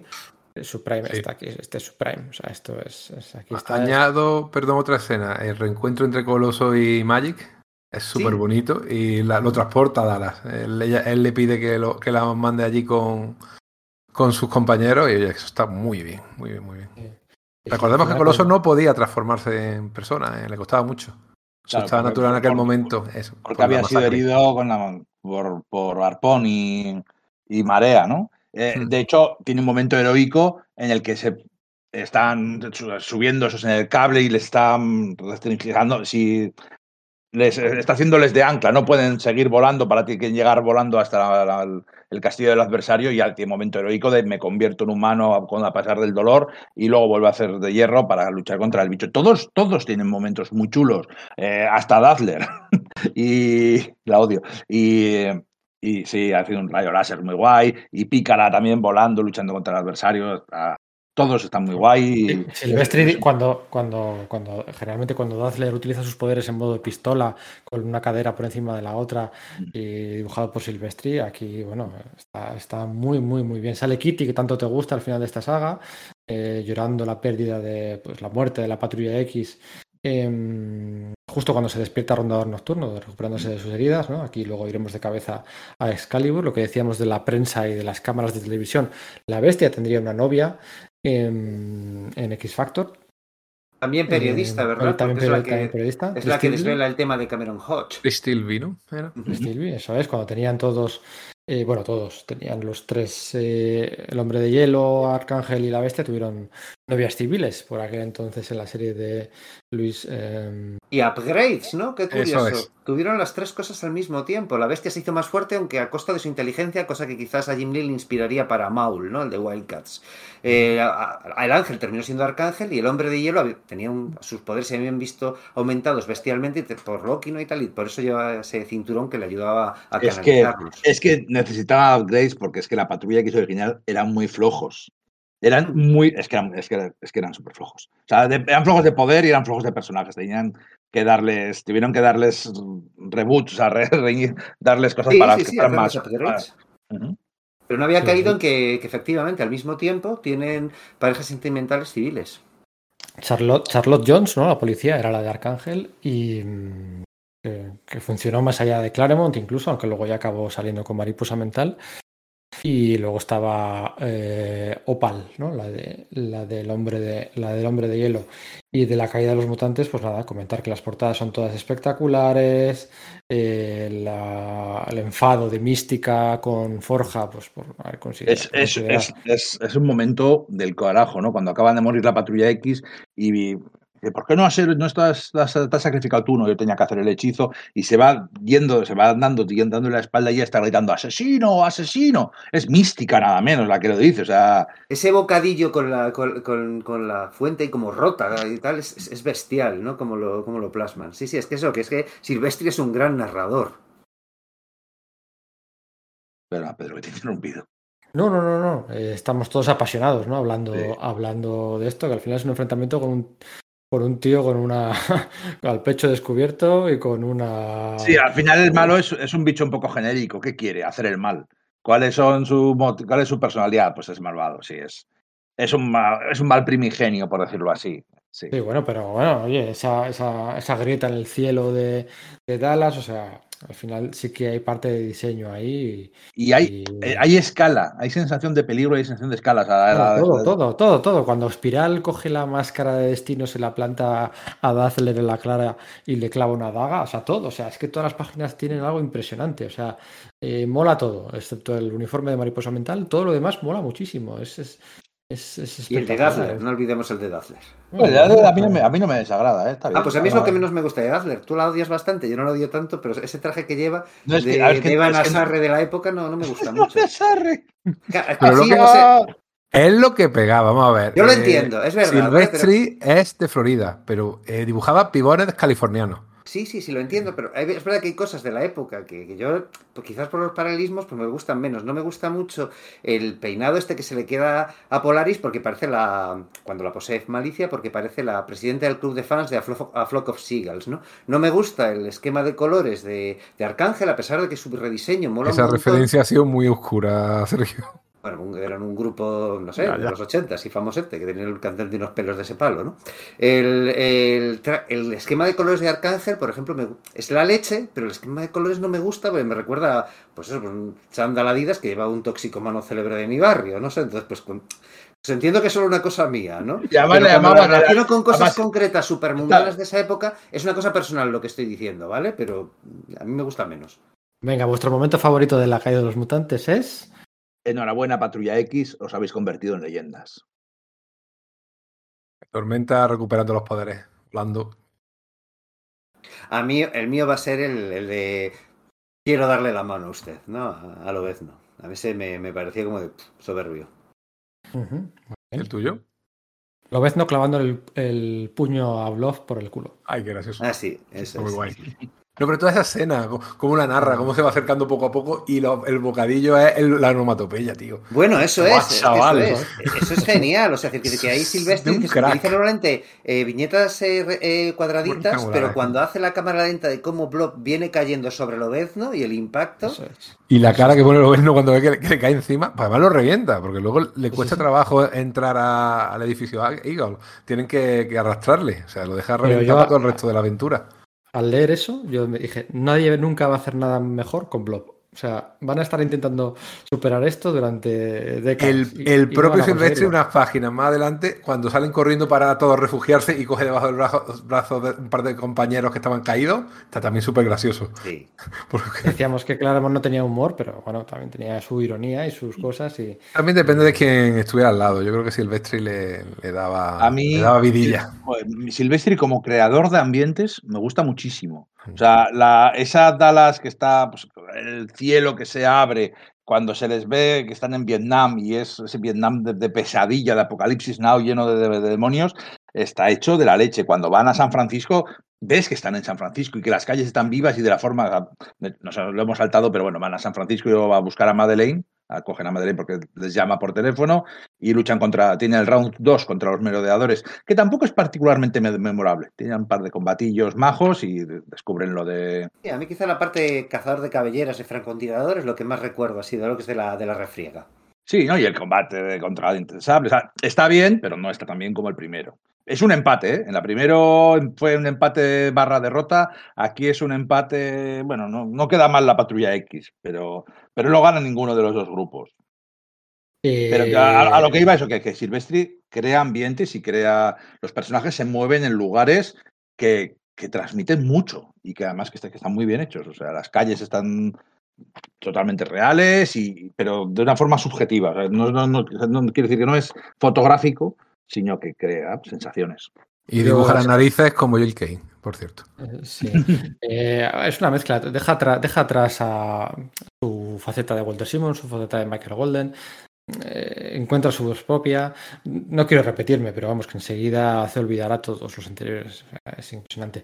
El momento con el- que se ha quedado Íñigo es, por contarlo, eh, la patrulla X aparentemente muere de cara a la opinión pública, pero en las tres últimas páginas el lector descubre que no están tan muertos como podría parecer, han sobrevivido a la experiencia y se inicia una nueva era, ¿no? Os habéis convertido en leyendas, una nueva era, con, con Caos abrazando a Madeline Pryor ahí, muy, muy majitos los dos, una nueva era en la que Claremont sale con la suya. A partir de ahora, la patrulla X, bueno, literalmente es eh, invisible a los radares, sistemas de rastreo tecnológicos de todo el mundo, ¿no? Por- por- lo, lo hizo un mago o, o una hechicera en este caso. Eh, y Claremont se sale con la suya y nadie mm, de Marvel Comics podrá utilizar a partir de entonces la Patrulla X sin su permiso, porque la Patrulla X está oficialmente muerta para el resto del universo Marvel. Ahora, Claremont, no me vais a tocar las narices. Ahora yo eh, me los llevo Son a míos. mi- Eso es.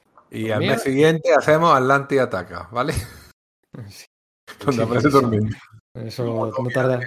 Sería año y medio después, después de Ya, cuando aparecía Tormenta con otro uniforme y todo el mundo diciendo, uy, esa se parece a Tormenta.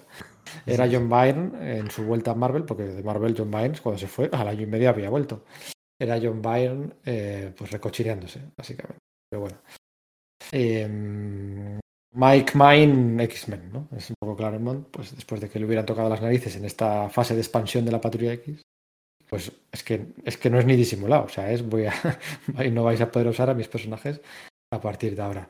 Eh, el problema, problema, que cuatro números después, Anno Centi iba a dejar de ser la editora, iba a entrar Bob Harras, y lo primero que le iba a decir Bob Harras a Chris Claremont es ir a decirle, oye, que te recuerdo que existe otro, otra serie, mm, X Factor, que estás pasando de ella olímpicamente, y que lo siento mucho, pero hay que, hay que superar esto de la cadena de los mutantes y vamos a hacer otro evento con otro póster con todos los héroes tirados por el suelo y, y vas a tener que juntar a, a los X-Men con X-Factor, con, con besito incluido. Vamos a hacer aquí una pausa, si os parece, o queréis, sí, ¿no? Sí, yo solo recordaría que, que ese número, el X-Men 219 USA, ¿no? ese que dibujaba eh, Brett Levinson, que se volvía a introducir a Caos en el, en el grupo, tenía en la portada ese lema tan bello de... eh, Mm, no está Bienvenido entero, ¿eh? a la Patrulla X. Bueno, es verdad, no está entero, ¿no? Pero sería así como bienvenido a la Patrulla X Caos, esperamos que sobrevivas. No dice lo de la experiencia. Eso es, pone Hope, hope you survive. No, no, no pone el de experience, sí, sí, sí. Precisamente, qué bueno, bien visto. Venga, pues nada, algo aquí de música, de ¿qué podemos música? ¿De Rómulo o, o de, o de Remo? Flock of Seagulls, ya que, no, ya que no un- parece que no parece que no sepáis quiénes son. Ahora pega un grupo australiano. O me pones en Excess o me pones Midnight Oil. Ya te lo digo. Midnight Oil ha de ser Midnight Oil. Sí, Beta Burning. sí, Está sí. claro. Venga, pues nada, eh, nos vamos a Australia.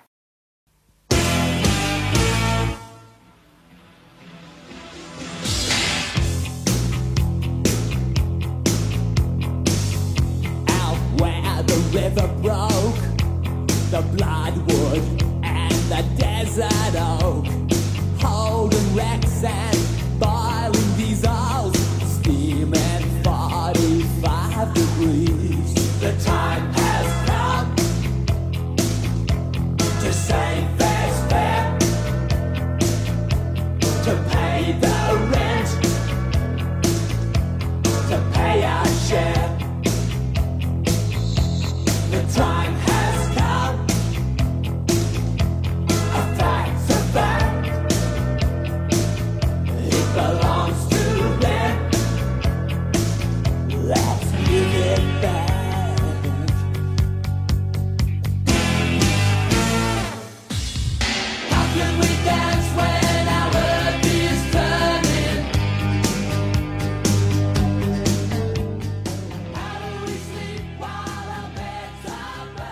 Bueno, pues vamos a viajar a Australia. Vamos a situarnos, hagáis una idea, en abril de 1988, cuando se publica el primer número post La caída de los mutantes, el Uncanny X-Men 228, podríamos decir. Cuando se habla de la trapa australiana, con tanta nostalgia, porque se habla, estáis conmigo, ¿no? Se habla con, con- con gran cariño de la etapa de Mar Silvestri, pero se acota hay, ¿no? Hay como una, una cota más precisa que es de la etapa australiana. De, de- o sea, se habla de la patrulla X de Claremont, de la patrulla X de Claremont y Silvestri, pero luego también se precisa dentro de la patrulla X de Claremont y Silvestri en Australia, ¿no? ¿No estáis conmigo? Y dejando fuera la caída de los mutantes, curiosamente. No, pero- porque es una, es una alineación muy icónica, ¿no? Se fue, forma ese grupo con, de ocho miembros, cuatro hombres y cuatro mujeres, que no era común en aquella época, aunque Claremont estuviera haciendo pues, otras alineaciones con igual miembro de, mujeres, eh, que haya cuatro hombres, cuatro mujeres, y además, como eso que siempre recalco yo tanto de las siluetas características, ¿no? Lobezno y Coloso, de- el mismo caos que tiene ese, ese traje, también esa silueta tan característica, el resto, y encima en ese escenario tan diferente, pues bueno, yo entiendo que para el que fue su patrulla X eh, es muy reconocible y además es, es que es muy distinta. Es cierto, no es la patrulla en la escuela y les pasan cosas. Probablemente es la única patrulla que tiene subtítulos, la patrulla X de Australia, y todo el mundo sabe cuál es. Pero yo creo que es, y no nos dimos cuenta en ese momento, obviamente, porque no éramos profetas, porque realmente era un grupo que se adelantaba un montón al paradigma de supergrupo de final de siglo. Fijaos, es un grupo que es proactivo. Llega un momento que tiene una base súper tecnológica. Se teletransportan para llegar a los sitios donde está el peligro. Se comunican telepáticamente en batalla. Si es que son de Authority 10 años antes que de Authority. Ostras, no había visto venir eso, Enrique. No. Para eso sirve la relectura. Sí, sí, de repente o sea, dices, pero "Oye, no- esto me no- suena, esto que estoy escuchando aquí, leyendo aquí, ¿qué No es? había visto esa conexión y sí que es verdad que, que es curioso ¿no? ese tema de la proactividad, porque aunque la, esta etapa, la posterior a la caída de los mutantes, comien- comienza con un filín dibujado por Rick Leonardi, en el cual, bueno, pues un personaje secundario de la, de la colección de Dazzler rememora una historia jamás contada con Lobezno y Dazzler persiguiendo a un mutante soviético, que además nos deja caer que resulta que Ya, ya hemos hablado, ya hemos hablado más palabras de las necesarias para ese feeling. No, pero espera, solo quiero, solo quiero marcar una, una, una cosa que sí que me parece curiosa de ese Te film, es- tirando, Sergio. sí, es que no es gran cosa. Pero es verdad que dejan caer una cosa que me. que, que- que la relectura me. eh, vamos, yo no. me ha llamado la atención. Que es que resulta que Lobezno y Henry Peter Gyrich tienen un- sí han tenido un pasado en común, sí que se conocen y que de hecho, y que de hecho probablemente por el resultado de esa aventura es en parte por. eh, por parte, en parte por lo que Gyrich está tan encabronado con la Patrulla X, aunque sabemos que ya lo estaba de antes, porque ya lo estaba antes de que Dazzler hubiesen eh, ingresado a la Patrulla X. Pero bueno, una vez pasado ese filín, efectivamente, aparecen por primera vez estos villanos, ¿no? Eh, los, eh, los cosechadores, ¿recuerdas esa, esa especie de legiones sacada del, del, de- del Mad Max 2 dirigidas por Humungus, pero en Cyborg, o sea, toda la justa, junta, en Australia, que es de donde procede además la, la película de Mad Max 2, con Tormenta lu- luciendo un... Bueno, no de Mad Max 2 y en general la saga de Mad Max con Tormenta luciendo un look total, que evoca totalmente a la Tina Turner de más allá de la cúpula del trueno. Vamos, yo creo que, que Silvestri y, y Claremont probablemente se pegaran un maratón de, de- de Mad Max en ese momento, ¿no?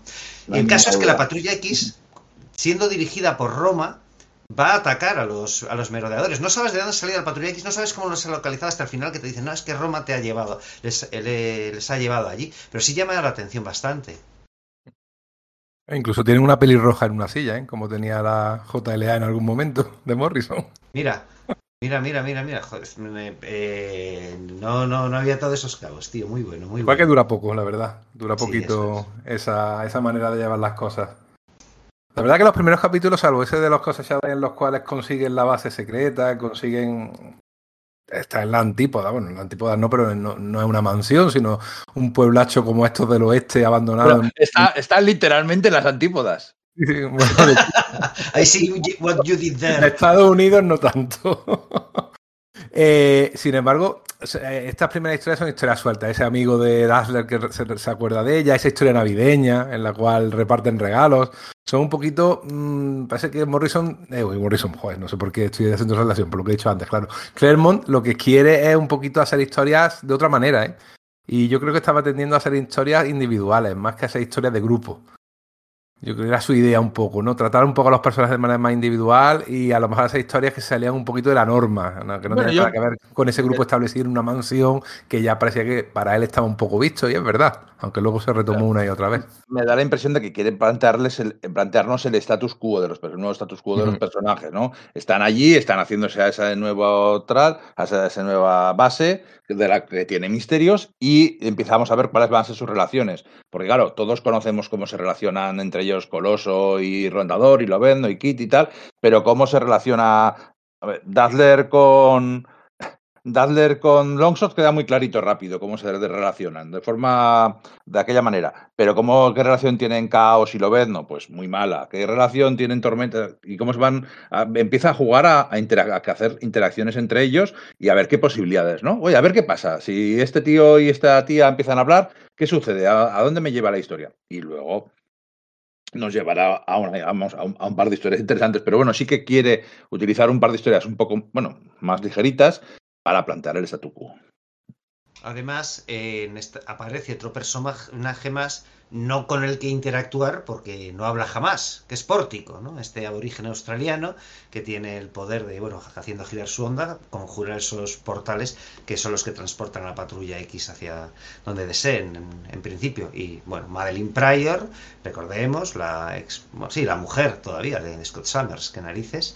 Bueno, Eh, es mujer, ¿no? Si te mueres, si te mueres ya tu vínculo Sí, matrimonial claro, sí, es hasta, la- hasta que la muerte nos separe. Sí, sí, sí, bien, claro, bien visto. Eh, es la que está en la base, llevando la computadora y después descubriremos que filtrándole las- filtrándoles las noticias del mundo exterior que, que les llegarán. Aunque en este momento no parece que haya nada demasiado sospechoso al principio, ¿no? Y se empieza a establecer una curiosa relación bastante... y, es decir, a mí me gusta, me gusta cómo es la relación, pero, pero tiene su, su- no sé, su, eh, un poquito de mal rollo el hecho de que se empiece, de que se, empiecen a acercar, pues se empieza a acercar Madeline y, y a- al hermano de, de, su, de su marido y a su decirlo. cuñado. Caos estaba esperando el rebote. Sí, es así. es así, es así, es así. Es una expresión súper machista, pero me hace mucha gracia. Bueno, pues ese es un poco el status quo que, que tenemos a partir de ese punto, ¿no? Con Silvestri, bueno, pues yo creo que ya en estado de gloria, bueno, lleva un tiempo estando, lo que narices. Mm. Y bueno, veremos también unos algunos episodios que, en los que no es Dan Green quien le entinta, sino Joseph Rubinstein, al cual yo siempre defiendo mucho. Y antes he dicho que Dan Green a mí no me convence demasiado, pero es verdad que hace algo raro sobre las tintas de. de- de- perdón, sobre los lápices de, de Mark Silvestri, que mm, no sé, no me acaba de convencer demasiado. Lo normaliza demasiado y. eh, no sé, no, no sé qué opináis vosotros al respecto. Mejor con Dan Green, sí. Sí, mucho mejor. Vale. Rubinstein al final convierte en todos los dibujos que en tinta en un dibujo en tinta por Rubinstein. O sea, no recuerdo haber, seguro que era, que era un dibujante, eh, era un dibujante, sí, bueno, sigue vivo, creo. Un dibujante bastante competente, seguro, pero yo no he visto nunca ningún dibujo de Rubinstein, firma por él. o sea que no sé. Creo que hacía algunas recreaciones de, de, de, de de- viñetas o de portadas que él había entintado. Vale. Creo, recordar, pero igual me estoy confundiéndolo con otro, pero Sí, claro, no sé lo que quiero decir que no sé cómo es su, cómo es su estilo, aunque asumo que es un estilo parecido al de Buscema, quizás más clásico, y convierte todos los dibujos en algo muy parecido, incluso aunque sean dibujantes tan diferentes, o por ejemplo el propio Silvestri, o más adelante Bill Jaska, alguna de esta gente que, que van haciendo feelings o que han hecho feelings en algún momento. Marcaba demasiado, marcaba demasiado la línea. Mira, hablando de relaciones, eh, un poquito más adelante tenemos también una relación muy peculiar en, ese sentido del de, eh, ataque de cuernos que tiene Dazzler con, con Pícara a costa de Longshot. Y como. Longshot dice que defiende el poliamor, aunque no lo diga con esas palabras, dice, oye, yo puedo estar con más de una persona, ¿por qué no? Sin embargo, y la posesiva es Dazzler. Y tiene unas peleas entre dramático, pero sobre todo divertido, porque la verdad que lo, lo toman en plan humorístico con, con Pícara. Pero pensad cómo sería eso si hubieran sido dos tíos con una tía.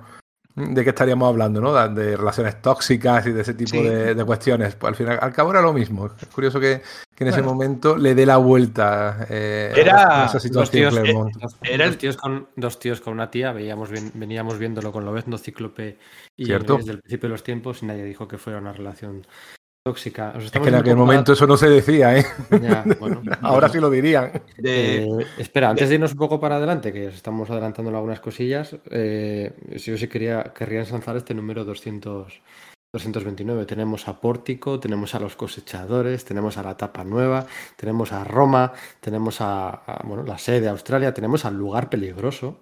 O sea, todo eso en un solo número. Es, es, es, es fascinante. tenemos Eh, a Tigre.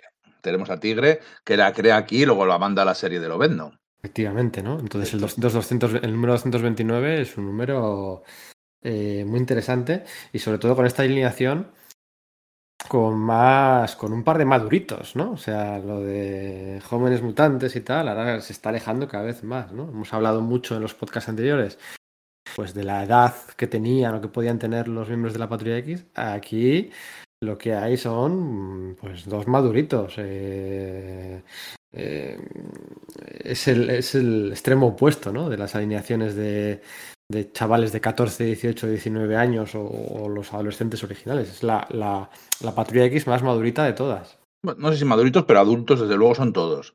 Aunque Pícara seguramente no tendrá más de 20 años y Coloso pues 21 o algo así, pero ya son héroes veteranos y, y a todos los enfocan como seres adultos. O sea, como Caos es obviamente un adulto, Tormenta y Lobez no son los viejos. no- supongo que será. Longshot, Longshot y Dazzler tienen sus años, ¿eh? O sea que. No te creas, ¿eh? Lonzo lo mismo tiene 4 o 5 años, porque como ya se ha cri- criado genéticamente, averigua tú la edad que Sí. tiene. Sí, de No hecho, de aplicable, hecho, ¿no? es- es- tiene un montón de problemas. Es una- tiene ese, ese tropo que también funciona siempre del pez fuera del agua, ¿no? De la persona que viene del pasado, futuro, otra dimensión, otro sitio diferente, que Mm. también funciona al no saber recomportarse en sociedad o no entender las... las... Y así hacer comentarios sobre lo que puede ser absurdo de nuestras sociedades, ¿no? Que probablemente de ahí venga un po- poco también este tema del poliamor que ha comentado Enrique. Eh, vamos a hablar un poquito del lugar peligroso, porque una de las críticas que más se le empiezan a echar en cara a Claremont por aquel entonces, ya, ya desde la etapa de Romita, ¿no? Era esa facilidad enervante que parecía tener en encadenar, anidar, paralelizar, simultaneizar eh, argumentos a largo plazo que parecía que no iban a acabar nunca, reaparecer. Ahora vamos a ver enseguida aparecer a los de- a- al nido que, que se había insinuado mucho antes, bueno, muchas cosas. Pero aquí lo que no se le puede criticar a Claremont es que no tuviera un plan desde el principio. O sea, aquí nos planta este lugar peligroso que no es una creación suya, que había aparecido muy poquito antes eh, y va a ser instrumental en, ¿no? Pues En 20, en 20 números o 21 números. O sea, que Sí. no, es, no es tan a largo plazo, teniendo en cuenta sobre todo que hay periodos en que la patrulla X sale dos veces al mes. La etapa, la etapa australiana, la etapa, espera, antes de nada, la etapa australiana, ¿qué números digamos que comprende? De- quitando el filín este del 228, que la portada de Leonardi es bien chula, pero no deja de ser un filín. Si ponemos el 229, ¿hasta qué número marcamos, marcáis en vuestra cabeza? Hasta el 51 o algo por el estilo. 51, 52. Sí, bueno, o sea, yo lo. Claro, es que sí, está diciendo no hasta infierno. No, no, es que basta después de infierno. Acaba precisamente por el, con el segundo paso de- por el lugar peligroso, ¿no? De, de prácticamente todos, ¿no? Sí, y eh, tenemos un par de números más con lo de Júbilo y Lobezno, que bueno, no, no, no es este podcast, tampoco quiero entrar en profundidad porque es para el siguiente podcast. Eh, pero, pero sí, el 251 es el de, la, el, de la famosa, el de la famosa portada de Lobezno crucificado. O sea que, Eso es, estamos hablando de. Estamos hablando de 22 números y estamos hablando, con la periodicidad que tenía la serie, estamos hablando desde mayo del 88 a julio del 89. Perdona, Pedro, voy a hacer una, una corrección que es una chorrada. en los que- porque lo que estás mencionando son las fechas de portada, fechas ¿no? Los de portada, desaparecieron a sí, finales bueno. del 87. Simplemente por, porque a ver, Sí, sí. algunas cosas de las que ahora hablaremos que aparecieron al mismo tiempo, pues, por ejemplo, el, el Excalibur Special Edition, que aparece eh, a la vez que el número 288, este que hemos comentado, que es el, el- el arranque de la serie de Excalibur, ¿no? Bueno, del, del grupo Excalibur, eh, apa- creo que tiene fecha de portada de, de diciembre del 87, pero aparece a la vez que ese número, ¿no? Porque, claro, se supone que los mutantes que estaban en la isla Muir, los miembros de la patrulla X, ya sabéis, Kitty, Rondador, se unirán al Capitán Britannia, eh, eh, Rachel, etcétera, para montar Excalibur en esa... Sí, Rachel está año y medio desaparecida, básicamente, desde el Eso es 200, real. Del 209 a este que hemos hecho hasta el 228. Sí, sí, exactamente, eso es. Bueno, pues venga, vamos a hablar de la, de, la etapa australiana. Ahora sí, si es que tenéis que quedar con una portada, ¿con qué os quedáis? De la etapa australiana, ah, joder, no es fácil elegir, porque incluso... Aunque no vamos a hablar, aunque no vayamos a hablar de ella hoy, porque llegaremos o a las puertas de infierno o a hablar de infierno. A una de las dos. Pero la etapa australiana en, con- en- en global, ¿con cuál os quedáis? Empiezo yo esta vez. La del Vale. 247. La del 247 cuatro. con ese tono rosa. Vale, con, pues, con- para así puedo elegir otra. La del molde maestro, ¿no? el molde por esa. maestro, el lugar peligroso Es XL, Ujú. en la, la, la pícara con el con el con la con la de psique de- bueno el psique y el, el traje no de, de, Carl Danvers con, con caos ese, ese rosa que le meten ahí a la portada eh, a mí esa me chifla vamos esa me chifla a niveles no ya solo de la etapa australiana sino en general A ver, bueno, lo, lo más sencillo sería decir la de 251, ¿no? Lo vendo crucificado. Que es tan potente, es, es tan, tan potente, es tan chula, tan potente. Evoca a Conan encima a nacer a una bruja. Eh, bueno, y a Jesús, pero sobre todo a Conan. Vale, yo me voy a quedar con la del 234, la de con ese lobezno iluminado y transformándose en una bestia del, del nido. Ujú. A mí siempre me gustó mucho la anterior, justo. La del ese, ese coloso con ese eh, miembro del nido lanzándose coche a la cabeza. Es divertida, ¿verdad? Pues está muy guay, tío. Pero además es que, es que he dibujado muy bien a, a, a Coloso, ¿eh? Silvestri. Sí. Muy, muy sí, bien. sí. Lo hacía mucho más atlético, era menos mazacote, más, más estatua griega, ¿no? Más, más- Y eso que era grande, ¿no? Pero Sí, al, sí, sí. al estilizarle la cabeza, yo creo que Silvestri es mi, ar- mi artista favorito de, de, de Coloso. sí. La portada de los merodeadores en Inferno también es muy chula. Sí, Es que era muy, buen- muy buen portadista, ¿eh? Estaba muy bien. Sí, es muy chula. Hablando tanto de Mar Silvestri, y habéis mencionado dos o tres veces a Grant Morrison, y bueno, pues a mí me viene inevita- inevitablemente la trama, el arco argumental final de la etapa de New X-Men. El Here Comes Tomorrow, ¿no? Creo que se titulaba. Em, ¿Os acordáis cómo acababa aquello? Qué concepto morrisoniano, ¿no? Eh, relacionado con el, mm, con el Fénix aparecía allí.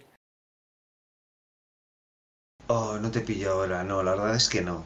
No te sabría decir. Que yo so- eh, igual solo soy yo el que le gusta esa saga, pero bueno, ¿sabéis lo que es la, el White Hot Room? La, la, la sala blanca esta donde van los Fénix a cuidarse, a curarse. Ostras, me había olvidado de ese concepto. No. No, La verdad no, que no. no. Esa saga yo creo que no está bien dibujada por Silvestri, porque no la- o, o no está bien escrita por Morrison, porque solo la entiende Pedro. o sea, y, y quizá Grant Sí. Morrison. Pues no sé, a me chifla.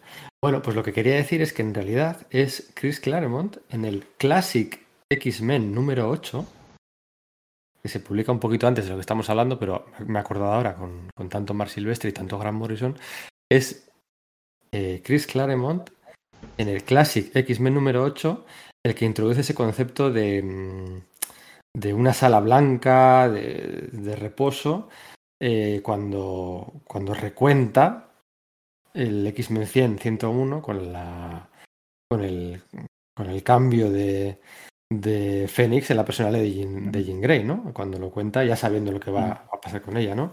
Y, y no sé si recordáis esas secuencias Sí. con eh, dibujadas, supongo que por Bolton, igual me John equivoco. Bolton. La conversación entre ellos dos, ¿no? Entre Jim Sí, y sí, cómo, es. cómo va asumiendo ella el cuerpo de la pelirroja y cómo la otra se va todo sobre Consumiendo. todo sobre páginas blancas, que es donde luego Morrison basa eh, su, bueno, pues ese concepto, ¿no? El de la gran sala blanca donde se, se, se, se- van los Fénix a, curarse, a repararse, a regenerarse, ¿no? Y los trae de ese Classic X-Men número 8 de, de Claremont y Bolton, que no sé si queréis comentar algo más de esa secuencia, que a mí me molesta, lo he comentado algunas veces, cómo reescribe, pero la verdad que aquí lo hace bastante bien.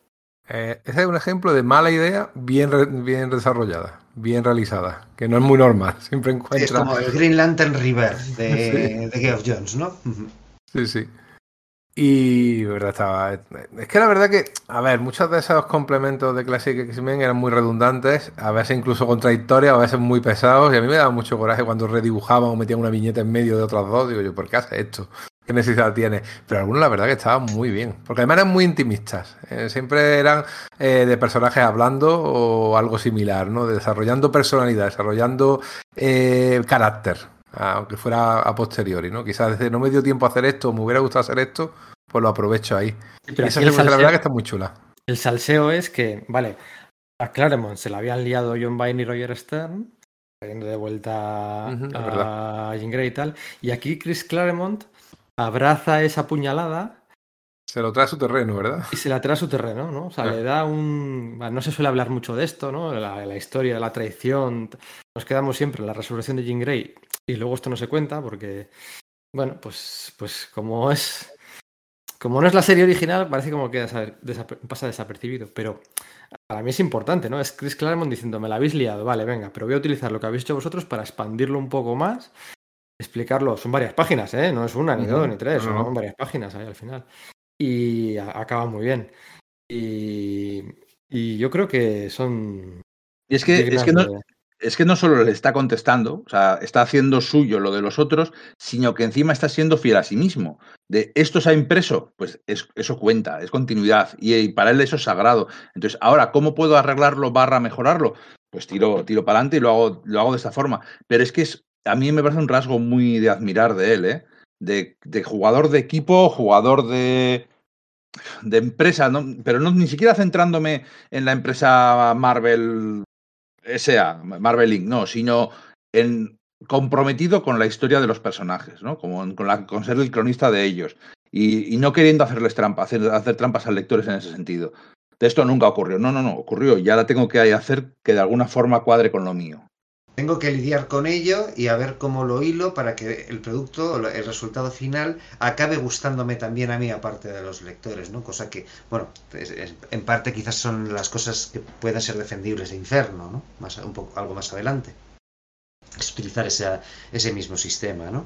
De todas formas, que es eso, Classic X-Men, que, bueno, ya sabemos, re- reeditaba las historias de, la, la serie original desde el día 6 X-Men, con todos esos complementos. Algunas de las cosas que suceden en esos complementos, o incluso en esas viñetas que hay de por medio, tienen luego importancia, pues están publicando al mismo tiempo que estos números. Entonces, a veces, y lo veremos por ejemplo en un manual del que vamos a hablar en breve, se tira de personajes que ha creado Claremont específicamente en esos complementos.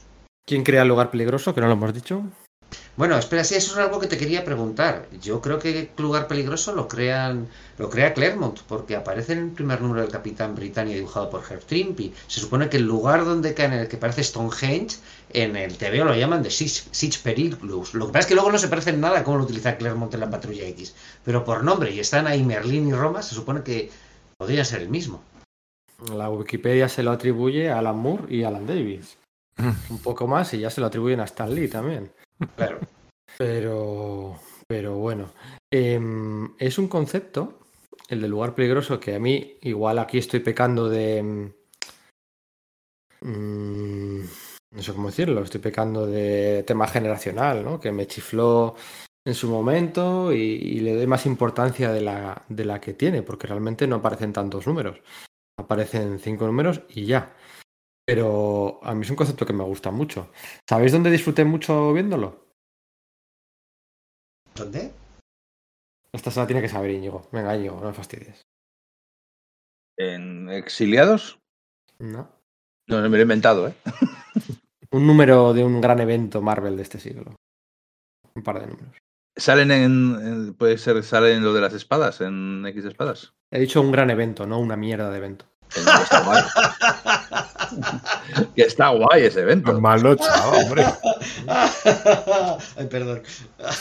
Arra- con Arraco, no, eh, no. Sale, eh, parece mentira que se te haya olvidado, cuando en el penúltimo número de la Secret Wars de Jonathan Hickman y esa Rivik, Pantera Negra consigue el guantelete del infinito y como rey de los muertos, desde la colección de los Cuatro Fantásticos, que es Rey de los Muertos, lidera un ejército de Marvel zombies secundado por Namor a su lado, atraviesan el lugar peligroso Para ir a donde tienen que ir, eh, que es un concepto que también luego hay un, un portal inhumano que es un poco similar, bueno, similar, distinto, pero bueno, y acuden a enfrentarse al, al Doctor Muerte atravesando el lugar peligroso. Y hay una escena ahí bien chula dibujada por esa. Fíjate todos los conceptos, ¿eh? Guantelete del infinito, Pantera Negra, Rey de los Muertos, Marvel Zombies, Namor y el lugar peligroso. Es un mega combo ahí de conceptos. Hickman, Que, pues, la cabeza de Me da, me da que alguien se lo está releyendo o tiene ganas. No sabemos por qué ni para qué.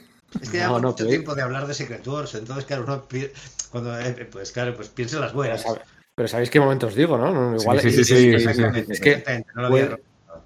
puede que sea, el, eh, hablo de memoria, el, el cliffhanger, o sea, el final, la El- última el página 6, ¿no? del penúltimo número, del 8. Del 8, creo, 8, ¿no? Del, del, sí, Era- fueron ¿Nueve? iban, iban a ser 8 y lo acabaron siendo 9. es verdad. Al final del 8, sí, creo que sí. De todas maneras, es un recurso un poco de decir, bueno, a ver, estoy aquí quizás estirando un poquito el chicle y al fin y al cabo esto era como una especie de eh, salida de emergencia, ¿no? Es decir, bueno, vea, si os va mal, os metéis aquí y tendréis una vida nueva. O sea, ahí yo creo que estaba un poco Claremont diciendo, mira, yo a lo mejor estoy estirando mucho el chicle, estoy aquí a lo mejor yéndome mucho más lejos de lo que la gente le gustaría, porque sabemos que el fan, por un lado, se aburre mucho, pero por otro lado no quiere que le cambien las cosas. Y el cambio que estaba sufriendo la patrulla X en los últimos 20 números era brutal, y más ahora, ¿no?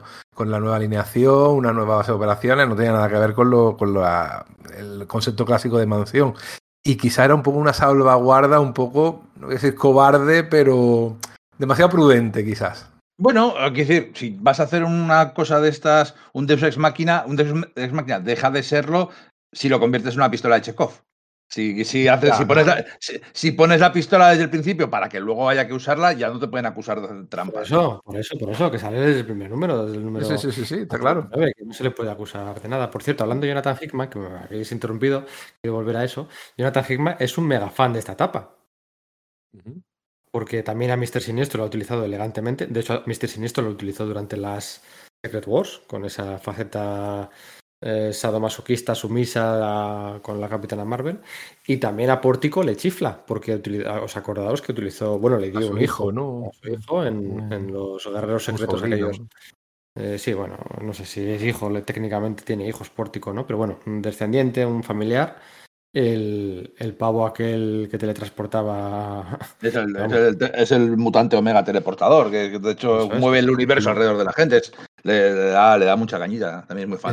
Que Que luego lo meten Vengadores, lo meten. Vengadores. eh, o sea que, que- yo creo que le chifla mucho. Pues eso, Mr. Siniestro, le chifla eh, Pórtico y le chifla el, el lugar peligroso. Es un gran Curioso, fan. ¿no? Que no haya utilizado a los cosechadores, con lo que también le gusta el tema de la, eh, la- la- el Transhumanidad, ¿no? transhumanismo, ¿no? Mm. El tema de la cibernética y tal. O sea, algunos de sus primeros cómics independientes No, al fin y al cabo era la época en la que le era fan, porque los nuevos mutantes también le encantan. Y no de esta época, sí, efectivamente, no de esta época, aunque también sale en esta época. eh, De hecho, igual lo conoció en esta época, es Nimrod. Sí. Que es, digamos, el gran Claro. malo maloso, ¿no? Detrás de con, con Orchid y con todo esto, es el gran malo maloso detrás de detrás de toda su trama de House of X Power X, ¿no? O sea, es, es Nimrod. O sea que de aquí, de estos 10-15 números, extrae muchos conceptos que, que ha revitalizado una y otra vez. Mola, mola rastrear las influencias muchas veces de los autores por generación, ¿no? Remender, por ejemplo, Remender se nota que, como Godoni Cates, ¿no? Se ha enchufado cómics de los 90 por vena. Eh, esto, esta gente, pues no, Hickman un poco, un poco antes. Vale, eh, ¿y qué otra cosa? Ah, bueno, eso, hemos hablado de- Pórtico del 1 al 10, ¿cuántos mola? Tres. Un 8. Eh, mola. A mí sí me mola, un 7, Sí. un, algo así. Sí, a mí es, es, es una herramienta de guion. Porque Claro, sirve, es el problema que sirve- están a tomar por saco en el Outback australiano. Pues ¿cómo les llevamos de un lado a otro? Un teleportador sin más explicaciones. Las explicaciones ya llegarán, es un misterio, lo tengo pensado. Nunca llegarían. Claro, ese es mi problema. Eso es, me parecía que era un personaje muy interesante, ese aborigen ahí, que, que o sea, me refiero, no es un personaje típico, ¿vale? De los que te podías encontrar en TVOs de los superiores de los años 80, ni siquiera como parte del, del equipo de apoyo. Y entre que no habla, excepto, bueno, hay una excepción por ahí de la que luego habla- hablaremos, o no sé si en el siguiente podcast ya, no recuerdo. El siguiente, sí. Eh, entre que no habla y que no se solucionan sus cosas, pues eh, al final es un objeto inerte que simplemente pues eh, se- termina siendo un- una, una herramienta de guion, como decís. Y por Pero su in- interrelación con Pícara es bastante salada, aunque no Sí, sale mucho. Ella intenta. Porque al fin y al cabo casi te dicen que él los teletransporta porque le da la gana. O sea, Sí. no le dan órdenes. Él Los podría mandar donde él quiere porque él quiere. Y se intenta ser su amigo, la hace que se sienta a su lado, le, toca la flauta. ¿Me entendéis, no? La Sí. ocarina esta que tiene. Una cosilla. Está, está curioso, está curioso.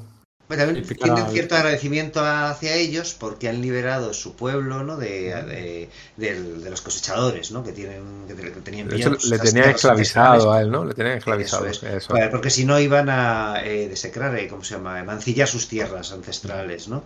Y, Claro. y eso, bueno, pues decide, decide darles- Me acabo de darme cuenta que lo de la base robada a los malos es el mismo concepto del supergrupo de Super López. no, no sé- no sé si hay muchas más veces las que pasa esto con, en, en grupos de superhéroes, ¿no? En DC me suena algo, pero ahora me lo caigo, seguro que os lo acordáis. La, Pero escena, en Thunderbolts ocurría también, sí. la escena esta en la que eh, Pícara le toca la flauta a Pórtico. No. eh, ah, no, bueno, al revés, no, Pórtico le Pórtico se toca la flauta. le, le toca la flauta a Pícara, que le lleva a ella un esto de un, un pastel o algo así. Y, ahí- y, Sí, por Navidad. amigos, cómplices y tal. Me recuerda a, cuando Miles Morales le lleva una hamburguesa al hombre molécula Anda. en, en Mira. Yo no sé si es que esté obsesionado con estas dos etapas, pero veo muchas similitudes. Venga, vamos allá, vamos a hablar. Ah, no hemos hablado del número este, el 229, cuando Dazzler suelta rayos por los ojos Yo es que yo ya. Mira. es impresionante Silvestri. Pero bueno. em, Oye, vamos eh, eh, si decimos la etapa de Australia, todos pensamos en Silvestri. Pero es que Rick Leonardi hace, un tercio de las, de las historias. Sí. Si es que es un poco injusto. O sea, a mí me gusta Leonardi, pero, pero ojo, te tengo que decir que para mí ha sido una bajona en la relectura cada vez que tocaba Leonardi en vez de Silvestri. Sí, ¿eh? A mí, O sea, a mí no me que, que- suena que- una bajona. que es, que es bueno y tiene un montón de cosas chulas y dibuja bien la tecnología, como demostraría en 2099. Entonces, como lo que Genosa lo hace guay, tal, tal. Pero después de Silvestri, Silve, eh, Leonardi se me hunde un poquitín, me corta el ritmo. A Quizá. ver, es, es bueno, pero es como Mozart y Salieri, ¿no? O sea, Mozart era muy bueno y Salieri por eso, en comparación, pues parece que es menor, pero oye, tiene ilustraciones muy buenas. Esa de la- el principio de la saga de Genocha, en que se ve ese padre con el niño y el cartel detrás, bienvenido a Genocha, esa composición de, de- de primera página es Y hay una, increíble. una, una splash en la que están atacando a los soldados de, de Genosa, que es guapísima. O la Sí, sí. portada que están encima del tren, ¿no? Ya Eso, que es- eso iba a decir. esa portada es muy buena. Si no 20 digo que años no. antes de Indiana Jones o de Misión Imposible, de todas estas películas de pelea encima del tren, ¿no? No, sí, Íñigo tampoco ha dicho que sea, que sea malo, lo que pasa es que dice que, la- que tiene, claro, te lo relees y tienes ganas de ver Silvestri, ¿no? Entonces, eh, que venga Leonardi, por bueno que sea, no es lo que estás buscando. A ver, Y de.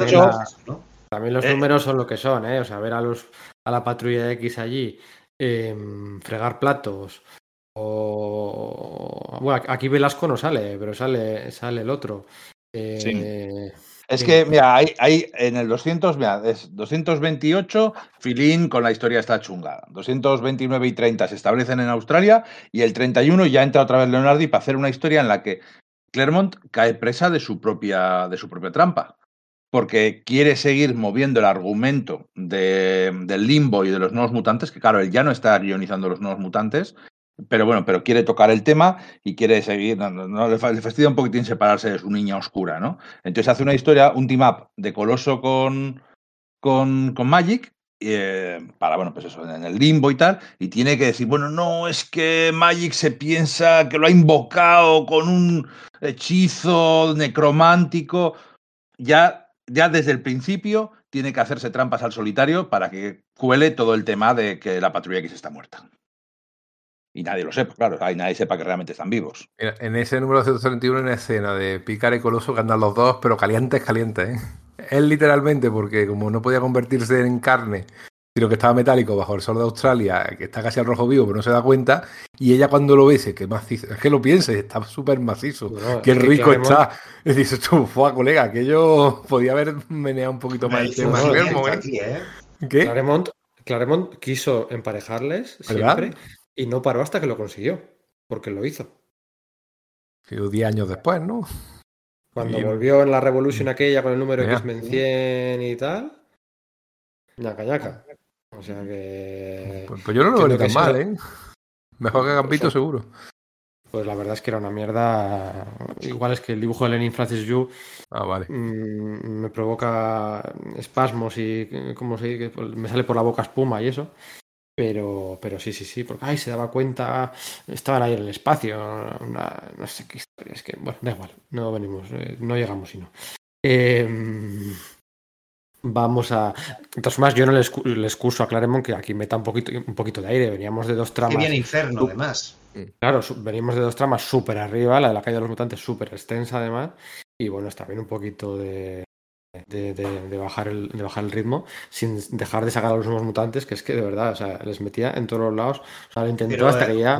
se- Es que yo no creo que sea tanto cosa suya, que obviamente la aceptó, pero es que además tiene como a Bob Harras como editor y Luis Simonson está montando lo de la niña oscura en el limbo y yo creo que en ese momento ya está claro que, que- que van a hacer Inferno. Entonces El- tiene bueno, que ir eh, espera, lanzando Este, este de, este de Inferno, el de Rick Leonardi, este es el último todavía de Innocenti, ¿eh? Sí, ¿eh? Vale, todavía Sí. o sea, eh, entra después Harras, vale, vale, vale, la- vale. el vale. primer plano de, el del primer plano del nido es el de Harras. Ok, vale, vale, vale. Ahí lo que se produce la transición. Creo que aparece el nombre de los dos en la- los créditos. Creo Vale, recordar. Luego el bueno, el del- Que, que iban a el por Megalodón. claro. Sí. El siguiente ya es el del mega- megadolón y todas aquellas Bueno, el- espera, estoy pensando, el, el número este de el que decís de. ¿No es ahí donde es- tienes como esa ensoñación de, de Mikhail Bulgarov, eh, Bulgarov, Bulgakov, ¿no? Que, que hacen ahí el, el cuento Sí, este. lo, de, eh, lo de The Master y de sí, Margarita. Sí, sí, sí, sí, sí, eso es, sí, claro, claro, vale, sí, ac- acabo de... No había caído que era la misma historia, ¿cierto? Sí, sí, el maestro y Margarita. Master and de Margarita, sí. Eh, Un y bueno, pues nada, volvemos al nido, ¿no? Volvemos al nido mientras. mientras Vale, esto es- bueno, Esto, esto es cutre. O sea, esto es cutre porque el concepto del nido, eh, de que el nido estaba en la Tierra, eh, lo había puesto mm, hace 15 números. Sí. Algo por el estilo. Se, lo habían, encon- se habían encontrado la nave estrellada, el tiburón gigante estrellado en la, en la Tierra, se lo habían encontrado Caos y Polaris.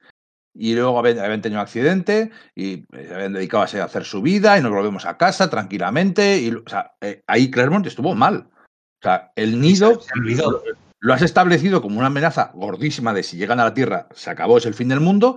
Y estos tíos se olvidan. Y Caos se va, buah, vuelve, le borran la memoria, se une al grupo, se va y no se, le- se les olvida. O sea, no, se le olvida que ha encontrado una nave del nido. Hombre, tú No lo has dice dicho, le, borraron la memoria, ¿qué querías? No, no.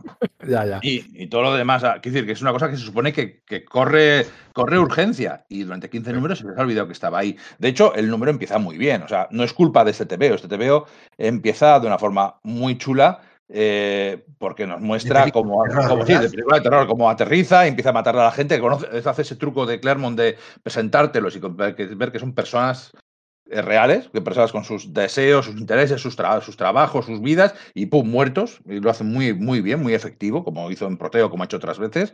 Y, y aquí te plantea de que vale, el nido ha estado infiltrándose. Entonces, por eso te dice, vale, no es que han estado infiltrándose, pero se han infiltrado muy poco. Hay un pavo infiltrado. Y el bar, la nave, ¿dónde está? La nave sigue ahí. O sea, es que.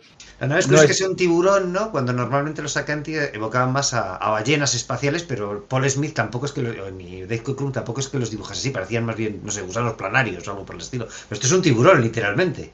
Sí, sí, se come a un tío eh, o a una. sí. No, pero dan miedo. ¿eh? O sea, es- en ese sentido bien hecho. Y la patrulla, una vez más, como decía Enrique, son proactivos. Eh, ahora sí, viajan hasta allí y van a investigar el tema y se encuentran un poco en, toda esa infestación del nido en, no sé qué pueblo es, en Colorado, en Denver. que han estado infiltrándose, eligiendo sus víctimas cuidadosamente, lo de implantarles huevos de eslizoide, a en concreto mutantes, porque quieren tener huéspedes que sean poderosos, porque probablemente ya eh, dicen, bueno, vamos a la Tierra, ya no sabemos qué pasa con la patrulla X, vamos a... es decir, en el fondo él trata de establecer su lógica interna de por qué ha tardado tanto y no ha pasado nada, ¿no? En plan de, no, Sí. estos- este, este, esta, esta, mm, este brote del nido está tratando de ir con cuidado. Pero es verdad que te canta que es que, bueno, porque es un invent, ¿no? Para justificar las cosas. Además, la saga funciona muy bien. ¿eh? Sí. bueno, lo principal de la saga realmente es lo que pasa con Madeleine, ¿no? Sí. Yo creo que el otro no deja de ser. Sí que tiene más espacio, es la acción que hay que meter al, a todos los cómics, pero aquí lo heavy es lo que pasa con Madeleine, ¿no? Que descubre, es la primera en descubrir que mm, su antiguo tortolito ha vuelto con su antigua tortolita y Está viva. que está viva, eh, que tal, y, y luego pues en una eh, secuencia que ha sido ensoñaciones de pesadillas, de realidad, de el calor de Australia Sí, que te deja un poco loco. este, ¿no?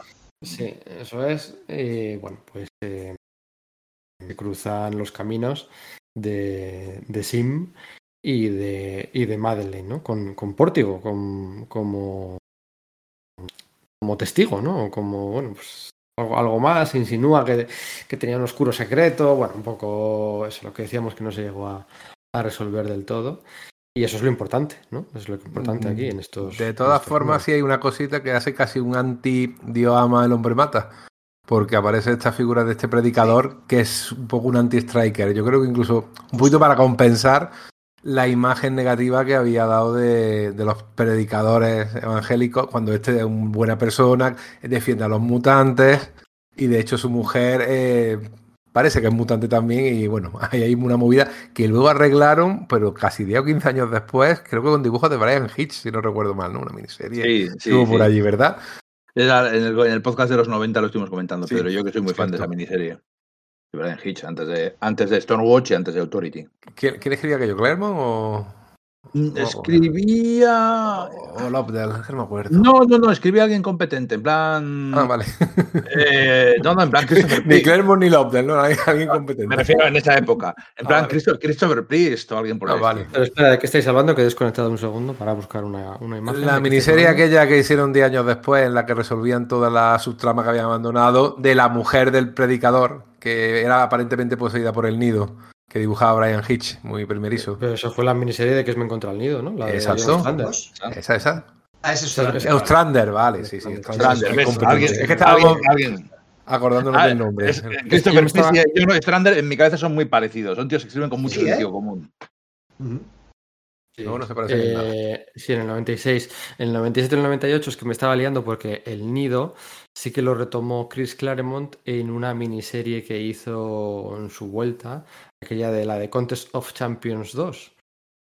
Que juntaba a, a Pícara, un poco era volver sobre, sobre las turras de, de, siempre, ¿no? De, Claremont, de Pícara, Carol Danvers, Kitty Pryde salía por allí, eh, Iron Man era muy protagonista. Yo eh, creo que la primera vez, en la miseria está dibujada por eh, Oscar Jiménez, yo creo que la primera vez que veíamos a um, un Iron Man con la.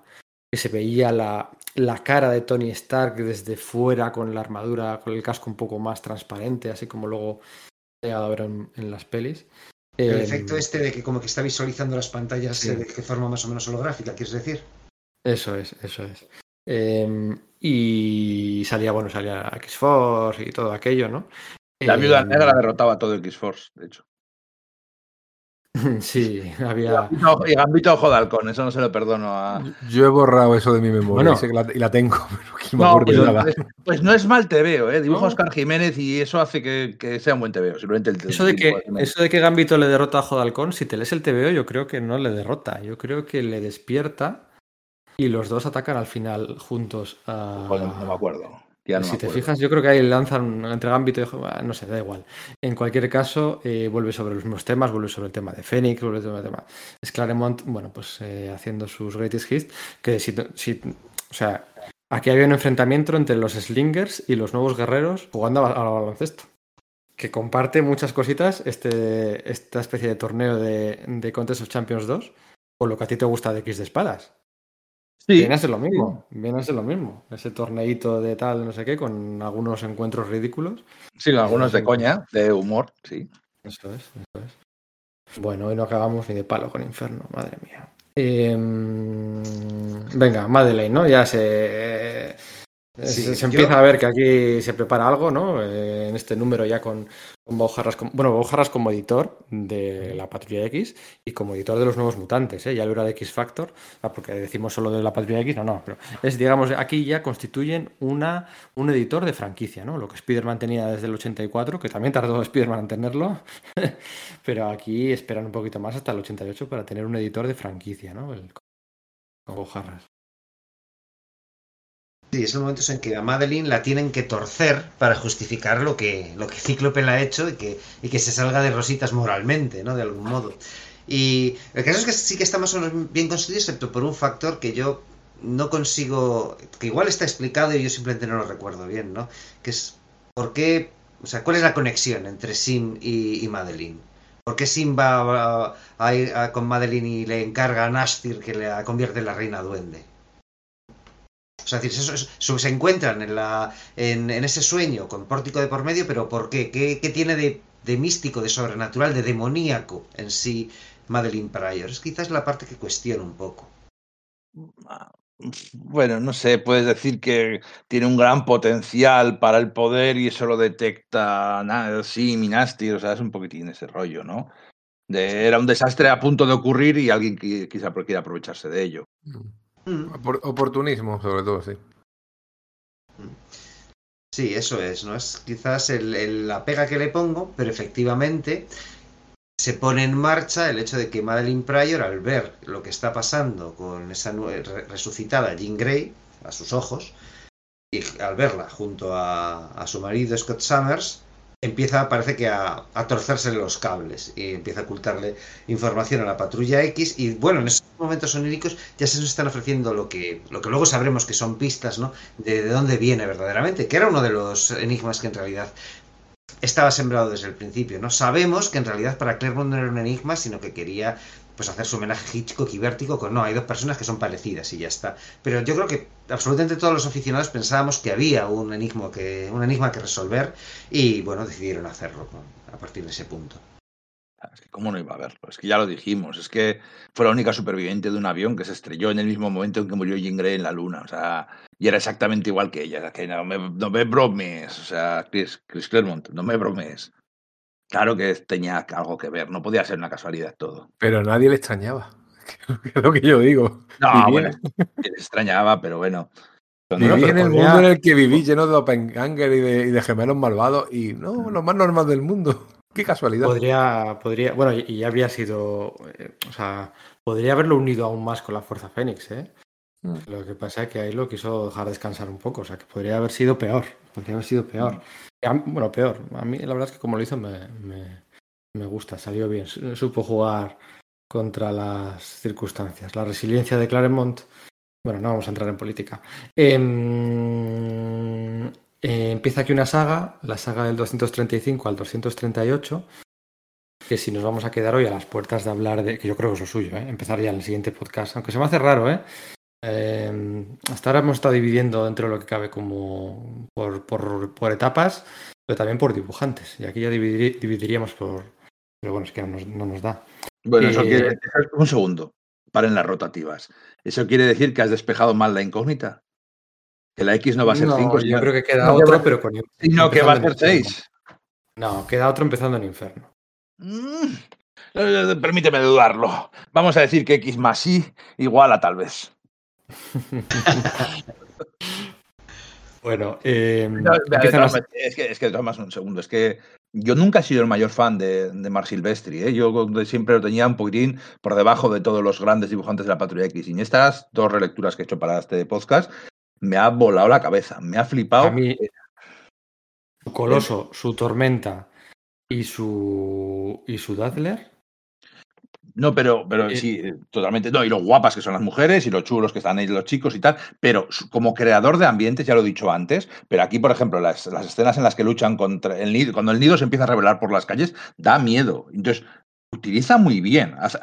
Sabe hacer terror a la vez que sabe hacer comedia, como ya hemos dicho, que se hace un montón de personajes muy caricaturescos y crea ambientes y crea sensación de peligro y, y, eh, momentos icónicos y, y escenas de combates molonas, que, que, oye, para eso leemos los TVOs de superhéroes, seamos serios. Eh, joder, que, que No es por quitarle mérito, pero tam- tam- mucho es de Claremont, ¿eh? porque el siguiente número del que vamos a hablar, el 235, es la primera aparición de Genosa. Ese número está dibujado por Ray Leonardi. Y esa escena del principio, con esa huida con el bebé, hay una sensación. Fíjate que ha pasado de eso, han pasado ya, pues, eh, esto es del 88, pues, pues, pues 35 años. Y ya no tiene la misma resonancia con la actualidad, porque esto estaba por aquel entonces súper en boga con el, con el apartheid de, Es que el de año anterior Sudáfrica. se había, estre- se había estrenado la película Grita Libertad, ¿no? Con Kevin Klein y con Denzel Washington sobre la vida de Stephen Biko, ¿no? De uno de los activistas asesinados por el régimen de la, de la apartheid, del apartheid. Entonces estaba de nuevo, obviamente es una cosa que está en la, en la política de fondo de forma muy fuerte, pues este- Y, de nuevo y Arma Letal surgió- 2. Y 2, ¿vale? Tú arriba y yo abajo. puede ser. Sí, eso es, ¿no? Entonces es algo que está muy fuerte. También una cosa que me llama la atención es lo que has- habéis dicho, ¿no? De la tecnología de, de Rick Leonardi, ¿no? Genosha es, una- es un, país, un país hasta entonces desconocido, que es un, básicamente una, una utopía ultratecnificada que, que está basada en la, en la explotación de los humanos, o sea, de que los humanos explotan a los mutantes para obtener esos, todos esos bienes.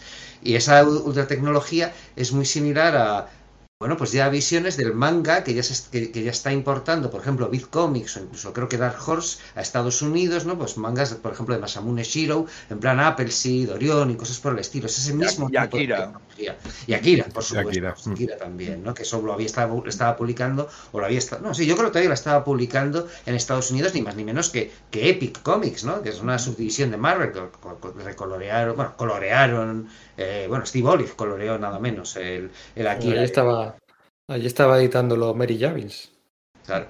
Eso es. Fíjate, ¿no? Coloristas. la jefaza de DC ahora mismo. Eso es. Sí, sí, sí, sí. Mary. Javins y Jim Lee reunidos mm, 30 años después en DC. O sea, qué Fíjate, la vida. ¿eh? esa, esa primera splash page que decía Enrique, de bienvenido a Genosa, una tierra verde y amable y tal, dice, cuyo lema es libertad. O sea, es que es, Sí. es, eh, pasarán los años y, y es- y aquí vemos como el fascismo eh, sigue pasa años y años en, tapando la, eh, su mundo ideal a costa de aplastar a los que son diferentes y enmascararlo todo con la palabra libertad. Que, que- que- Eh, mutantes o libertad. A ver, eh, qué- qué bonita es la palabra libertad y cómo la ensucian. ideológicamente esta saga probablemente sea la última gran saga política de, de Claremont. A partir de aquí ya todo es aventura y melodrama.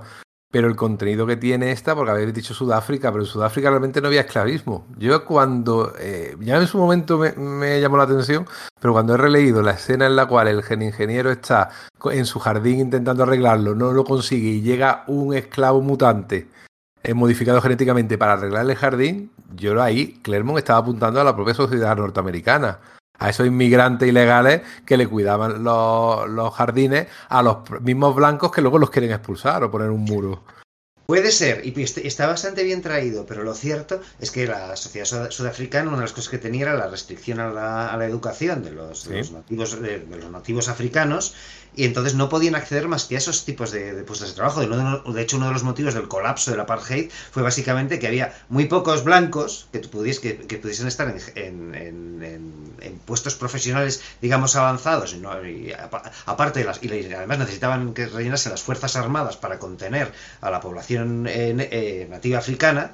Entonces era como, no, es que esto no, no se sostiene. Con lo cual, en el fondo no había esclavismo, pero como si lo hubiese, porque efectivamente era una, efectivamente era una subclase condenada tan solo a ese tipo de trabajos serviles.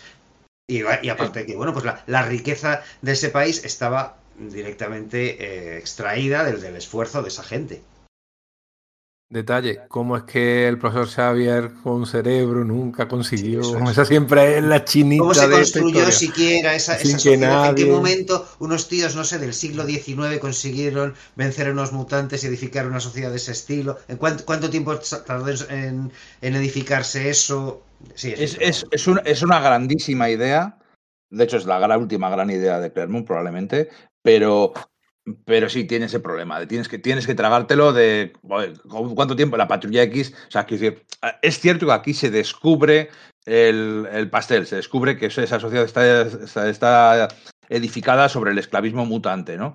Pero no te lo acabas de creer. Que no se supiera, que la gente no hablara de ello, que no salieran las noticias. Y ese tantos gente- mutantes y que... que la, que la patrulla X no se hubiera, no hubiera, se hubiera dedicado al tema antes, no tiene mucho sentido. De hecho, en la serie animada de, de los X-Men de principios de los 90, prácticamente el tercer episodio, algo por el estilo, van a Genosa y descubren Genosa, ya desde el principio, porque ya, porque los guionistas ya saben que es una gran idea, muy, muy, muy, muy, muy mucho que, que tiene mucho que ver con la metáfora, y la utilizan desde el principio, porque es que además no se sostiene que no fuera desde el principio.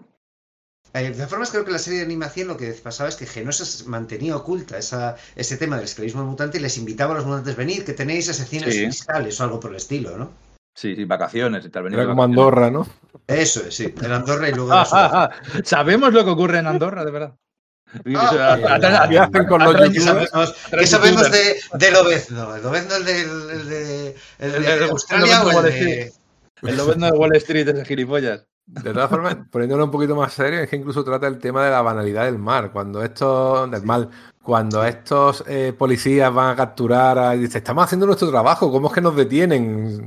Estamos recibiendo órdenes. O sea, todo ese, ese discurso que tuvieron luego los nazis cuando los juzgaron después de la Segunda Guerra Mundial, que decían que ellos no sabían nada, que ellos estaban cumpliendo órdenes, que no eran culpables, aquí también lo mete Clermont. Aquí, Efectivamente. visibilización de pero, lo que pero está muchísimo. Pero, pero muchísimo. Eso incluso de, bueno, tu amiga es mutante, bueno, ya sabes lo que toca. O sea, Sí. eh, tú por, la- por tu sociedad y tal. eh, Espera un, espera un segundo.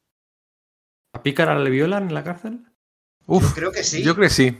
Lo dejan caer, sea, hay una- un tipo, eh, hay un tipo que anula poderes en, ahí en, en Genosha que tiene esa capacidad y anula los poderes de Pícara y de Lobezno. Lobezno además empieza a tener ese tema, yo creo que es la primera vez que se empieza a hablar de que sin el factor curativo, el, el- su esqueleto de Mantium le empieza a matar, ¿no? Además en ese momento todavía se dice que es artificial y puede secar las garras, etcétera, ¿no?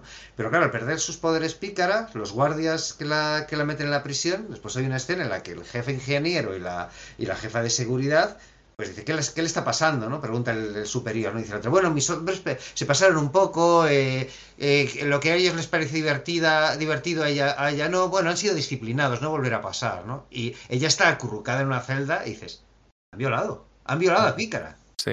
Y por aquel entonces. Claremont dice que por- no. Claremont dice que no. Por aquel entonces tendría que mirar exactamente el número. A Sharon Ventura le pasa algo muy parecido Sí. En la acera de enfrente. O sea, no en la franquicia mutante, pero casi, ¿no? O sea, ya sabéis la, la, la- el personaje creado por Mike Carlin, Rob Wilson en la serie de La Cosa, cuando la deja John Byrne y que luego acabaría siendo La Cosa, ¿no? En la etapa de Steven Lehart sobre todo. La cosa Em, femenina, sí. la cosa femenina, sí. Y hay un trauma ahí de que, de que ha sido también eh, violada. Bueno, es, es canon, digamos, ¿eh? Y aquí, pues, es Claremont jugando a pues, regatear el Comics Code Authority. Y bueno, pues. Y el tema pájaro burlón también era de la época, con el jinete fantasma, que también. Pues a- a- habría acabado de pasar, más o menos. Si, no, si no estaba pasando, eh, por la época también sería, ¿sí? Aquí Claremont dice que no, que se propasan con ella, que la tocan y ya, o sea, aquí ellos les teletransportan a Genosa. Yo, y yo lo- no, a- a- yo, no te, a- yo no te he preguntado lo que dice Claremont, ¿eh? Yo te he preguntado lo que creéis que pasa. el- en el cómic no se ve. No. En el- No, en el no, cómic- Apunta que, ha- que han abusado de ella, pero no sabes de en qué manera. Hasta que Y de hecho, una, una de los de los que están ahí es una mujer. Puedes pensar que, bueno. que- ¿Hubo tocamientos o qué? También fíjate yo, creo, que, yo creo que hay tocamientos, pero eh, que la tratan como un objeto. Es que, de hecho- de hecho ya tiene es- todo ya sentido del mundo. es que de Tomás es lo más jodido del mundo, porque es que es que es pícara, es que es pícara la que no tiene contacto humano, la que todo contacto humano le está prohibido. Y cuando por fin puede tocar, Bueno, es para no, no, ojo, ella. no, ¿eh?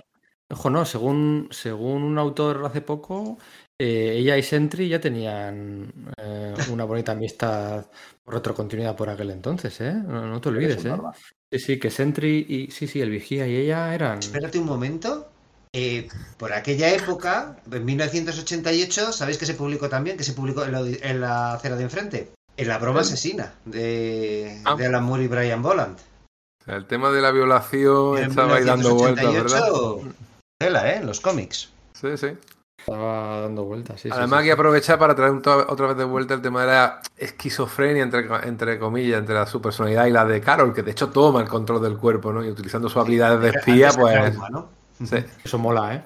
Mola Sí, mucho, es, como- mucho. es muy mola. Morrison, ¿eh? Eso de una personalidad oculta que de repente la pones delante, bueno, vuelve a ser Morrison por lo que sea, la pones por delante para intentar protegerte, oye, una idea Caba- y guay. Caballe- Caballero Luna, de hecho, eh, yo creo que es aquí la vez en la que por fin, o sea, la que primera vez eh, que vemos que Carol y Lobezno eran amigos y habían estado juntos. Y te acuerdas cuando me salvaste contra el KGB en Berlín. Yo creo que es de las primeras veces, lo hemos comentado hace un segundo y lo de Henry Petir. Aquí es la primera vez en la que se ve de verdad de un personaje que ya conocemos de toda la vida y eres la que era súper colega de Lobezno. Y luego la vamos a ver mil millones de veces con Nick Furia, con Cable, con, con otro, con todo personaje nuevo que, aparezca a partir de ahora tiene un pasado común con Lobezno. Pero yo creo que aquí es la primera vez que se nos dice eso, que Carol y Logan fueron espías juntos. Bueno, es que no olvidemos que es exactamente en este momento cuando aparece por eh, cuando aparece el número uno de la serie propia de lo de las- la serie regular. Había estado la, ya sabéis, la miniserie aquella de de honor, ¿no? Pero lo que es la serie regular propia de Lobezno, escrita por Chris Claremont y dibujada por John Buscema en un principio, se publica ahora, en estos, en, en- mientras se están publicando esta saga. Entonces, claro, ya lo de Lobezno, la su sobreexplotación y su misterio empieza a multiplicarse pues hasta, hasta niveles que, bueno, terminaron siendo inmanejables. Era el personaje más popular de la patrulla. Y además Maddie también es capturada porque casualmente, porque descubren Genocha de, ca- de casualidad, porque ella es la piloto de una enfermera que tendrían que haberla convertido ciudadana de Genocha, que había huido, bla, bla, bla, ¿no? Y la capturan y luego mata de una manera que no se ve a sus, a sus captores y consigue escaparse. Está- sigue metiéndote ese su argumento de que a Maddie le ha pasado algo raro. De hecho, hacia el final pues, se convierte en el gran argumento, ¿no? El, último es. número que más está dibujado, esta saga en general está dibujada, eh, creo que son 3-4 números, los primeros están dibujados por Leonardi, pero el último vuelve a estar Silvestri ahí. Mm. Y ya El segundo, hacen, un- hacen uno cada uno. Uno Silvestre, Hacen uno uno, cada uno, uno y uno Silvestre, uno Leonardo y uno Silvestre. sí. Vale, vale, vale, vale, vale. Pues hacia el final casi te está interesando más lo que está, lo que está pasando con Maddie que el, la apoteosis final, que es, que es bien guapa, la apoteosis final de, de Genosha, ojo. Y decía, decía Enrique que cree que esta es la última saga política de Claremont, la, la saga que hace despedida con Jim Lee, lanzando X-Men. Ahí hay mucha política, ¿eh? Sí. Con Magneto, con los acólitos, con, con- Ahí hay mucha política. De hecho, hay mucha palabrería eh, en, esa, en esa saga. Y ahí, si me apuras, Proyecto Exterminio. Pero Proyecto Exterminio es de esta saga con es- vitaminas. Claro, es, una, es una secuela de esto. Sí, Sí, es que sí, es, sí, es la sí. misma estructura, capturan a varios, tienen que ir a por ellos, se escapan mientras van a por ellos, es que cuenta la misma historia pero con más Mira, personajes, ¿no? Con toda Has la dicho franquicia. esto de la casualidad de lo de Maddie, de cómo que Y a mí recuerdo que en su día, cuando, cuando leí este TV, lo que me recordó el- la premisa, ¿no? Que es esta de que una, una mutante, alguien que es de este, que- que- de este régimen, de Genosa, se ha escapado, digamos, al mundo libre. Y entonces vienen de esa otra nación a capturarla y llevársela, y entonces los superhéroes se ven involucrados en ello, ¿no? Pues era un poco la misma estructura que tenía uno de los episodios de, del Capitán América de Jack Kirby de los años 70, la saga que, que sirvió de presentación para Arnim Zola, ¿no? El Capitán América estaba cenando en un restaurante con el halcón y vienen unos pues esbirros de una república bananera, ¿no? Y se, y se llevan al camarero, se, se persiguiéndoles, termina dando con Arnim Zola, etcétera. Y recuerdo que cuando el TV me parecía que tenía una, la premisa era, era bastante sencilla. Luego, claro, iba a otro lado totalmente distinto. Pero eso de los héroes atraídos a una, a una nación distinta donde se está dando una situación de una fuerte dictadura me, me, me recordó bastante. Y luego hay una conversación final entre el gen ingeniero, su hijo y la magistrada jefe sobre cómo la sociedad eh, mira a otro lado y. y eso es muy fuerte. Es que casi estás diciendo, joder, es que ¿de dónde viene lo que, te- de lo que, lo que tenemos? ¿De dónde viene la ropa o lo- las zapatillas deportivas que tenemos? De Tan mano de malo obra es, infantil, eh, pre- claro. pregunta él, tan malo es, y dices, si te, si te lo tienes que preguntar es que no te, no te lo pueden responder, ¿no? Sí. Eso es, sí, sí, los bretes en los que se mete ahí son, son importantes, ¿eh? O sea, con todo lo de verdad de que hecho- Pedro ha dicho de la última saga, que ya llegaremos en algún momento, en algún programa de con Jin Lee, el, contenido que tiene estos cuatro números es brutal. Encima, es una- es, jodido. un- es una buena aventura de acción encima. o sea, y no, da, todo. re- y no da respuestas fáciles porque no hay respuestas fáciles. De hecho, queda en empate. No, sí, dicen, a ver, tampoco vamos a poder apegarnos con todo el país, pero se supone que esto es algo que tienen que arreglar sus propios eh, civiles, su propia sociedad, tiene que eh, enfrentarse a sus temores y darse cuenta de lo que está haciendo y montar su propia revolución. Dice, os vamos a dar un tiempo, pero si eso volveremos, y volverán, claro, por supuesto que volverán. Siempre me gustó la palabra gen, gen ingeniero. La verdad es que es un, es un término es un término chulo. Em, Sí, para la eugenesia, sí. eh, Es un, es un menguele, ¿eh? Sí. Joder, aquí es que aquí sale, o sea, es que ya eh, lo que decía Pedro, de que es que aquí Maddie se convierte en la reina duende ya. Incluso al a, a un tío le pone el traje de Mr. Siniestro antes de matárselo. O sea, lo hace. o sea, está. Esto ya está aquí. O sea, Inferno ya se acerca a marchas forzadas. Madeleine ya no es esa chica. Y de hecho se carga un montón de gente. Y. Y, y implica peligro, ¿no? O sea, está ahí, está con un bebé y está cuidando, pero, pero no. o sea, Sí, la no, creepy la escena de, él cogiendo, de ella cogiendo Sí. el bebé. Sí, es que eso, bueno, se están dando los hechos en, en los nuevos mutantes. No sé si se ha empezado a publicar ya en ese momento las, la miniserie de Exterminators, que están, que, vamos, que es que es- se, se está yendo directamente ahí. Entonces, pues eh, eh, eh, la colección de Uncanny X-Men está, bueno, está rever- reverberando todo ello. Em, mira, ahora que hablas de Exterminators y del resto de series, ¿a vosotros os, han gust- os gustaban Rusty y Desliza? No. En general no me gustan los Exterminators. A, a mí sí, a mí me gustaban los cinco. Sí, además lo dibujaba Botanov, tío. Sí, sí, guay. dibujo de guay, pero A, a mí me gustaban Rusty de Liza porque, claro, yo hacía, pa- yo hacía Factor X más que Patrulla X de chaval. Entonces eran mis chavales mutantes, bueno, aparte de los nuevos mutantes, ¿no? Pero me caían bien, eran un poco tu punto de vista. Y me fastidió mucho el destino de mierda que tuvieron. Durante un montón de años han sido, se fueron condenados a, bueno, y de hecho siguen siéndolo. Aunque uno sea protagonista de, de Deadpool 2. Mm, Sí, es verdad. Rusty, sí, sí, sí, sí. Rusty Collins. Eh, por ahí está Sanguichuela, Arti, Boom Boom, ¿no? Bueno, tendrían Rector, ¿no? El del X, el X-Force también. Eh, que no tendrían un camino, pues, divergente, ¿no? Eh, Sanguijuela a mí me ha gustado cuando la han juntado luego con Franklin Richards y, y cositas así, ¿no? Y a mi genio me molaba. Sí, sí, sí, sí. En la portada de aquel número 4 me, me mola mucho, de Terminators. Eh, ¿Y Genosa, del 1 al 10? Oh, pues a yo se le ponía un ocho y medio, 9 tranquilamente, ¿eh? 9, sí, como concepto es magnífico. Sí. Un 9 fácil. O sea, Sí. el, el tema ese de la credibilidad de que ha existido siempre es el, el único punto negro. El resto me parece Sí, una meta, un, un instrumento perfecto y una metáfora perfecta para contar historias. Y una gran aventura, además, es que consigue aunar todo, eh, todo eso. Me refiero que es que verdaderamente funciona bien, no solamente que lo que está diciendo tiene, tiene calado, ¿no? es eh, relevante, sino que además está endiabladamente bien, eh, bien contada, las escenas de acción, las infiltraciones, todo esto a mí de verdad que me gustó mucho. No hemos dicho nada, pero la portada de uno de estos números, el número 236, el, el que están Pícara y Lobezno en la cárcel, que, que es Nastiris el que le saca y demás, esa portada con esa, que es, es una foto de ellos dos, con un magistrado a cada lado, ellos dos colgados boca abajo, eh, porque aquí luego vamos, va a ser muy famosa la foto de Lobezno crucificado en forma de X, pero aquí ya, ya había una portada un año antes de, bueno, pues crucificados no, pero sí colgados, ¿no? Colgados boca abajo. Como si fueran foto que- capturas de, de cazadores, que está muy bien. Exacto, Además, que bien exacto. respeta las proporciones. ¿eh? Ese no- Pícara es mucho más alta que, que una cabeza, sí. Sí, sí, Y luego, eh, encima de la foto hay unos cartuchos de bala. O sea, es que es una portada. Eh, Esa portada la hacen hoy en día y sería ellos haciéndose un selfie.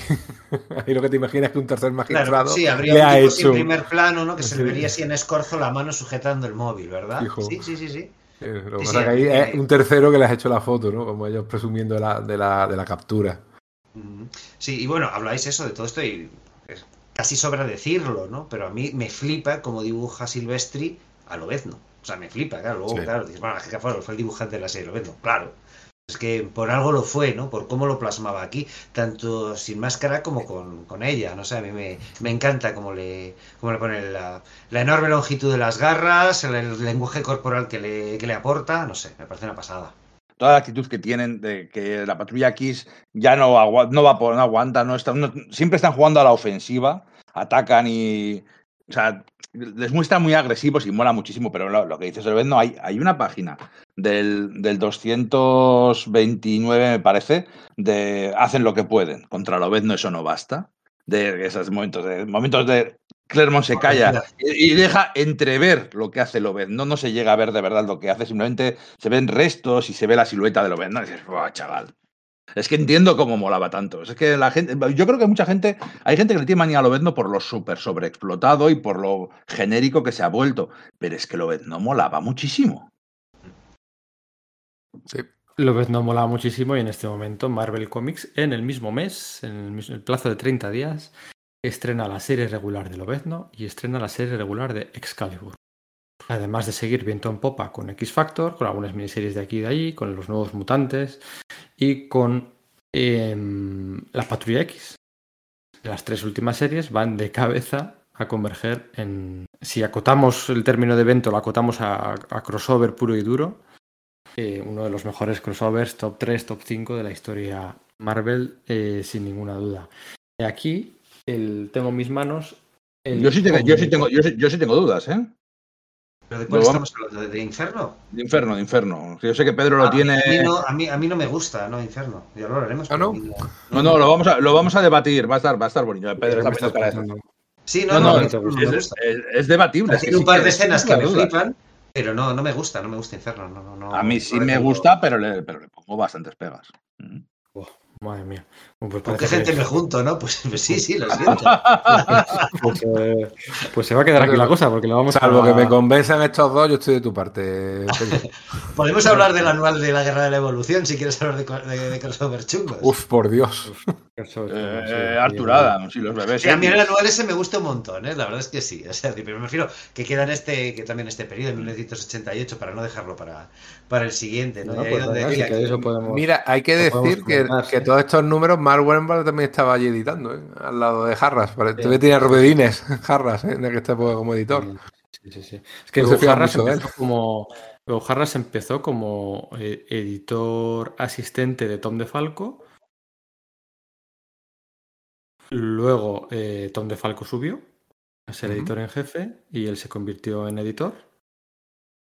Y luego cuando Tom DeFalco marchó, hubo una temporadita con varios editores en paralelo y luego ya el editor en jefe o director editorial, que Panini, Panini técnicamente eh, traduce, eh, eh, editor in chief lo traduce como director editorial, ¿no? Deberíamos Es muy curioso, pero es un término de DC ese. Era, era, era tal cual el término que, del, del cargo que ocupaba Carmen Infantino. Me, me hace bastante gracia. Sí, sí. ¿Y tú qué dices? ¿Que quieres hablar de Terminus? ¿Y quieres hablar de...? No, bueno, solo de. A ver, si, que si queríamos hablar de crossovers chungos, ¿no? Pues estaba ese por medio, que más o menos cae aquí, ¿no? Un anual dibujado. No, pero es, sin más, es una aventura en la Tierra Salvaje en la que volvemos a ver al hijo de Coloso, ya se nos confirma Claro, que es su eso es. hijo. Claro, Oye, pero él no se entera de que es su hijo, ya. Oye, yo no sé qué ha sido de ese niño, tengo que mirarlo. yo tampoco. Pero sobre Ese- todo quería ese- Vale, espera.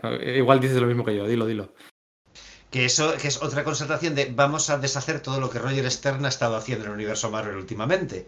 Porque es básicamente es, a- aprovechando la guerra de la evolución, de la cual a Claremont no le pas- debieron pasar el memorando de el alto evolucionario, hay que mostrarlo como un villano, aquí se muestra como siempre había sido el universo Marvel, como un personaje un poco ambiguo, ¿no? que pretende resucitar la, la Tierra Salvaje, que había sido destruida por términos en un TV de los Vengadores de Roger Stern, que bueno, pues ya sabemos que había acabado mal, pero lo que hemos estado comentando antes de la miniserie de Vengadores contra Patrulla X. Bueno, pues aprovechan para recuperar a Garrock eh, y re- Garrock, restituir Garrock cual, y, Ter- Garrock y Terminus en un mismo cómic. O sea, Sí. No sé, y, y nunca comprendí cuál era su relación, ni cómo había llegado eh, Garrock al interior de Terminus, si tenía la mente lavada para tal. Yo supongo que se explicará en el, en el factor Terminus o algún otro te veo que no le que no leer más adelante. Este es el anual 12, que también tiene una segunda historia de complemento, que ya sé que no os gusta nada Moyo, pero aquí trae de vuelta a Moyo y hay unas secuencias muy divertidas, muy recordadas, en las que convierte, bueno, adelantándose a las modas de los 90, y a los- es muy meta esta historia, las convierte a, la Patrulla X a todos en mujeres, a todos con cuero, a todos en unos Patrulla X mecha, eh, animales. Sí, versiones Y está, y está ah, los animales están bien guapos. Arthur Adams haciendo lo que mejor sabe hacer. Está es guay. Y a mí los bebés X me hacen mucha gracia y me molan mucho. No sé. Y luego está la otra cosa de que se- nos presentan a Zaladane, que ya la habíamos visto, por supuesto que ya lo conocíamos de la etapa de John Byrne de- en, eh, bueno, también con la Tierra Salvaje, y los mutados que más adelante Clermont los recuperará en, eh, ya pues hacia bueno es- todavía con, Sí, sí. con Mark Silvestri pero principalmente tendrá gr- gran o sea, de gran peso en la etapa de, de Jim Lee el, Bueno, la- el- el- la- el número, el- el número 250 es contra Zaradane y eso. o sea, Eso está, está construyendo. La, por- la portada del número 250 es eh, Zaladane y Polaris. O sea, que nada más y nada menos. Bueno, el Omnibus, el Omnigol de la Patrulla X, con Dazzler en el lomo, el número 8, los nombres de Claremont, Silvestri, Leonardi, Adams y Gamil, el número 8, acaba en el número de la Patrulla X, número 238. Y nosotros vamos a dejar este podcast en el número 238. Empezaremos el podcast 5 de 5, o sea, ya el último. X, 5 de X, 5 No, de no. X. No, 5 de X no, no, bueno, igual nos, igual hay un cisma aquí en sala de peligro. Te lo, te lo voy a poner bien fácil. Los que oigan este podcast hasta el final, que respondan con un 5 de X. No 5 de 5. No, no, no, no, no. Este es el podcast 198, 198, luego sale otro más. Y el 200 tiene que ser ya esto, rematar esto, ya no puede ser. Luego si queréis hacemos uno de em, Claremont después de Claremont, o sea, Claremont después de la Patrulla X, ¿no? Porque hicimos uno de la Patrulla X después de Claremont, pues uno de Claremont después de la Patrulla X. o- pero hay que hacer Secret Wars y Secret Wars 2. Las dos no, Secret Wars buenas. Y, habíamos, y habíamos dicho de hablar a lo mejor de Ibáñez. O sea, se le aporta de más. Sí, bueno. Acabamos, número 238, acabamos en noviembre del 88, cuando debuta la serie de Excalibur, cuando debuta la serie de Lobezno, o sea, eh, ya con un año de Tom DeFalco como director editorial, eso empezaba a tirar como la espuma, todo funcionaba, los crossovers iban viento en popa toda vela. Eh, bueno, eh, si comparas con la calidad de otras colecciones, Es que brillaba mucho la estrella de la Patrulla X, porque tampoco es que Marvel pasara por su mejor momento. Teníamos, bueno, sí, los cuatro fantásticos de Engelhardt y, y Keith Pollard. Pff, Pues bueno, pues no sé. No. Peter David ya empezaba, ya estaba ahí con su Hulk. En el 88.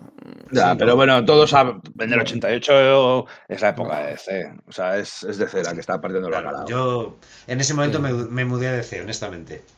Sí, sí, sí, por eso que aquí realmente la- brillaba como una estrella esto, ¿no? Pero el resto podemos hacer una comparación. Y pues nada, venga, vamos a empezar el siguiente podcast discutiendo sobre, sobre Inferno. Mira, si alguien nos da un feedback, eh, alguna opinión previa, pues la, la podemos la podemos soltar. Pensaba que iba a ser pensaba que iba a ser unánime. Pero pero bueno, No, ya lo siento. va a estar. Eh, No, no, no, no lo sientas, Pedro, que digo, Sergio, vamos a debatir, está bien.